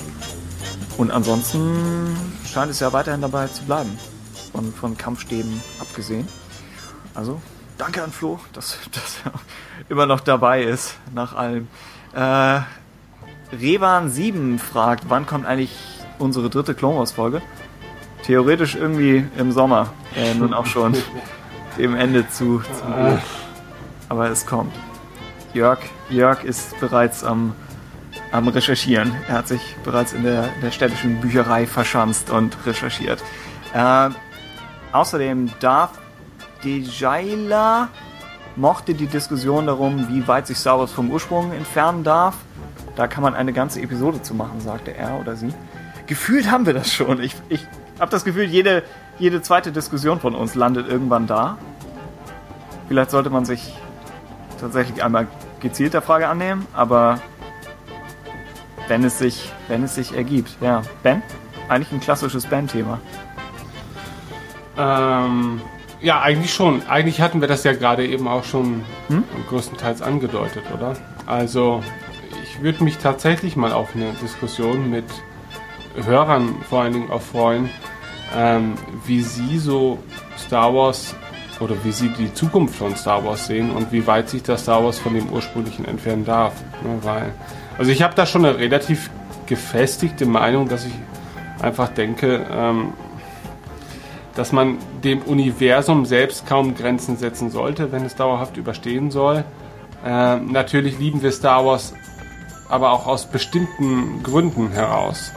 Ne? Und, und ähm, muss man dann so egoistisch an die Sache herangehen und sagen, ja, wir erwarten von Star Wars bestimmte Punkte, die einfach erfüllt werden müssen und das muss halt dauerhaft der Fall sein. Oder sagt man sich halt, ähm, das ist eigentlich egal, solange es irgendwie noch zu dem Universum gehört, was wir kennen und lieben. Ja? Und äh, ich möchte ein letztes Mal in dieser Ausgabe auf Star Trek verweisen. ähm, ja, aber wenn man sich da so Serien wie Deep Space Nine anguckt, die ja schon sehr von der ähm, Prämisse abgewichen sind, die äh, die klassische Serie bot oder die auch The Next Generation bot, wobei äh, TNG sich ja zum Ende hin auch sehr vermutlich von dem entfernt hat, was Gene Roddenberry ursprünglich mal für Star Trek erdacht hat, ähm, hat es doch dem Franchise an sich nicht geschadet, oder? Ähm, klar, viele haben gestorben, aber ja, weiß ich nicht. Ist es, ist es an Gleichheit gestorben oder ist es an Diversität gestorben? Da, da bin ich mir halt nicht so sicher. Also klar, natürlich hat Star Trek heutzutage längst nicht mehr den Stellenwert, den es beispielsweise in den 90ern hatte, ja, wo halt einfach Star Trek, würde ich mal sagen, schon so das beherrschende Franchise im, im Science-Fiction-Bereich war. Äh, also mit deutlichem Abstand vielleicht sogar zu Star Wars. Ähm, aber liegt das daran, dass mit Deep Space Nine vielleicht mal etwas ganz anderes gewagt worden ist? Oder liegt das daran, dass beispielsweise mit Voyager ähm, die TNG-Geschichten einfach nur mal wieder aufgewärmt worden sind? Und ich mochte Voyager durchaus, ja, weil ich da zu dem Zeitpunkt durchaus Fan von mehr vom Gleichen war.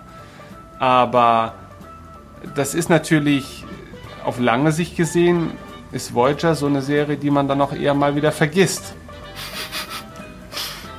Ja, okay. Ja, also ich finde, man darf durchaus immer wieder dieses eine große andere Franchise nennen. Denn so, ja. ähm, die haben im Prinzip schon vor, vor einiger Zeit ähnliche ähm, Phasen durchlaufen, wie wir derzeit durchlaufen. Ja, weil wir hatten eigentlich immer nur die Hoffnung auf mehr vom Gleichen. Ne? Und wir wurden schon einmal sozusagen schockiert mit den Prequels, die sich nicht unbedingt als das entpuppten, was viele sich davon versprochen haben. Und vor allen Dingen war es natürlich auch keine Weiterführung einer äh, Geschichte. Und wir müssen uns jetzt immer wieder die Frage stellen, ne, wie, wie ähnlich soll es sein und wie innovativ sollte es aber äh, zugleich sein. Und, und das ist eine unglaublich interessante Frage. Also ich habe auch nicht das Gefühl, dass die Diskussion darum äh, in den folgenden Jahren entspannter wird, sondern die wird sich eher noch zuspitzen. Ja. ja. Ich, ich denke, wenn der Output weiterhin so umfangreich bleibt, dann sollte ja eigentlich was für alle da sein. Theoretisch. Aber, ja. Äh, wir, wir wissen es nicht. Darren Hunt war auf der Celebration tatsächlich in London und berichtet, wie gesagt, wir gehen hier durch schon etwas älteres Feedback durch, weil wir nicht dazu gekommen sind. Äh, er sagt, an negativen Teilen war es organisierte Mittelmäßigkeit, nur die Hälfte der Hallen war mit etwas anderem gefüllt als Schlangen. Die meisten Stände waren dann einfach nur überteuerte Verkaufsstände. Er schreibt, generell störte mich, dass bis auf ein paar Kennerfiguren, zu denen ich keine emotionale Bindung habe, die 1980er, 1990er und die großen Teile der 2000er Jahre einfach nicht präsent waren. Ich weiß, vieles davon ist jetzt Legends, aber trotzdem fand ich es einfach nur enttäuschend, dass die ganze Phase, die Star Wars so groß gemacht hat, einfach nicht präsent war. Ist, ja, ist irgendwo verständlich. Schlägt vielleicht in die gleiche Kerbe wie das, was Bendix schon zu den Prequels meinte, dass da momentan Ja. weniger zukommt. Ja, äh, ansonsten ein Plus war, dass die Uniformen von Rogue One ausgestellt wurden. Was sie ja bei TFA schon ähnlich gemacht haben. Und stimmt, das ist was, was naheliegendes, was man auf einer Celebration machen kann, was nicht so wahnsinnig extrem spoilert, weil man die dann ja eh schon in Trailern gesehen hat, aber trotzdem ist es ein Mehrwert für Leute, die da sind. Also bietet es sich an. Ansonsten, Katniss Katan zur Celebration sagt leider nichts Neues an der Buch- und Comicfront und das Spielepanel war irgendwie nichtssagend, aber auf, auf der Plusseite wären da Thrawn und Filoni und Ben Mendelsohn, der sich auf der Bühne sehr gut geschlagen hat, fand ich, auch vom, Ja. vom Humor her. Außerdem die Panels mit Hamill, Fischer und Anthony Daniels, die wir leider nicht erwähnt haben. Ich glaube, Jörg wollte und dann äh, ist, glaube ich, irgendwie eine Aufnahme entgleist. Aber ja, Ja, äh, dazu hätte ich auch noch kurz was zu sagen. Ich war auch ziemlich enttäuscht am Ende von der Celebration, als also besonders äh, was halt die Buch- und Comicfront anging. Sonst war es gut, aber wie gesagt, davon war ich halt ziemlich enttäuscht, weil ich da mehr erwartet hatte. Mhm. Aber ja, das mit äh, als Ben Mendelsohn dann als Krennic auf die Bühne gekommen war, das war natürlich richtig cool ja, mit seinen Death Troopern. wo er meinte, er wäre ein Australian kind of villain. Ja. Er ist schon. Er hat den Schalk im Nacken. Ah, Pepe Nietnagel, wo, Oh ja. wo wir vom Schalk sprechen, äh, hat eine Vermutung zu Jin Erso. Er sagte, sollte Rogue One sehr erfolgreich sein und Jin den Film überleben, könnte eine Fortsetzung auch einfach zwischen Episode 4 und 5 spielen. Teil 3 der Jin Erso Trilogie dann zwischen 5 und 6. Beispielsweise wie die Rebellen von Yavin nach Hoth kommen oder wie die Rebellen an die Raumfähre von Episode 6 kommen. Und sollte Jin wirklich die Mutter von Rey sein, dann könnte man auch den dritten Film beispielsweise mit der ersten Begegnung von Jin und Luke enden lassen.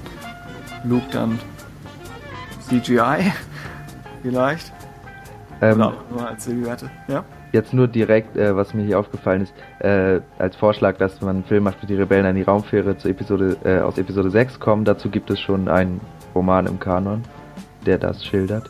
Bewegliches Ah, Ziel. Aber ja, und ver ich vermute jetzt mal, ich will jetzt nicht die Theorie komplett kaputt machen, aber äh, dass wie die Rebellen von Yavin nach Hoth kommen, dass das in der Comicreihe, in der Star Wars Comicreihe dargestellt wird. Eigentlich suchen sie laufend nach einer neuen Basis, sodass man sich Ja. das ausmalen könnte. Genau. Ja, ich, ich würde mich aber anschließen, dass eine angenommen Rogue One läuft wirklich, wirklich gut. Dann könnte ich mir vorstellen, dass sie weiter. Das ist ja eigentlich ein Template, das sich wiederholen lässt. Ja, nur dafür Ein- müssten sie halt Jin am Leben lassen und ich weiß halt nicht, ob sie das machen. Er andererseits sie es ist schon gewagt nach Episode 7 einen, wie wir vermuten, etwas düsteren Film zu bringen. Ob sie dann wirklich so weit gehen, die Hauptfigur zu töten? Weiß Ja. ich nicht. Also wahrscheinlich mehr im Ensemble, als man Sie ist jetzt auch keine Figur, die sterben müsste, wie es zum Beispiel wäre, wenn noch ein Machtnutzer dabei wäre. Sie ist ja praktisch nur eine normale Rebellin, die eigentlich überleben könnte. es ist nicht die Rebels oder Ahsoka-Situation, Genau. wo wir einen neuen Charakter finden und denken, okay, du hast noch so und so viele Jahre. Ja, im, im Fall von Jin, vielleicht einer der beiden, wenn sie nicht stirbt, vielleicht Cassian, aber Wie gesagt, ich könnte mir halt vorstellen, dass sie am Ende Scarif sprengen mit den Rebellen drauf. Durch den Todesstern? Ja, dass der Todesstern dann Scarif hochjagt. Oha, Könnte Und- ich mir vorstellen. Obwohl das, wie gesagt, ein ziemlich düsteres Ende wäre. Das- schon. Und, und Jeddah auch? Weil da sind wir auch. ja, verm ich könnte es mir vorstellen, dass sie. Also Jeddah dann halt mit unvollständiger Waffe, die halt noch nicht Jeddah perfekt kriegt ist. so einen, so einen Streifschuss ab. Ja, oder halt einfach eine, äh, ein Zerstörungsvorgang, der etwas länger dauert, weil die Waffe noch nicht komplett fertig war. Und dann halt am Ende als ultimativen Test dann vielleicht Scarif. Sie arbeiten sich langsam an das Ziel ran. Ja, irgendwie Ja. sowas. Könnte ich mir vorstellen. Also Wobei Jeddah ist ja ziemlich offensichtlich, dass da was passieren wird. Ja, zumindest eine, eine äh, planetare Fleischwunde. Hm. Irgendwas. Wobei es echt schade wäre, die Welt zu verlieren, ne? Vom, vom ganzen Hintergrund her. Also Ja. macht Sinn, dass das Imperium das als Symbol zerstören wollen würde. ja oder aus Not, dass sie es zerstören müssen, aus irgendeinem Grund. Ja. Also, weil anscheinend sind ja auch die Kyber-Kristalle auf, Scar äh, auf Jeddah. Ich, die Frage ist, ob sie da wirklich äh, unter der Erde sind oder ob sie da gelagert werden. Das weiß ich jetzt nicht genau. Aber das wurde ja schon von einem Schauspieler bestätigt. Ich glaube, es war Donnie Yen. Mhm. Jedenfalls, ja, müsste man halt gucken, aber ja. Ich weiß halt nicht, ob sie ihre, ihren Nachschub an Kristallen zerstören würden, die sie ja für den Todesstern brauchen. Das ist die Sache, dass, dass der Todesstern und Lichtschwerter eigentlich ähnliche Ressourcen haben demnach. Ich Mhm. weiß nicht, wie der neue Kanon das dreht. Doch, ich auch, ich glaube, das wurde gerade erst, ich weiß nicht, ob es in den Legends auch schon so war, aber auf jeden Fall wurde es im Kanon, glaube ich, schon irgendwo gesagt, dass der Todesstern, also auch öfters schon äh, besonders gesagt, dass der Todesstern mit Kyberkristallen äh, Sie haben doch wird. in Rebels mal eine Lieferung gestoppt, oder? Stimmt, Irgendwie ja, aber das auch nur irgendwie so nebenbei gefühlt in der Ja. Folge. Das hat irgendwie keine große Rolle gespielt. Genau. Jetzt wäre die Frage, ob Illum immer noch existiert. Ist Illum nicht zu Starkiller Base geworden? Was Ja, das war eine Vermutung, aber es wird, also es Liebes- kann immer noch sein, es wurde weder dementiert noch bestätigt. Aber angenommen, sie brauchen Kristalle, dann würde aus Legends Perspektive ein Planet voller Kristalle sich natürlich anbieten. Illum existiert ja sowieso im Kanon auch, Ja, es ist zumindest durch, durch die Clone Wars Folgen. Oh, stimmt, ja. Wo die Padawane ihre Kristalle holen. Genau. Aber es muss ja nicht sein, dass es da so riesige gibt. Ich weiß ja nicht genau, wie das dann ist. Im es gab ja auch noch die, die geschnittenen, äh, die unfertigen Folgen gab es ja auch noch, wo es dann um den Kyberkristall ging in einer Folge. Äh, in einem Story Arc. Aber ja, also da mussten Anakin und Obi-Wan, glaube ich, die Lieferung von so einem Kristall auch verhindern. Da hat Yoda noch irgendwie was gesagt, dass diese Kristalle schon früher von den Sith benutzt wurden, um schlimme Sachen anzurichten. Tja. Okay. Äh, dann weiter im Text. Achso, Jin als Mutter von Ray, was sagen wir? Es kann sein, aber Ja, weiß nicht. genau. Es- wäre natürlich ein guter Weg. Angenommen, du findest in Rogue One, Rogue One irgendwas heraus, was nochmal die Sequel-Storyline einen Schritt voranbringt und wir hätten damit überhaupt nicht gerechnet. Das wäre natürlich cool. Ja. Und dann würden wir mit einer ganz anderen Haltung in Episode 8 reingehen und wir hätten eine andere Perspektive auf die Spin-offs. Also so gesehen würde es toll funktionieren, aber vielleicht ist es auch zu konstruiert. Aber es wäre halt eine vernünftige Erklärung, wie Luke ihr Vater sein könnte. Also weil sonst wüsste ich jetzt, gut, es kann halt einen neuen Charakter geben, aber sonst wüsste ich halt jetzt spontan nicht, wie Luke, äh, also wen Luke als äh, Mutter von Ray hätte.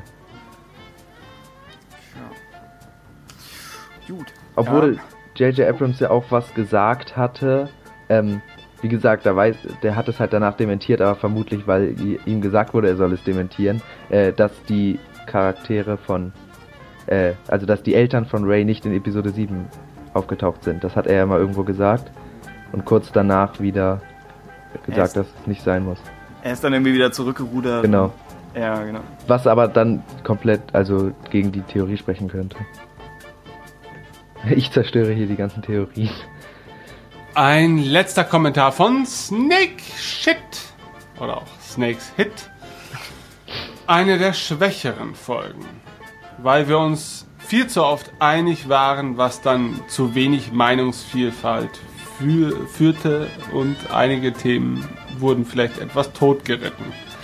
Und in diesen wenigen Worten hat er eigentlich die Maxime unseres ganzen Projektes ja, entlarvt.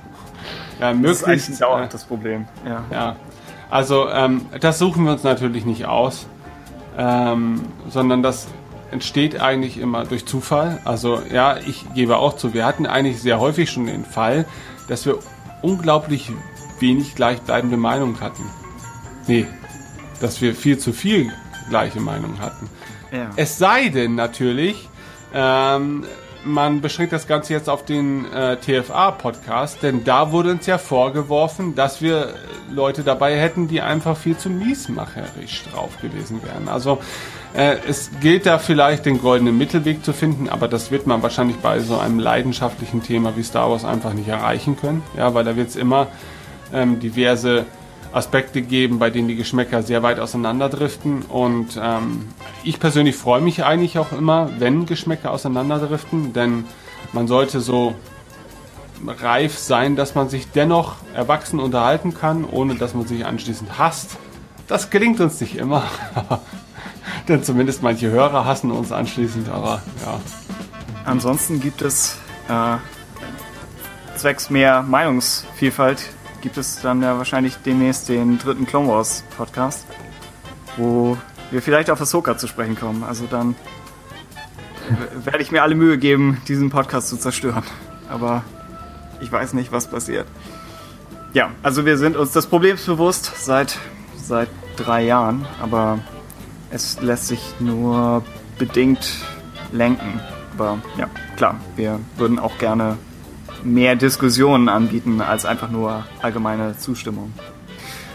Tja, ansonsten ein, ein allgemeines Danke an eine äh, Zahl von Hörern, die uns was geschrieben haben, wo wir zu nicht groß was zu sagen können, aber trotzdem vielen, vielen Dank an Darf Mandler. Und? Was? Wir haben das schon mal Einfach gemacht. So? Ja, warum? Lord Renzo. Dirk Otto, Ach, meine Güte. Und Luke Skywalker persönlich. George Lucas. Dantooine. Das ist das Beste, dass wir uns jetzt auch bei, bei unbeweglichen Objekten bedanken. Ja. Äh, Ri- Rikan78 oder Rieskan? Vielleicht habe ich mich verschrieben. Wahrscheinlich. Lord Moriarty, der Ja. scheinbar vom Professor aufgestiegen zu sein scheint, obwohl, naja gut. Äh, ein, der Titel eines Pro Professors löst einen ja nicht von dem äh, Adelstitel eines Lords. Vielleicht ist jemand in seinem Umfeld gestorben. Ja, das kann natürlich sein. Und wahrscheinlich hatte er was damit zu tun. Äh, da, Sher- Sherlock Holmes wäre ein weites Thema, das wir uns mal, äh, dem wir uns mal annehmen sollten. Der Serie habe ich gerade angefangen. Mit der neuen oder mit der guten? Achso, ja, mit Sherlock. oh, stopp, Sorry, mit Sherlock. Also ja, äh, ganz kurz. Ich ähm, möchte erwähnen, äh, ich liebe die äh, aktuelle Sherlock-Serie. Also aktuell ist ja jetzt auch ein bisschen, ne? also, aber die mit Benedict Cumberbatch. Ähm, Aber meine liebste Sherlock-Verfilmung ist eigentlich eine Serie aus den 80ern äh, mit dem Hauptdarsteller Jeremy Brett. Ja, also googelt mal danach, guckt euch das an und ihr werdet sehen, das ist Sherlock Holmes. Ja, ansonsten vielen Dank an Darth Thanatos. Ja, und natürlich auch Knubbel, Man kennt ihn. Darth Brooks. Barash, Kanan Kenobi. Max Payne, Averies 1987? Averies? Wer weiß. Ja, Ev wahrscheinlich Everest oder so. Okay. Arz Gerata, Klingt nach, nach dem Seeräuber unter den Mandalorianern. Und Teen. Tja, gut. damit, damit, äh, damit hätten wir zumindest ein bisschen was nachgeholt. Äh, wir hätten natürlich gerne noch mehr im, im Community Special dabei gehabt, aber das war alles, was sich ergab. Ich glaube, zwischenzeitlich waren sogar noch ein, zwei mehr an Bord, aber ich glaube, vor der Aufnahme haben wir sie dann verloren. Ja. Also es ist ein, ein kleineres Trauerspiel gewesen. Aber wir versuchen es nächstes Mal früher anzukündigen. Wir versuchen bessere Menschen zu sein. Äh, und wir hoffen, es ist noch nicht aller Tage Abend. Und nochmal vielen Dank an Stefan und den Köhn. Selbstverständlich. Okay. Ja. Und dann bedanke ich mich zu guter Letzt auch nochmal bei dir, Bendix, dass du uns hier mit Rat und Tat zur Seite gestanden hast. Ich fand, das war ein ziemlich ergiebiges Gespräch auch. Ja, Und ähm, auch da danke, sieht man, dass ich mitmachen durfte. Ja, gern geschehen auf jeden Fall. Ein Vergnügen. Da sieht man dann natürlich auch, wir uns ähm, ist natürlich, wenn wir viele Leute in den Community Casts dabei haben oder natürlich je mehr Leuten wir hier versuchen, den Platz zu geben, desto schwieriger wird es dann natürlich auch auf den Einzelnen einzugehen. Und, und manchmal ist es dann natürlich besonders ergiebig, wenn man dann tatsächlich nur ein oder zwei oder drei Leute hat, äh, denen man dann auch dann entsprechend noch ein bisschen Zeit widmen kann. Also mir hat das sehr gut gefallen. Ähm, und ich bin auch wahnsinnig dankbar dafür, dass ihr diesem relativ spontanen Aufruf gefolgt seid.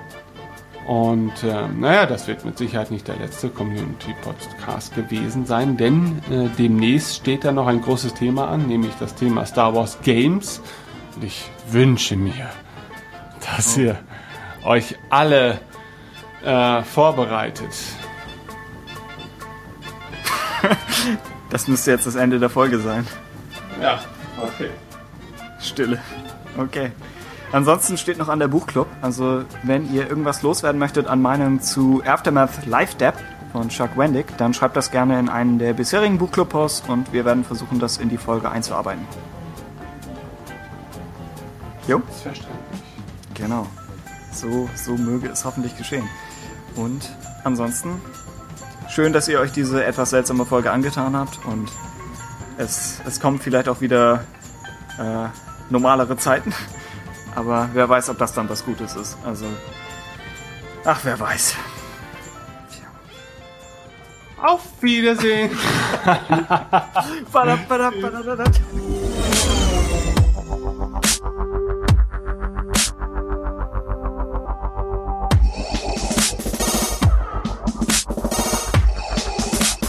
What is thy bidding?